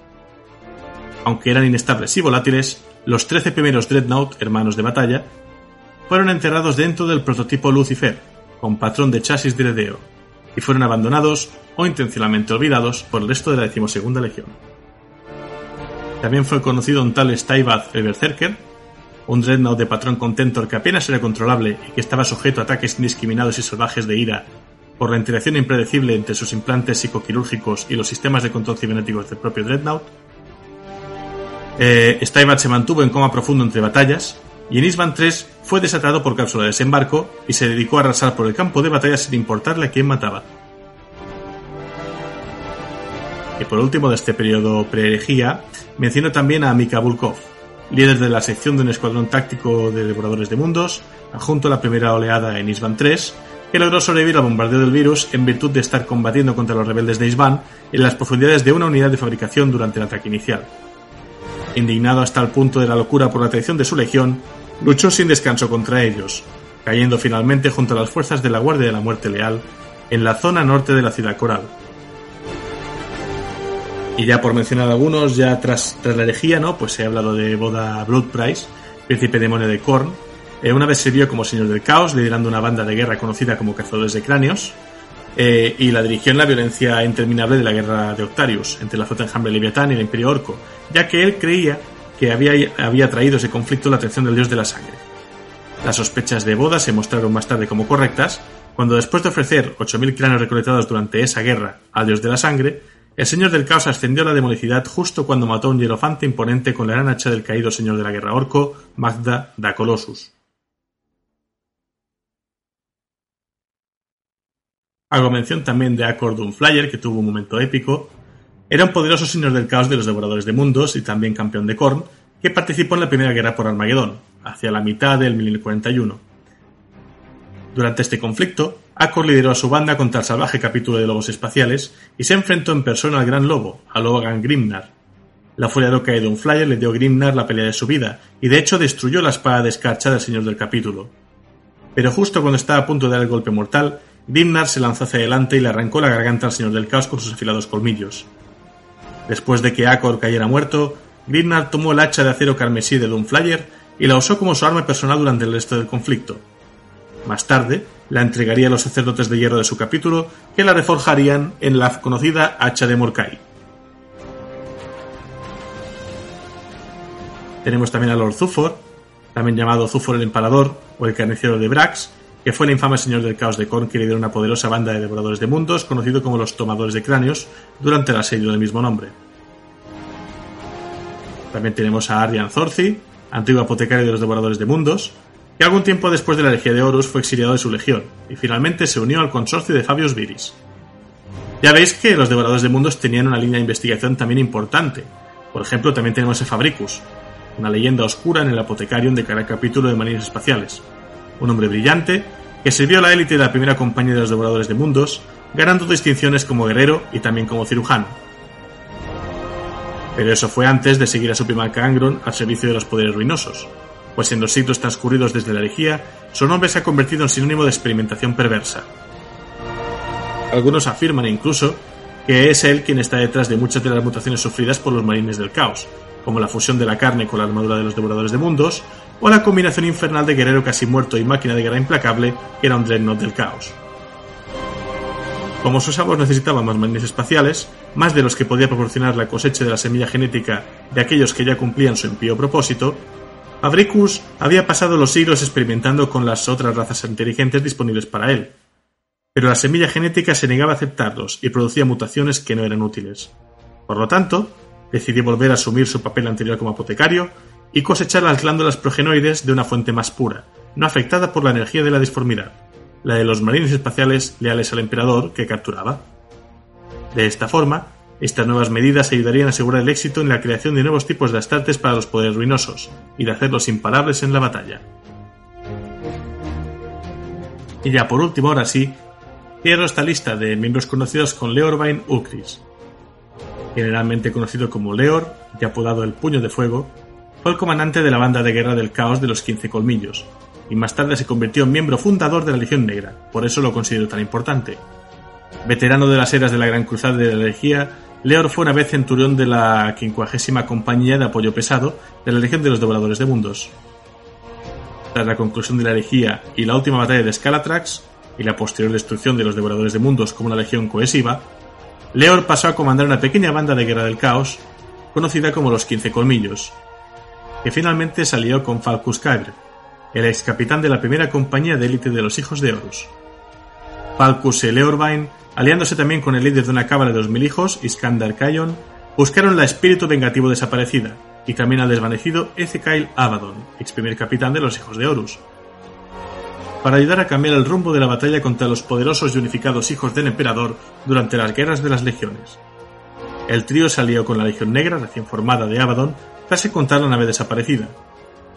Se sabe que antes de este encuentro, la banda de guerra de Leor destruyó el capítulo de las fauces de Ónice de los portadores de la palabra. Leor y sus compañeros, incluyendo al sargento Ogrivian de los Devoradores de Mundos, lideraron sus fuerzas en la subsiguiente batalla de la Armonía contra los hijos del emperador, y durante el apogeo de la batalla se enfrentaron a un clon de Horus mismo en el buque insignia de Fabius Vilis. Leor y sus fuerzas intentaron luchar contra el primarca clonado, pero fueron masacrados con facilidad logrando Leo sobrevivir, pero muriendo tiempo más tarde, según se dice, durante una lucha contra los ángeles sangrientos. Ya sabemos que desde la infame batalla de Scalatrax, la otrora poderosa legión traidora de los devoradores de mundos quedó dividida en innumerables huestes asesinas. Los guerreros que adoran a Korn son individuos anárquicos, sus ejércitos poco más que colecciones desiguales de bandas rivales, listas para enfrentarse entre sí a la menor provocación. Solo el liderazgo de un individuo verdaderamente poderoso podría mantener unida tal fuerza durante tanto tiempo como su señor del caos. A continuación, voy a enumerar rápidamente varias de estas bandas de guerreros notables que originalmente eran miembros de la Legión Unificada de los Devoradores de Mundos. Estarían los elegidos de Angron, la Furia de Angron, las Cuchillas de Bar Azul, Berserkers de Scalatrax, el Festín Negro, la Legión de Sangre de Korn, el Amanecer Sangriento, el Camino Sangriento, la Cicatriz de Hueso, el Pacto Carmesí, los Cazadores de Sangre, los Devastadores, los Santificados, los Cazadores de Cráneos, los Tomadores de Cráneos de Hans Korren, los Ungidos y la Muerte Colérica. Obviamente muchísimos más, igual que de miembros notables, pero nos acercamos ya a dos horas y media de relato y habrá que ir un poco a la idea. Por último, naves conocidas. Ya sabéis que siempre doy una parte a esta a esta lista quizá un poco más táctica, ¿no? De las batallas espaciales, pues teníamos la Conquistador, acorazado clase Gloriana, típica nave capital imperial, fue el buque insignia del primarca Angron y de la decimosegunda legión durante la Gran Cruzada de la Herejía de Horus. Tenemos también el acorazado Agresor Justificado, activo durante la Legión de Horus, que participó en la batalla espacial sobre Isban 5 durante la masacre del desembarco, otro acorazado que también participaría, pero en la batalla de Isban 3, fue el Despiadado. Después tenemos el acorazado Esclavizador, que participó en la decimotercera Cruzada Negra y que fue parte de la flota de Abaddon el Saqueador, que atacó al mundo forja de Agripina. Durante esta batalla, se enfrentó notablemente a un acorazado clase retribución de la Armada Imperial, aunque se desconoce el destino final de esta nave. Luego tenemos varias naves eh, hermanas, como por ejemplo la Yaculum, una barcaza de batalla, que participó en la, en la batalla que hubo en el sistema Diábanos, y allí eh, el Yacolum pues llegó a su fin, después de haber sido atrapado en la destrucción explosiva de sus buques de guerra hermanos, el Galerus y el Clavam. El Infestus también participó en esta batalla y pudo asestar los golpes mortales a dos de los buques de guerra de la Legión de los Ultramarines antes de que fuera destruido. Tendríamos también el Portador de la Ruina, una nave capital de clase desconocida que también participó en la batalla de Diábanos, y cuando el buque insignia de Ador fue alcanzado por el fuego de los ultramarines, pues el portador de la ruina tomó el mando de lo que quedaba de la flota de los devoradores de mundos. Sin embargo, esto fue en vano, y la flota fue completamente destruida por los ultramarines. Tendríamos Ilira dedicada, o Furia dedicada, que es el que participó en la masacre del desembarco, comandada por Nai Vas Dererax, antes de su traición a manos de la Legión Alfa. Tendríamos la Gladiador, que como ya sabéis fue destruida en la batalla de Diábanos, al intentar eh, inmolarse para destruir a, Giriman y a los ultramarines a bordo de la misma. Tendríamos la carga de Gats, nave capital, que participó en la batalla de Isbana a comienzo de la herejía. Eh, y la Industrius, también nave capital durante la masacre del desembarco. La agresión, que participó en el conflicto que envolvió al sector de Pyrus Ridge el crucero Fauces del Mastín Blanco, que está la nave insignia de la banda de los 15 colmillos, la dirigida por Leorvain Ukris. El Alcaudón de Sangre, también un crucero de ataque que participó en Isban 3. La Bestiarios, esta era una fragata de clase desconocida que viajó para participar en el asedio de Terra. En este momento, el buque insignia de los devoradores, que era Conquistador, había caído bajo la influencia de Korn y se había convertido en un entorno hostil para todos los que estaban a bordo. Esto condujo rápido al agotamiento de los suministros y a la mano de obra, principalmente debido a que los devoradores de mundos se perdieron en rabia sin sentido y luego empezaron a atacar a cualquiera que estuviera cerca de ellos. En respuesta a esto, un grupo de devoradores de mundos y sus miembros de la tripulación se reunieron en secreto y para salvar sus vidas comenzaron a conspirar para escapar del buque insignia maldito. Liderados por la propia capitana del Conquistador, la mortal humana Lotara Sarrin y el sargento destructor Skane, el grupo planeaba usar lanzaderas para escapar del bestiarius, para escapar al bestiarius, perdón, la próxima vez que la flota de los devoradores de mundos saliera de la disformidad. Sin embargo, cuando su plan estaba en marcha, Sarrin traicionó al grupo, ya que nunca había planeado abandonar su puesto de mando, y luego ordenó al conquistador que destruyera las lanzaderas de los fugitivos. Ya veis cómo se las gastaba a lotar a Sarrin, ¿eh? si queréis saber más de ello, recomiendo leer Traidor. Tendríamos la diente de perro, transporte de la era de la herejía de Horus, la Cardoc, también transporte del mismo periodo. Eh, el pez espacial devorador de estrellas, utilizado por el primarca Angron como principal medio de transporte de la Legión a Armagedón durante la primera guerra que hubo en ese mundo. Y por último, el vástago del dolor, un pez espacial que fue abordado por un equipo de élite del capítulo de los salamandras, que intentó destruir la nave sobrecargando sus reactores de plasma. Y ahora sí ya, llegando al final del programa, solo unas pocas curiosidades acerca de Angron. La primera, que según la tradición original, establecida en el Index Astartes, Angron se convirtió en un príncipe demonio después de la herejía de Horus. Sin embargo, me habréis escuchado decir que fue eh, durante la herejía en Nuceria. Esto es porque la novela Traidor de Aaron Delsky Bowden parece llegar eh, a, contradecir esto, ¿no? O a, ubicar mejor este momento exacto de la transformación, ¿no? Yo si tengo que quedarme con algo, me quedo por supuesto con la versión de Aaron Delsky Bowden, que además eh, es una muy buena novela. También quiero comentar eh, que en el asedio de Terra se contradice también el relato clásico, atribuyéndole a Angron y a su legión la fractura de los muros del Palacio Imperial en Terra. Y por último, cierro como siempre con una cita del propio primarca que nos ocupa. Los monumentos son polvo. Los cuentos son meras palabras. Pronto se olvidan. Pero la sangre... La sangre es para siempre. Angron primarca de la Legión Astartes de los Devoradores de Mundos.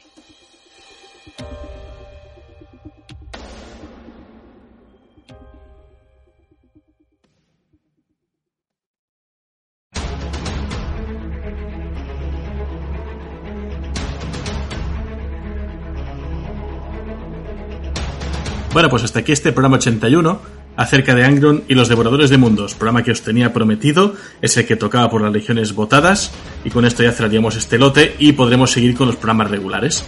Ha sido un hueso duro de roer este guion de casi 100 páginas, 97 páginas que tengo ahora mismo delante, básicamente porque Angron no es de mis favoritos, es decir, es de los primarcas que quizá menos me interesan, pero claro, cuando hablas de un primarca tienes que tratarlo con respeto y dando todos los datos que puedas, y eso espero que lo valoréis.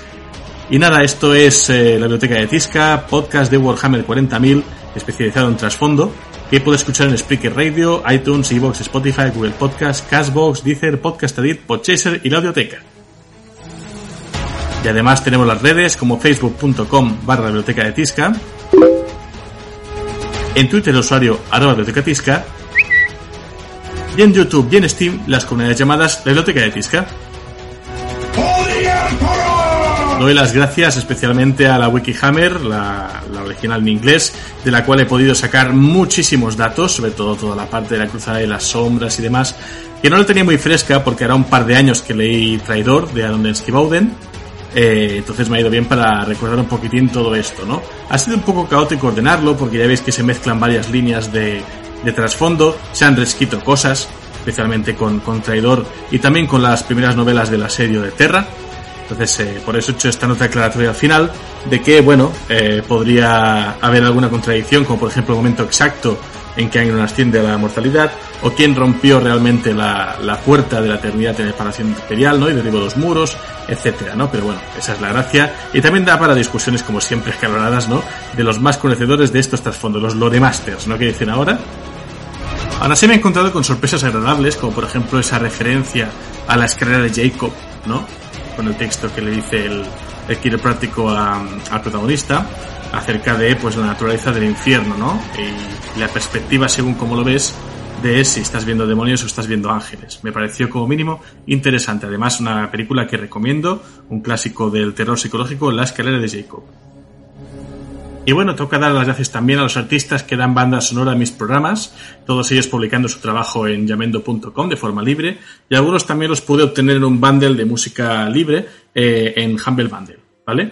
Eh, aparte de los autores que ya conocéis de prácticamente de toda la historia de este podcast, como son Carlos Estella, que entre muchos temas inspiradores pues nos da la propia cabecera de este podcast, Epic Cinematic Score, tenemos también a Greg Walloon con temas, ya conocéis, ¿no? Protectors of the Throne de, de Rogaldor, que nos funciona muy bien para el programa de Rogaldor que diga. O Supremacy of the Gods, que lo uso también mucho. Eh, Alexei Yurnevich con Fall of Heavens y otros temas también épicos, quizá tirando un poco más oscuro. Lo suelo usar para cuando hablo del Mechanicum. O incluso Rally Wender, ¿no? Con estos temas eh, casi interdimensionales que nos sumergen cuando hablo con, con temas ya un poco más demoníacos, ¿no? Todos ellos están aquí Y me he tomado la libertad, como siempre que trato una facción nueva, en este caso los Devoradores de Mundos, de buscar una música entre épica, oscura y también con algunos toques de gladiador. Entonces hay temas de Alex Che, de Donatian David, de Cinechita Project, que es el que me ha dado la intro para este programa, de Wizard Music, Petzeslav Draganov, Yurei Shislov, todos ellos merecen eh, mención, pero claro, ya llevamos más de tres horas de programa y es difícil poder mencionarlos a todos, ¿no? Pero en cualquier caso, gracias por ese trabajo libre y por poder dar con él pues las pinceladas de epicidad que se merece un relato como el que nos ocupa hoy. Las recomendaciones. Recomiendo tres eh, libros, ¿vale? La Galaxia en Llamas, de Ben Counter. Ahí podréis ver de primera mano todo lo sucedido en la atrocidad de Isman 3. También recomendaré Después de The un relato de Matthew Farrer, que se incluye en la recopilación de Cuentos de la Herejía, ¿vale? Uno de los tomos de la serie de novelas de la Herejía de Horus. Y por último, como no puede ser de otro modo, recomiendo Traidor de Aaron Densky Bowden, en el que vamos a profundizar pues en la, en la mentalidad de Angron, se data un poco también la noche del lobo y vemos pues muchas ideas y, cómo vivió pues Karn y demás personajes cómo vivieron este momento de la traición, ¿no? En armatura, luceria, etcétera. Y bueno, aquí ahora vendría el grupo en el que en la parte, de la sección en la que solo lee los comentarios de mis canales, pero entenderéis que después de más de 15 meses ausente, por diversos motivos, eh, me es completamente insostenible ahora, recuerda que este podcast lo llevo yo solo, ponerme a recoger todos y cada uno de los comentarios que, me habéis dejado en las redes. No os desaniméis, lo siento muchísimo, y os animo a, seguir comunicándoos a través de los canales, ya que ahora retomo este podcast de forma eh, oficial y definitiva. Es decir, sí, la primera buena noticia de hoy es que la biblioteca va a tener eh, una cierta regularidad de nuevo. Mi idea es seguir haciendo contenido con un ritmo mayor al que he hecho estos dos últimos años. Ya no puedo prometer nada, pero está claro que ahora que sí tengo ya por fin un sitio de grabación estable en el que puedo dedicarme, como me he dedicado este fin de semana a grabar, pues vais a tener más programas de biblioteca de Pisca. Este guion de 97 páginas me ha llevado prácticamente tres tardes entre acabar de recortar bien las cosas, editarlo, publicarlo y ahora pues lo estaréis escuchando. Así que eh, esta sería otra buena noticia de hoy. La primera es que ha habido un programa, la segunda es que va a haber más programas, ¿vale? Lo que sí que voy a hacer es recordar que tenemos un grupo de Steam con canal de chat de voz en Discord y donde se organizan partidas de videojuegos de Warhammer 40.000. También se habla de trasfondo, se comparten pues eh, materiales, etcétera, todo relacionado con el universo de 40.000, aunque hay algún canal de off topic, por ejemplo, hay gente pues, que juega el Arma 3 y otros juegos. Y paso sí a saludar a ciertas personas. En primer lugar a Juan Daniel Chuquiwara Herrera, que fue su santo hace unos días y me pidió un saludo. Pues aquí tienes tu saludo. Espero que pasaras un buen día y perdona el retraso, ¿de acuerdo? Porque de esto hace ya semanas. Eh, fue el mes pasado, en octubre, pero bueno, mejor tarde que nunca, ¿no? Y luego, pues voy a hacer unas ciertas recomendaciones. En primer lugar, un canal de Twitch que se llama Melect, M-E-L-E-K-T-H un canal principalmente sobre pintado de miniaturas porque me ha dicho su autor, aunque también habla de juegos. ¿Vale? Lo recomiendo porque me pidió que lo anunciara muy amablemente hace unos meses, pues esto me lo he apuntado y aquí lo tenemos, ¿vale? Recomiendo también el podcast Terra Escribiente, un podcast que podéis encontrar en Evox sobre trasfondo y novelas de Warhammer 40k. Y por último, pues recomiendo Gunters and Gamers, un podcast muy recomendable en el que unos amigos se sientan para hablar de libros de fantasía y ciencia ficción, también de juegos de mesa y otras aficiones, hobbies más que apetecibles, ¿no? Eh, más apetecibles que nunca en los tiempos que corren, para poder pasar un rato tranquilos en otros universos. Y por último, dos dedicatorias muy sinceras y de corazón. En primer lugar, a Sergio, ex manager de la tienda de Warhammer de Girona, un auténtico amigo, pues que eh, ahora pues ha cambiado de domicilio, ha dejado eh, su enorme responsabilidad y tarea, ¿no? Que era mantener eh, la comunidad que teníamos, ¿no? Oficial de Warhammer, digamos, en Girona. Un abrazo, amigo, espero que te esté yendo todo muy bien, sé que has estado en Talavera también, y espero que os haya ido todo muy, pero que muy, muy, muy bonito. Así que este programa de Angron va dedicado a ti y a los cientos de horas que habremos pasado, ¿no? Descolgándonos, pues, en la tienda hablando de, trasfondo, de libros, Age of Warhammer, herejía, de todo, ¿vale? Un auténtico maestro, un mentor y sobre todo un colega. Este programa va dedicado en primer lugar para ti, Sergio. Y la segunda dedicatoria es para mi buen amigo Casual, que también está en Talavera, ha estado jugando. Eh, es una, pues un amigo que ha empezado en el hobby hará pues un año y poco, es decir, desde julio del año pasado. Ya nos partimos la caja de Indómito, se quedó con la parte de Marines. Ahora sé que juega a Drukari y sé que se lo ha pasado muy, muy, muy bien también en Talavera y me alegro muchísimo de que pues se haya metido en esta comunidad en la que pues podrá conocer a, gente muy interesante y pasárselo muy muy bien comandando distintos ejércitos. No, ahora mismo creo que Drukari Veremos qué pasa cuando renueve los custodes dentro de unas semanas, ¿eh? Y nada, ya acabando con las dedicatorias y con la poca voz que me pueda quedar hoy, eh, daros las gracias.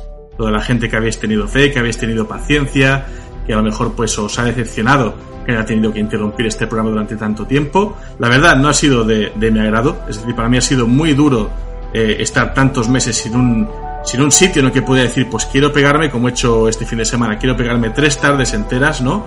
Eh, recuperando un guion pues que tenía empezado desde julio del año pasado, eh, ampliarlo, retomarlo, ya sabéis, traducir material, acoplarlo y, recortarlo y transmitiroslo de la forma pues que, se me da, ¿vale? Os pido que seáis tan críticos como lo habéis sido con los 80 programas anteriores, aunque quizás sí os pido un poco de clemencia porque eh, ha sido un poco complicado retomar pues el manejo de las pistas, los volúmenes, todo el tema y hacer la selección pues como lo hacía antes. Supongo que esto lo iré rodando y lo iré recuperando cualquier caso, eh, encantado de haberos acompañado estas más de tres horas y media que ha sido el relato de Angron, que la verdad, si tenía que retomar el programa con un programa, no podría haber sido con un programa más difícil, ¿no? Un programa tan grande, eh, un especial sobre una legión starter, que sabéis que son los que intento cuidar más, cuesta mucho dejar cosas fuera, he tenido que dejar muchos miembros conocidos de los devoradores de mundos fuera, también porque ni siquiera soy consciente de las, propias limitaciones de tiempo que me van a dar eh, los podcasts, confío en que no haya ningún problema en subir un programa de prácticamente cuatro horas, y os animo a que eso, a que seáis eh, tan críticos como siempre. Cualquier idea, crítica o sugerencia me la dejáis en las redes sociales, en los comentarios, compartidlo con quien queráis. Eh, enseñadme pues miniaturas que pintáis, ideas, pedidme saludos, lo que queráis, ¿vale? Eh, ha sido insostenible leer todo lo que había acumulado de estos últimos meses, pero me comprometo, como he hecho hasta ahora, a dedicar pues mis minutitos al final de cada programa a leer algunos comentarios de los que me vayáis dejando. Y eso, Aquí regresa el bibliotecario en jefe después de su, de su aislamiento en la disformidad, muy contento, muy emocionado y espero poder entreteneros mucho, mucho tiempo. Estéis trabajando, pintando, jugando o haciendo lo que queráis. Así que nada, se despide Helios, vuestro bibliotecario en jefe, y no os preocupéis, nuestro encuentro esta vez va a ser muy pronto.